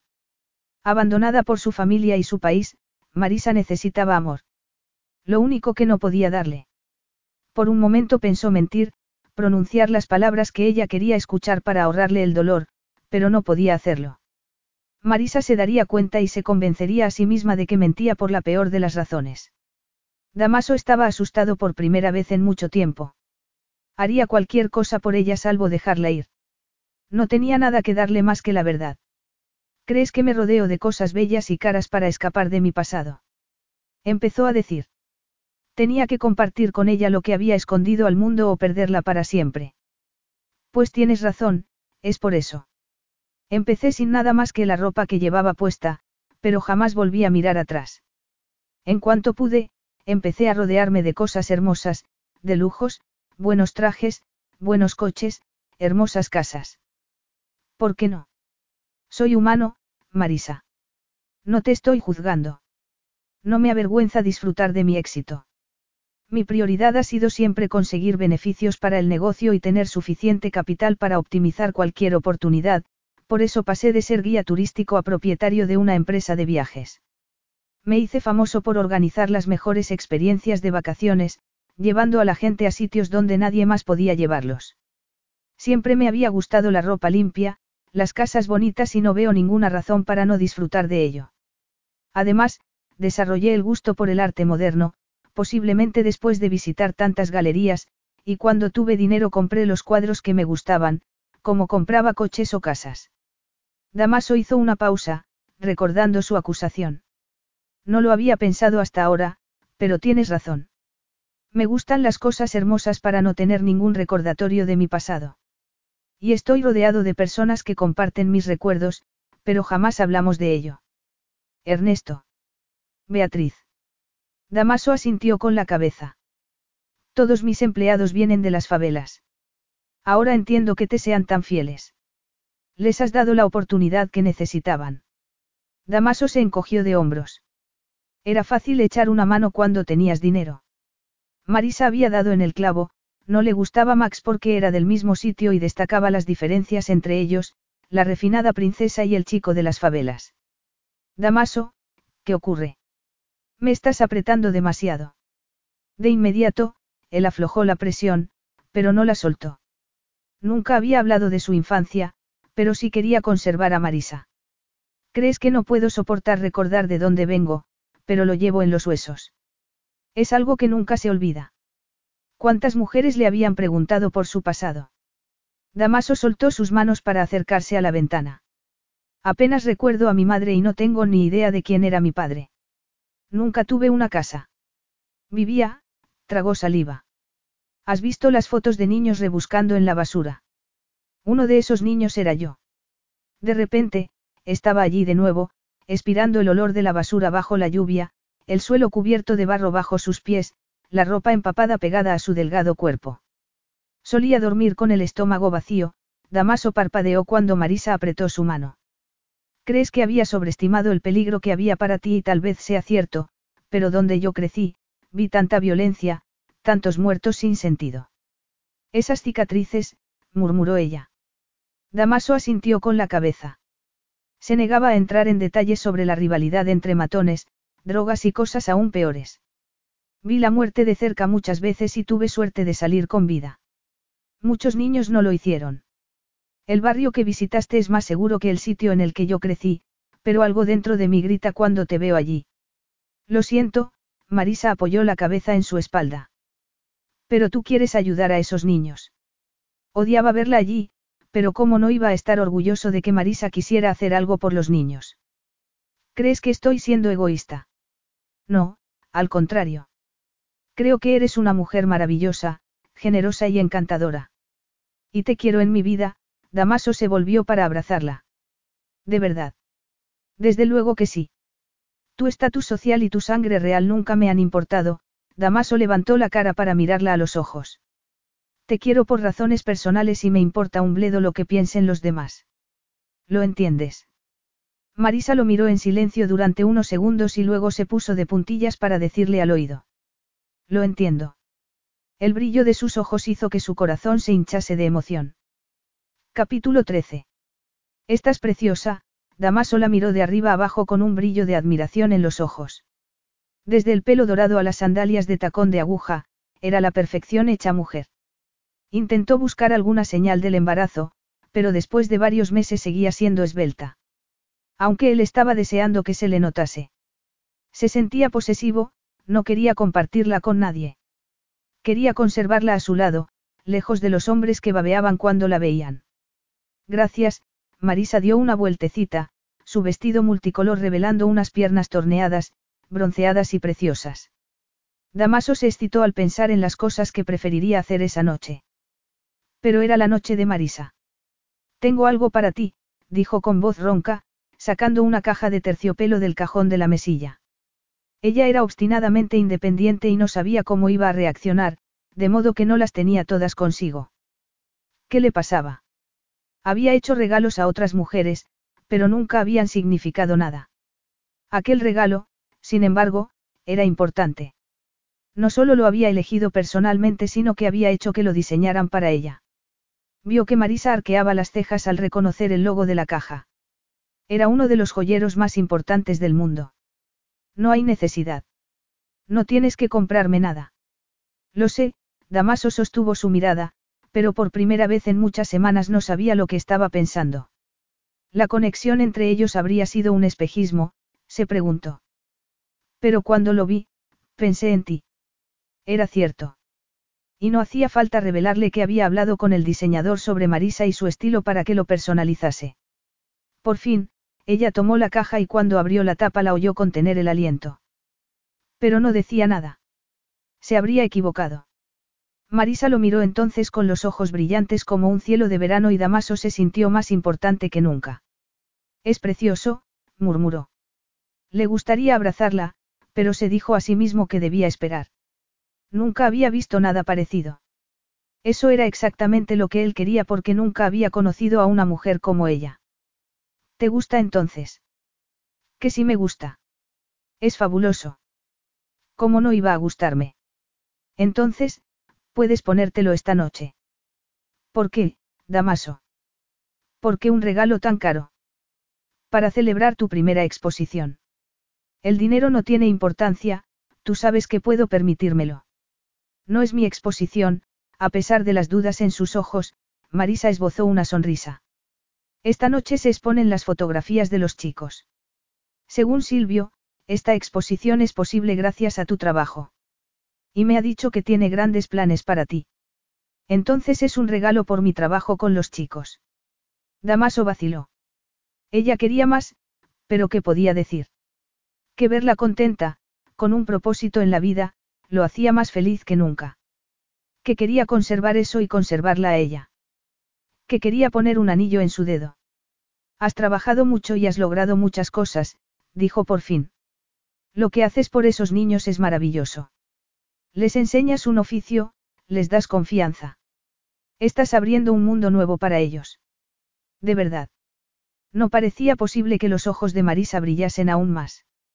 Damaso asintió con la cabeza, emocionado al ver cuánto significaban para ella sus palabras. Marisa era tan activa, tan llena de energía, que a veces era fácil olvidar la carga de dudas con la que vivía. Como fotógrafa en ciernes, tienes que estar guapa en la exposición. Para hacer bien el papel, no. Damaso levantó su barbilla con un dedo. Mucho más que eso, Marisa. Yo. Tenía la abrumadora certeza de que esperaba que dijese algo profundo, algo sobre sus sentimientos. Pero ese era un terreno muy peligroso. Marisa se había convertido en una parte vital de su futuro. Su hijo y ella iluminaban su mundo como nunca había creído posible. Sin embargo, no podía decirlo en voz alta. No era capaz de hacerlo. Estoy orgulloso de ti. Eres una mujer muy especial y será un honor para mí que te pongas mi regalo esta noche. Había un brillo de desilusión en sus ojos mientras asentía con la cabeza, pero Damaso se dijo a sí mismo que todo estaba bien. Gracias, dijo por fin. Damaso sacó el collar, mirando las brillantes piedras de color naranja a la luz de la lámpara. Me recuerdan a ti, murmuró. Brillantes, exuberantes, pero con una innata integridad. Marisa no miraba el collar sino a él. ¿De verdad? Desde luego que sí, Damaso le puso el collar y la empujó suavemente hacia el espejo. Son puro verano, como tú. ¿Qué clase de gemas son? Topacios imperiales, de unas minas de Brasil. Era una joya moderna, los topacios mezclados con diamantes en un engaste asimétrico. Era sexy y muy femenino. Como ella. Eres la mujer más bella que he conocido nunca. Al menos, podía admitir eso. Marisa abrió la boca para protestar, pero Damaso puso un dedo sobre sus labios. Ponte los pendientes. En silencio, ella lo hizo. ¿Y la pulsera?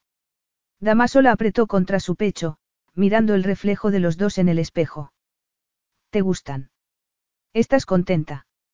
Marisa asintió con la cabeza y él se dijo a sí mismo que era suficiente. Había hecho bien al no darle el anillo, pero se negaba a esperar mucho más para hacer la suya. A Marisa le dolían las mejillas de tanto sonreír. Desde que llegaron a la galería había estado aceptando felicitaciones por su trabajo y por el de los chicos de los que era mentora. Silvio era estupendo con ellos, dejando que recibiesen parabienes sin permitir que se les subiera a la cabeza. Un solo éxito, les advertía, no hacía una carrera. Pero sí el trabajo y la aplicación. Por primera vez en varias horas se encontró a solas con Damaso y cuando él apretó su mano su corazón se lanzó a un galope ya familiar. Las joyas que llevaba proclamaban que era suya, esa era una de las razones por las que había dudado en aceptarlas. Damaso era un hombre posesivo y ella se agarraba a su independencia con la tenacidad con que se agarraría a un salvavidas. Pero qué sentido tenía disimular. No eran las joyas lo que la ataba a Damaso sino los sentimientos. Había esperado que las exquisitas piezas fueran un símbolo de su relación, de lo que sentía por ella. Había esperado que sus sentimientos hubiesen madurado milagrosamente, que la atracción sexual se hubiera convertido en admiración, cariño y... Marisa apretó los labios. Ven, hay una fotografía que no has visto, tomando su mano, tiró de él hacia otra sala. Mi retrato. Ella asintió con la cabeza, sabiendo que era un peligro revelar demasiado a aquel hombre tan perceptivo. Cuando llegaron a la puerta de la sala los demás espectadores se apartaron al verlos, pero Marisa no se dio cuenta. Sentía un escalofrío al mirar ese retrato. La fotógrafa en ella veía una composición de luz, foco y ángulos, la mujer veía a Damaso. No el Damaso que veía el resto del mundo, el empresario de éxito, sino el hombre al que solo ella había descubierto. La ancha frente, la nariz pronunciada, el mentón marcado y las arruguitas alrededor de los ojos. Pero era algo más. En la foto, estaba inclinado sobre un niño de pelo oscuro que jugaba con un viejo camión de madera. Damaso se inclinaba sobre el niño con gesto protector y su expresión. Marisa tragó saliva. ¿Cómo podía haberse preguntado alguna vez si sería un buen padre? Estaba allí, en su rostro, en su intensa concentración, en el gesto de su mano protectora mientras ayudaba al niño a echar tierra en el volquete del camión. Damaso sería un padre maravilloso, lo sabía en su corazón. Desde que estaba con él, las dudas sobre su capacidad de ser una buena madre habían desaparecido. Su ayuda y su confianza, su presencia, la habían ayudado a encontrar un propósito en la vida. Gracias por dejar que la exponga, dijo con voz ronca. Silvio y tú fuisteis tan insistentes. ¿Cómo iba a negarme? Yo. Qué sorpresa encontrarla aquí, Alteza. Marisa giró la cabeza, molesta por el énfasis en su título, y se le encogió el estómago al reconocer a la más notoria crítica de arte de su país, una mujer más famosa por su lengua venenosa que por su talento. Se habían conocido en una exposición y tenían diferentes opiniones sobre los méritos de un joven escultor. Los fríos ojos pardos de la mujer le decían que no había olvidado o perdonado. Damaso, ¿conoces a? Nos conocemos, sí. ¿Cómo está, señora Ávila? Señor Pires, la sonrisa de la mujer hizo que Marisa sintiera un escalofrío. Está admirando el trabajo de la princesa. De nuevo, ponía énfasis en el título. He oído que Silvio está encantado con su nueva protegida, que incluso está pensando tenerla como ayudante. Marisa esbozó una sonrisa. Si quería detalles tendría que preguntarle a Silvio y, sabiendo que Silvio la detestaba, no llegaría muy lejos. Por supuesto, algunos dirían que el estatus social no puede reemplazar al talento, pero últimamente el arte entiende más de comercialización que de excelencia. Cualquier cosa nueva vende. Su actitud empezó a generar dudas en Marisa. Tal vez su tío estaba en lo cierto y ella no tenía nada que ofrecer. Notó que Damaso apretaba su mano y se armó de valor. No iba a dejar que las dudas arruinasen su vida, ya no. Abrió la boca para responder, pero él se adelantó. Yo creo que solo hay que ver estas fotos para reconocer el auténtico talento. En cuanto al estatus social, no veo ninguna referencia en el catálogo al título de Marisa. Sospecho que los que hablan de su estatus en realidad la envidian. Bueno, la señora Ávila dio un paso atrás, como si la hubiera abofeteado. Debo decir, señor Pires, que esta fotografía lo pinta a una luz muy diferente. Parece muy cómodo en las favelas, la mujer miró la fotografía y luego a él, con un brillo malicioso en los ojos. Podría ser cierto eso que cuentan. Nadie parece seguro del todo. Marisa dio un paso adelante, como para protegerlo del veneno de la mujer, pero Damaso la tomó por los hombros. No veo por qué mi pasado podría interesar a alguien cuyo único interés es el arte, hablaba en voz baja, helada. Es cierto que crecí en una favela. ¿Y qué? No fue un comienzo muy propicio, pero me enseñó mucho, se lo aseguro. Estoy orgulloso de lo que he hecho con mi vida, señora Ávila. ¿Y usted? ¿Puede nombrar algo constructivo que haya hecho con la suya? Sin decir nada, la mujer se dio la vuelta para mezclarse con el resto de la gente. No deberías haber hecho eso, dijo Marisa. Ahora se lo contará a todo el mundo. Me da igual. No me avergüenzo de quién soy, respondió él, mirándola a los ojos. ¿Estás bien? Sí, claro, Marisa se irguió, aún furiosa con la mujer que se había atrevido a insultarlo. ¿Por qué lo amaba? Lo había admitido, aunque solo fuese en su fuero interno. Había luchado contra esa verdad, pero reconocerla era un alivio.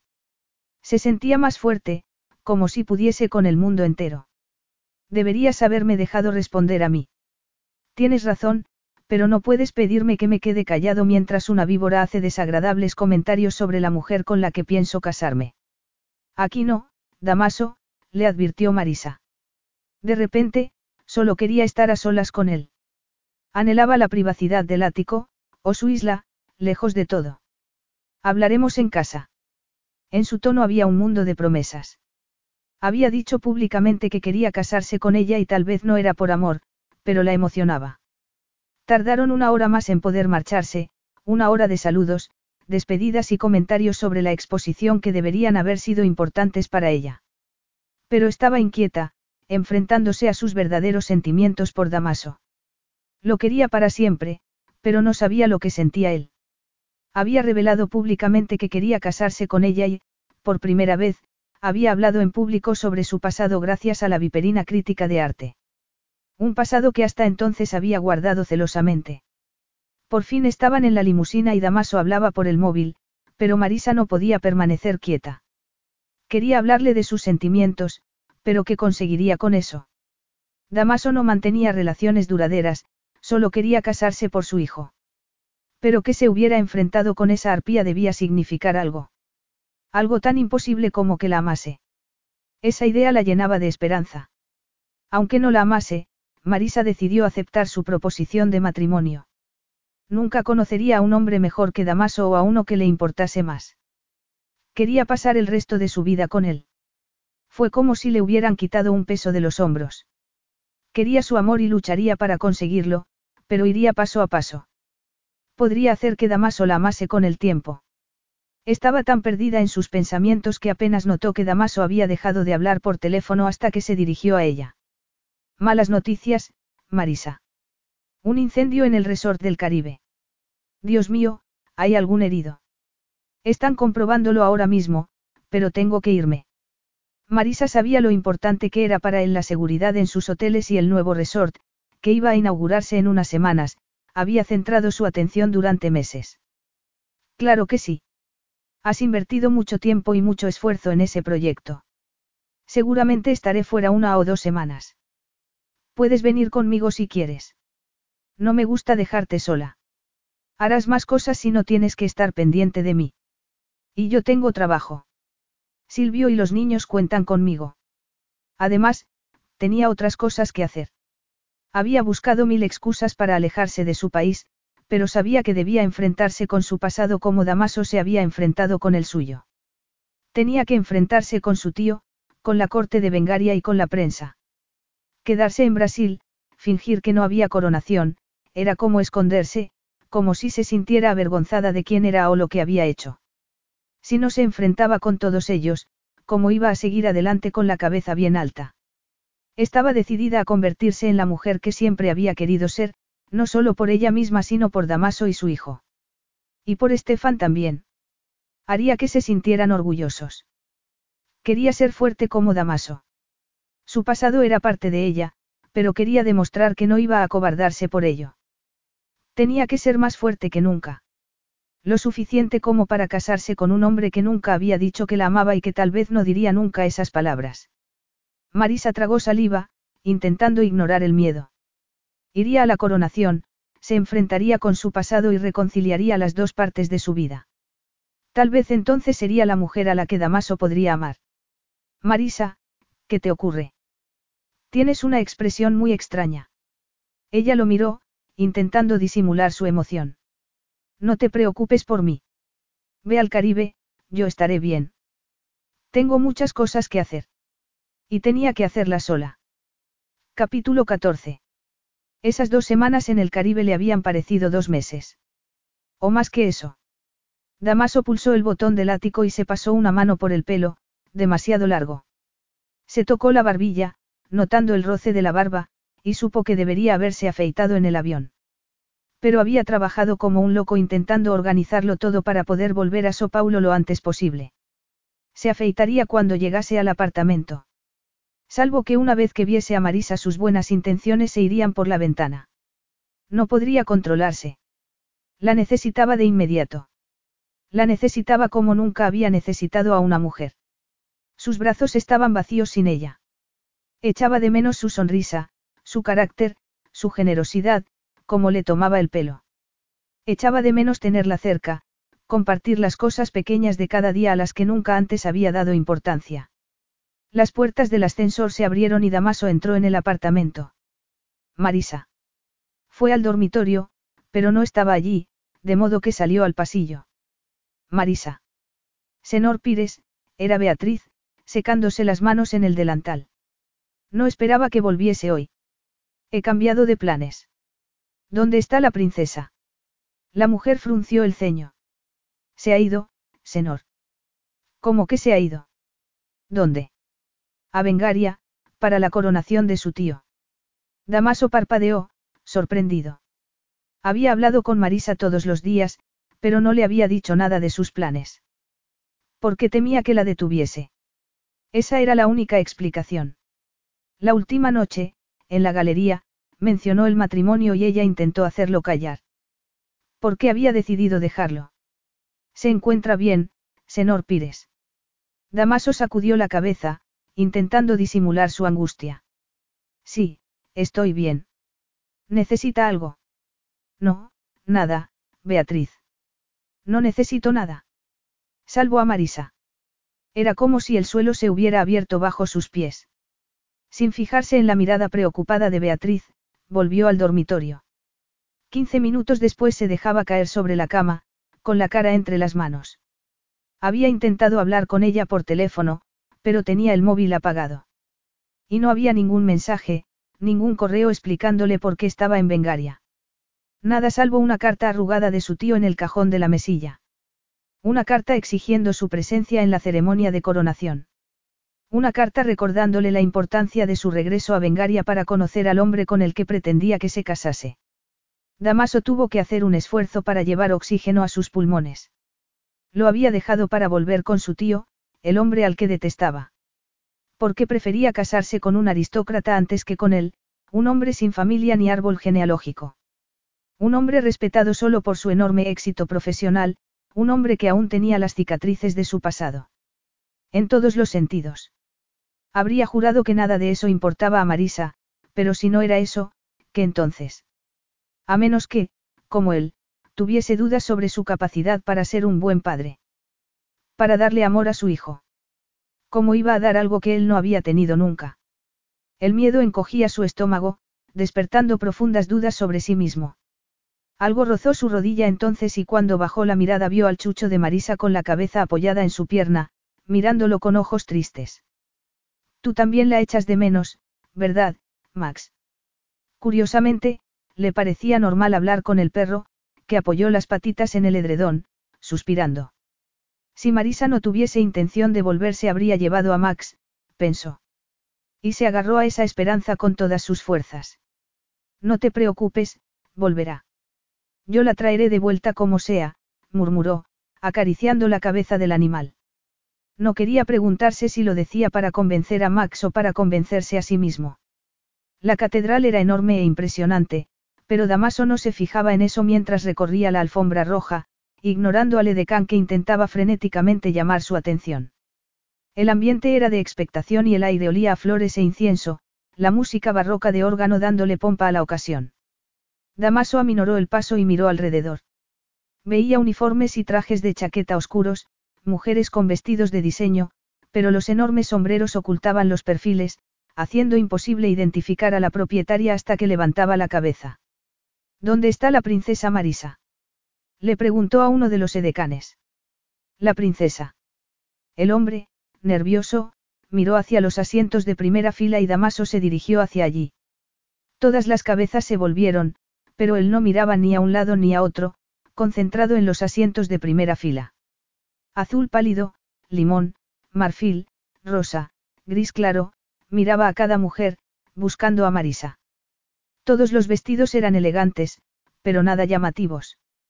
Gris, negro y, azul zafiro, con un naranja tan vívido que le recordaba el cielo de la isla durante una puesta de sol. Damaso se detuvo, con el corazón acelerado. La había encontrado. En lugar de un traje de chaqueta llevaba un vestido de manga corta que dejaba sus brazos al descubierto. Parecía un rayo de sol entre todos esos colores pastel. Cuando movió la cabeza, la mezcla del oro de su pelo, el azul y el naranja parecían atraer toda la luz. Llamaba la atención incluso por la espalda. Damaso apresuró el paso. Llevaba el collar que le había regalado y se preguntó qué significaba que se lo hubiera puesto aquel día, en un evento que sería televisado para todo el mundo. Los murmullos se convirtieron en voces y el edecán llegó a su lado.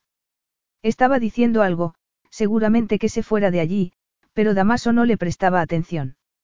Marisa hablaba con el hombre que estaba a su lado, un hombre de mentón cuadrado, ancha frente y rostro tan apuesto que no parecía real.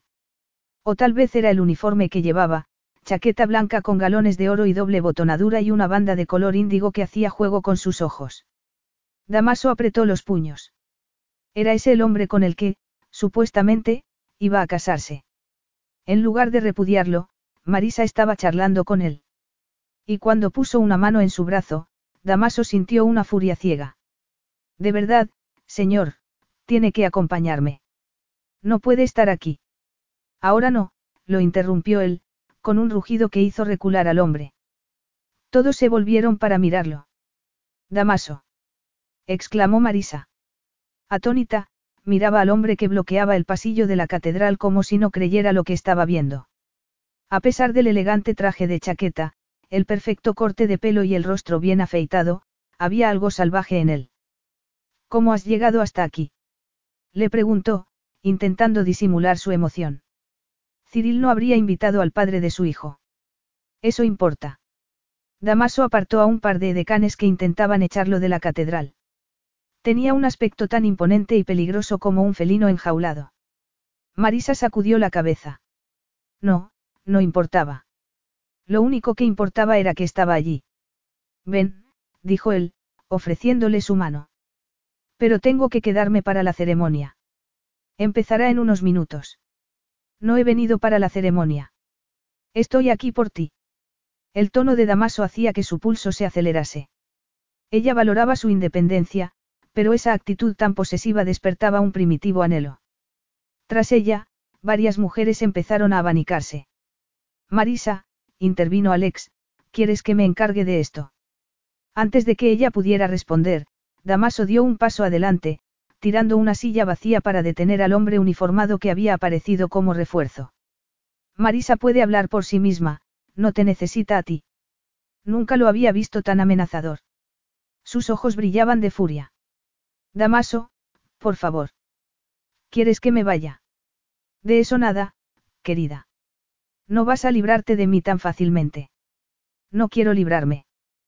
Tenemos que hablar, Marisa. Ahora. Después de la ceremonia, dijo ella, señalando la silla en el suelo. Estoy seguro de que podrías sentarte. Si crees que voy a dejarte con él, Damaso señaló a Alex, te equivocas. Sé que tú no quieres estar aquí. No dejes que te obliguen. Alex se levantó entonces y Marisa hizo lo propio, abriendo los brazos para separarlos. No hagáis tonterías. Y no provoquéis una escena, todo el mundo está mirando. Vas a venir conmigo. El acento de Damaso era más marcado que nunca. No sé qué pretendes, pero... De repente, estaba en los brazos de Damaso, aplastada contra su torso mientras las cámaras de televisión grababan el momento. Marisa, la llamó Alex. Estaba a punto de lanzarse sobre Damaso porque no sabía que lo único que deseaba era estar entre sus brazos. No pasa nada, estoy bien. Sin decir una palabra más, Damaso tiró de ella para sacarla de la catedral. Tal vez los paparazzis tenían razón, había perdido la dignidad. En lugar de mostrarse ofendida por tan escandaloso comportamiento, estaba emocionada. Debía importarle de verdad. No se portaría de esa manera a menos que le importase. Podrías haberme llamado por teléfono. Lo tienes apagado, dijo él, entre dientes. No me habías dicho que venías a Vengaria. Marisa levantó una mano para tocar su cara. Estaba ardiendo. Porque pensé que si te lo contaba me seguirías. Querías venir sola para ver a ese hombre con el que tu tío quiere que te cases. Lo sabes. exclamó ella, sorprendida. Es por eso por lo que has venido para comprometerte con ese niño bonito a quien le importa un bledo quien seas de verdad. Un tipo al que le da igual que estés esperando el hijo de otro hombre. Marisa oyó murmullos de sorpresa a su alrededor, pero solo tenía ojos para Damaso. En su rostro no solo había enfado sino dolor, angustia y miedo. Y le dolía en el alma verlo sufrir. No dejaré que lo hagas. No es hombre para ti, Marisa. Lo sé, dijo ella. Lo sabes. Nunca lo había visto tan angustiado. Podría ser cierto. Podría haber ocurrido el milagro. No estoy aquí para casarme con otro hombre, Marisa puso las manos en su torso, sintiendo los salvajes latidos de su corazón. Estoy aquí porque soy la princesa de Bengaria y acudir a la coronación es mi deber. Este es mi país, aunque no piense residir aquí de forma permanente. ¿Dónde piensas vivir? Le preguntó Damaso. Brasil me parece un buen sitio. Entonces no vas a dejarme. Ella negó con la cabeza y cuando Damaso suspiró, por primera vez vio su alma. Un alma llena de anhelo, dolor y determinación. ¿Vas a casarte conmigo? Era una afirmación, no una pregunta, pero Marisa asintió con la cabeza. ¿Por qué? Yo podría preguntarte lo mismo. ¿Por qué quiero casarme contigo? Aquel no era el mejor sitio para mantener esa conversación, pero nada, ni el protocolo ni un desastre natural podrían detenerla. Tenía que saberlo. Sí. Damaso esbozó una sonrisa que transformó su rostro. ¿Por qué quiero pasar el resto de mi vida contigo? respondió, sus palabras una caricia invisible, su mirada oscura prometiendo un regalo mucho más precioso que cualquier título nobiliario. ¿Por qué te quiero? Marisa intentó contener las lágrimas. Dilo otra vez. Damaso levantó la cabeza y cuando habló sus palabras resonaron en toda la catedral. Te quiero, Marisa, con todo mi corazón, con toda mi alma. Y quiero ser tu marido porque no hay ninguna mujer en el mundo más perfecta que tú. La amaba. Marisa intentó contener un sollozo, que escapó de su garganta como un hipo de desesperada felicidad. Nunca en su vida había sentido algo así. Dime por qué quieres tú casarte conmigo, murmuró Damaso, mirando su abdomen. Estaba pensando en su hijo, pero esa no era la razón. Porque yo también te quiero. Te amo con todo mi corazón y no podría casarme con otro hombre. A su alrededor, los murmullos aumentaron de volumen. Incluso oyó algunos aplausos. Llevo tanto tiempo enamorada de ti, siguió, poniéndose de puntillas para hablarle al oído. Parece que he despertado a la vida desde que estoy contigo. ¿Quieres quedarte para la ceremonia ya que has venido hasta aquí? Le preguntó Damaso, con voz trémula.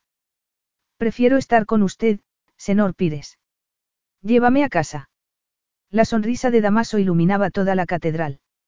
Dos mujeres suspiraron mientras pasaban a su lado por el pasillo. Y me acusan a mí de ser escandalosa.